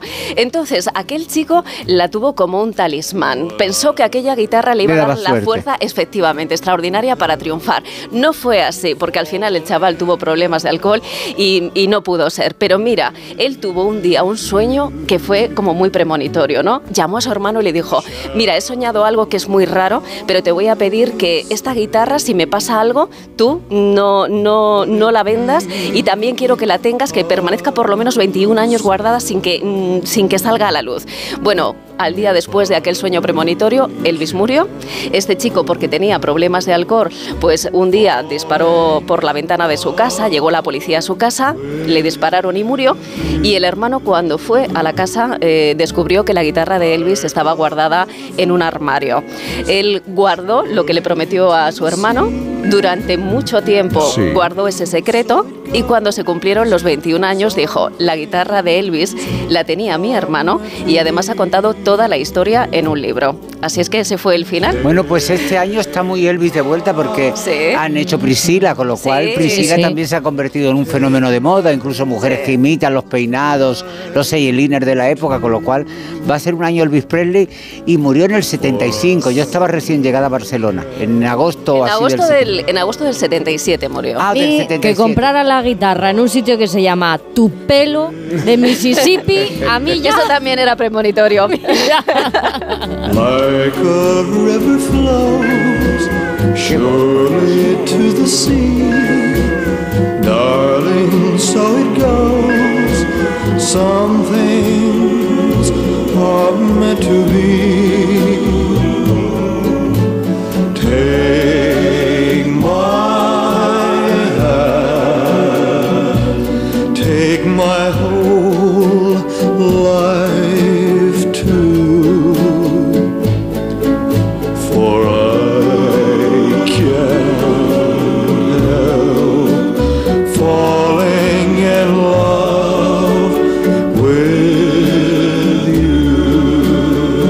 García, muchísimas gracias como A siempre. vosotros. Qué gustazo.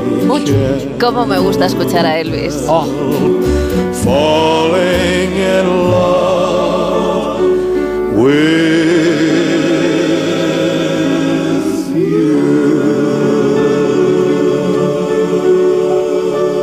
Por fin. Es que qué maravilla, ¿eh? Nos tenemos que ir. Miguel Reyán, en Valencia. Que tengas buena función. No te queda No. nada, no te queda Sí. nada. No queda nada, esto ya está, pero bueno, hasta, hasta el rabo todo es todo, pero bueno. Mucha mierda para esta noche. Besos, no la necesitas, pero te vendrá bien. Cuídate mucho, Miguel. Besos espachurrados. Muchos, muchos besos. Voy a hacer lo que tú dices, Jaime. Adiós, adiós, Adiós, adiós, adiós. I ain't got no father, ain't got no mother, ain't got no children, ¿Ves cómo has podido? No, no, no he podido. Ahora mismo estoy de subidón. Ahora. Fíjate, estoy para irme de marcha por ahí. No lo puedo entender. Bueno, es sábado, el cuerpo lo sabe. No, hombre, pero yo no quiero ir a ningún lado. Tengo los perros y además uno no ha salido, es tan raro, no lo sé qué le pasa. Ay, el tiempo pero está bueno, raro. pero, pero estoy ahora mismo, vamos, de subidón, no lo puedo entender. Un besito muy grande. Os Viviana. quiero. I ain't got no father, ain't got no mother, ain't got no children, ain't got no faith, ain't got no earth, ain't got Ojo, nunca mejor dicho, tal como los tienes, que mañana volvemos. Mañana aquí puntuales, a las 8 de la mañana. Abrazos ondulados. Ahora, menos en Canarias, un beso.